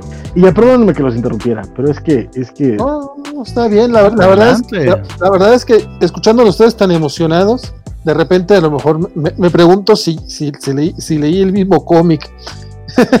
o sea, sí me gustó, se, me- se me hizo muy entretenido. Eh, yo, yo, yo destaco más el arte de Ron Garney, que ese está brutal, más que, más que la historia. Digo, tampoco es que esperáramos gran cosa y entiendo que básicamente estamos viendo a, a este. Me fue el pinche nombre del personaje. Keanu Reeves. No, bueno, no, Keanu no es el personaje, pero me refiero a. Es es. Es, es- John es Wick. John, es John Wick en, en esteroides. John, John, o sea, Eh, si acaso el, el giro del final sí fue el que dije, ah, ok, va, al parecer va más para allá, porque pues aquí no vemos, realmente no vemos más que acción, acción, acción, eso sí, una acción bien, bien chingona, o sea, se lo de cada quien está bien perra, Eh, pero sí, como que la historia todavía no me, no me atrapó, digo, el giro nuevamente es interesante, pero tampoco es algo que yo diga, ah, qué bruto, como me muero por leer lo que sigue, es, Ah, esta, no. mez- es- es esta mezcla entre Wolverine, Vandal Savage y todas y dos que tres cositas que o sea, no se hace como que esta mezcla con John Wick obviamente con es, como que esta mezcla de cosas, ya veremos hasta dónde va. Eh, a mí no me no me llamó como para ir, ir a comprar el primer número así ya ahorita. No, no tanto, Pero pero, Alejandro- es interesante para Alejandro- seguirlo leyendo. Alejandro, Alejandro Guerra tiene razón, es todo lo que voy. Alejandro Sí. Guerra tiene. No, no, el siguiente. En, que Dice- no, en el- Dice Ron Garney me sacó esto, Francisco out of context. y dice, hoy en Tradición o como Vale, a Vale no le gustó Keanu Reeves Cerker. Y yo, nuevamente, no es que no me haya gustado, más bien no me voló la cabeza como usted, o sea, porque es que si los Es Los- que, es que, leo a ver, a ver, los- a ver, Valentín, yo, yo abrí esto, yo, abrí- yo, yo abrí esto esperando burlarme de él. Fíjate, Francisco, Francisco hasta se va, dice, no como- ¿sabes qué? Sí, exacto, ¿sabes qué? Ya me voy, ya, ya, ya, adiós. Ya. Me voy. Es que yo, Pero- yo abrí esto, no. yo abrí esto, Valentín, esperando burlarme de ellos y, y, y, y para nada. Este, Ese bien se vuelve ahorita. No, no creo que ya Francisco ya no vuelve, ya, ya, ya, ya nos apuntó, eh. Ah, ¿verdad que dijeron que? Ah, ¿verdad? Me la creí, me la creí. Este, enti- entiendo que las expectativas jugaron aquí en, a su favor. Eh, para ustedes, la verdad es que pues, es más o menos lo que yo, yo esperaba leer. Honestamente, no. Eh, me sorprendió más, nuevamente, el arte que, que la historia. Y tal vez que no sabía que era Ron Garney el que dibujaba. Yo no, le- yo no le tengo tan poca fe como Francisco. Entonces, a mí sí me ha gustado lo que ha hecho recientemente. Entonces, mira, yo No, no que sé- aquí- a- a- yo al no menos aquí ves que si, si le pagan a Francisco. le- yo no sé cómo le hace eh, nuestro compañero Cobacho Gaider Abdul, que cada que hablamos de Ron Garney se aparece.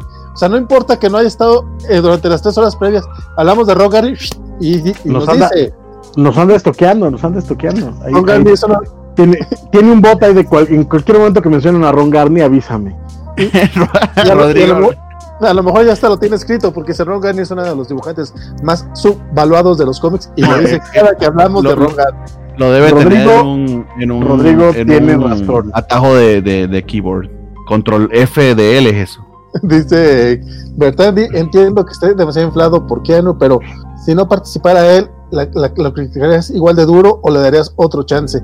No, de hecho, probablemente se- sería. Es que ese es mi punto. O sea, si no fuera Keanu Reeves, si no tuviera este likeness, o si no estuviera Ron Garney involucrado, eh, no le darían otro chance. O sea, no, no, no seguiría leyendo el cómic. O sea, así, así, de- ¿En así de- serio? Sí, ¿no? O Híjole. sea, si no tuviera el likeness de, de Keanu Reeves, Oye, yo me esperaba todo menos que a, Vale no le entusiasmara tanto. Rodrigo. Eso sí me Rodrigo, sorprendió. Team, hashtag Team Rodrigo, esto es lo que voy a decir. Dice Rodrigo, a Vale le gusta Killing Black, pero no le gusta Keanu Vive, traiciono como Vale. Yo no he dicho que me gusta Killing Black, digo que no está tan peor. no, por favor, así empiezan los chismes, por favor. Bertandi no juega con nuestro corazón, Francisco. Y dice que cree que Gaider eh, ve los tweets y cuando los lee entra a criticar. No, no, no, pero no entró a criticar a Rogan y al contrario, vino a hablar bien de él. Para criticarnos a nosotros por hablar mal de él. Y también sí. Bertando dice, apoyo lo que dice Rodrigo, hashtag Team Rodrigo, es correcto. Rodrigo bueno, alguien Rodrigo y Alejandro, esta, eh, el día de hoy, dijeron toda la verdad. Ah, Pero sí, la verdad es que íbamos a terminar temprano y yo creo que apenas vamos a terminar sobre la hora. Nada más, nada más quiero como, como, como dejar claro, o sea, no es que sea temprano. novedoso, no es que sea una belleza, no es que sea, eh, o sea, vamos, no es Watchmen, no es Corto Maltés, no es este, no es Akira, pero está súper bien ejecutado, está muy bien narrado, la, las, las, vueltas de tuerca te las lleva bien. Eh, además, se atreve a hablar de, de, de, política, poquito, pero habla de política. Y además está bien, bien malditamente bien hecho. O sea, la neta es que después de haberme aventado Futures, agrade, después de haberme aventado Empire, es un cómic, es un cómic de acción, de acción exagerada, eh, over the top, ridícula inclusive, pero como Exacto. está tan bien hecho, está bien centrado, está bien narrado, se, se, se, se lee divertísimo. Te sientas junto al Sin City de Frank Miller y este y no hay tanta diferencia, carnal. O sea, está súper bien hecho. Está ¿Hace, cuánto, bien hace, ¿Hace cuánto que no lees Sin City, compadre? Piensa primer número de Sin City. Nadie está diciendo que sea Sin City. Está diciendo el primer número de Sin no, City. No, no, de, de, de Sin City en general. No, no, pero esto, esto también, me, me, también me dio esa atmósfera en cuanto al, al, panelizado. Sí, sí te lo compro. No, no, no. Pues porque está, eh, está, está canalizando Frank Miller, mi querido Ron Garney. Gráficamente, yo creo que esto está mucho mejor que Sin City. Te pregunto otra vez, ¿hace cuánto que no lo lees? No envejeció tan bien, compadre. Lo sé porque eh, a finales de marzo sale un Ñoñonautas de Sin City y fue muy triste. Y eso fue lo que dijeron, eh. No voy, a, no voy a. Perdón, sí. Yo, yo no pensé que fuera a llegar a eso. Neta que no, pero bueno, es otro tema completamente distinto. Este, pregunta Bertandi que si es un cómic pretencioso. Creo que no, aunque el final podría parecer que va por allá, ya veremos, pero no, el, el primer número para nada. Es, es, es, acción, acción, acción bien ejecutada, eh, bien narrada, bien llevadita, eh, tiene su twist, sí, pero no es un twist así de, oh Dios mío, qué intelectual. Piensen, en, piensen, en, piensen, en, John Wick. John Wick no es que sea una película Ajá. intelectualoide, pero no mames, qué divertida y qué bien hecha está. No, y aparte, a nivel, a nivel artístico, a nivel ejecucional, es una maldita belleza. Puedes dar clases de cinematografía con John Wick sin problema. Bueno, exactamente.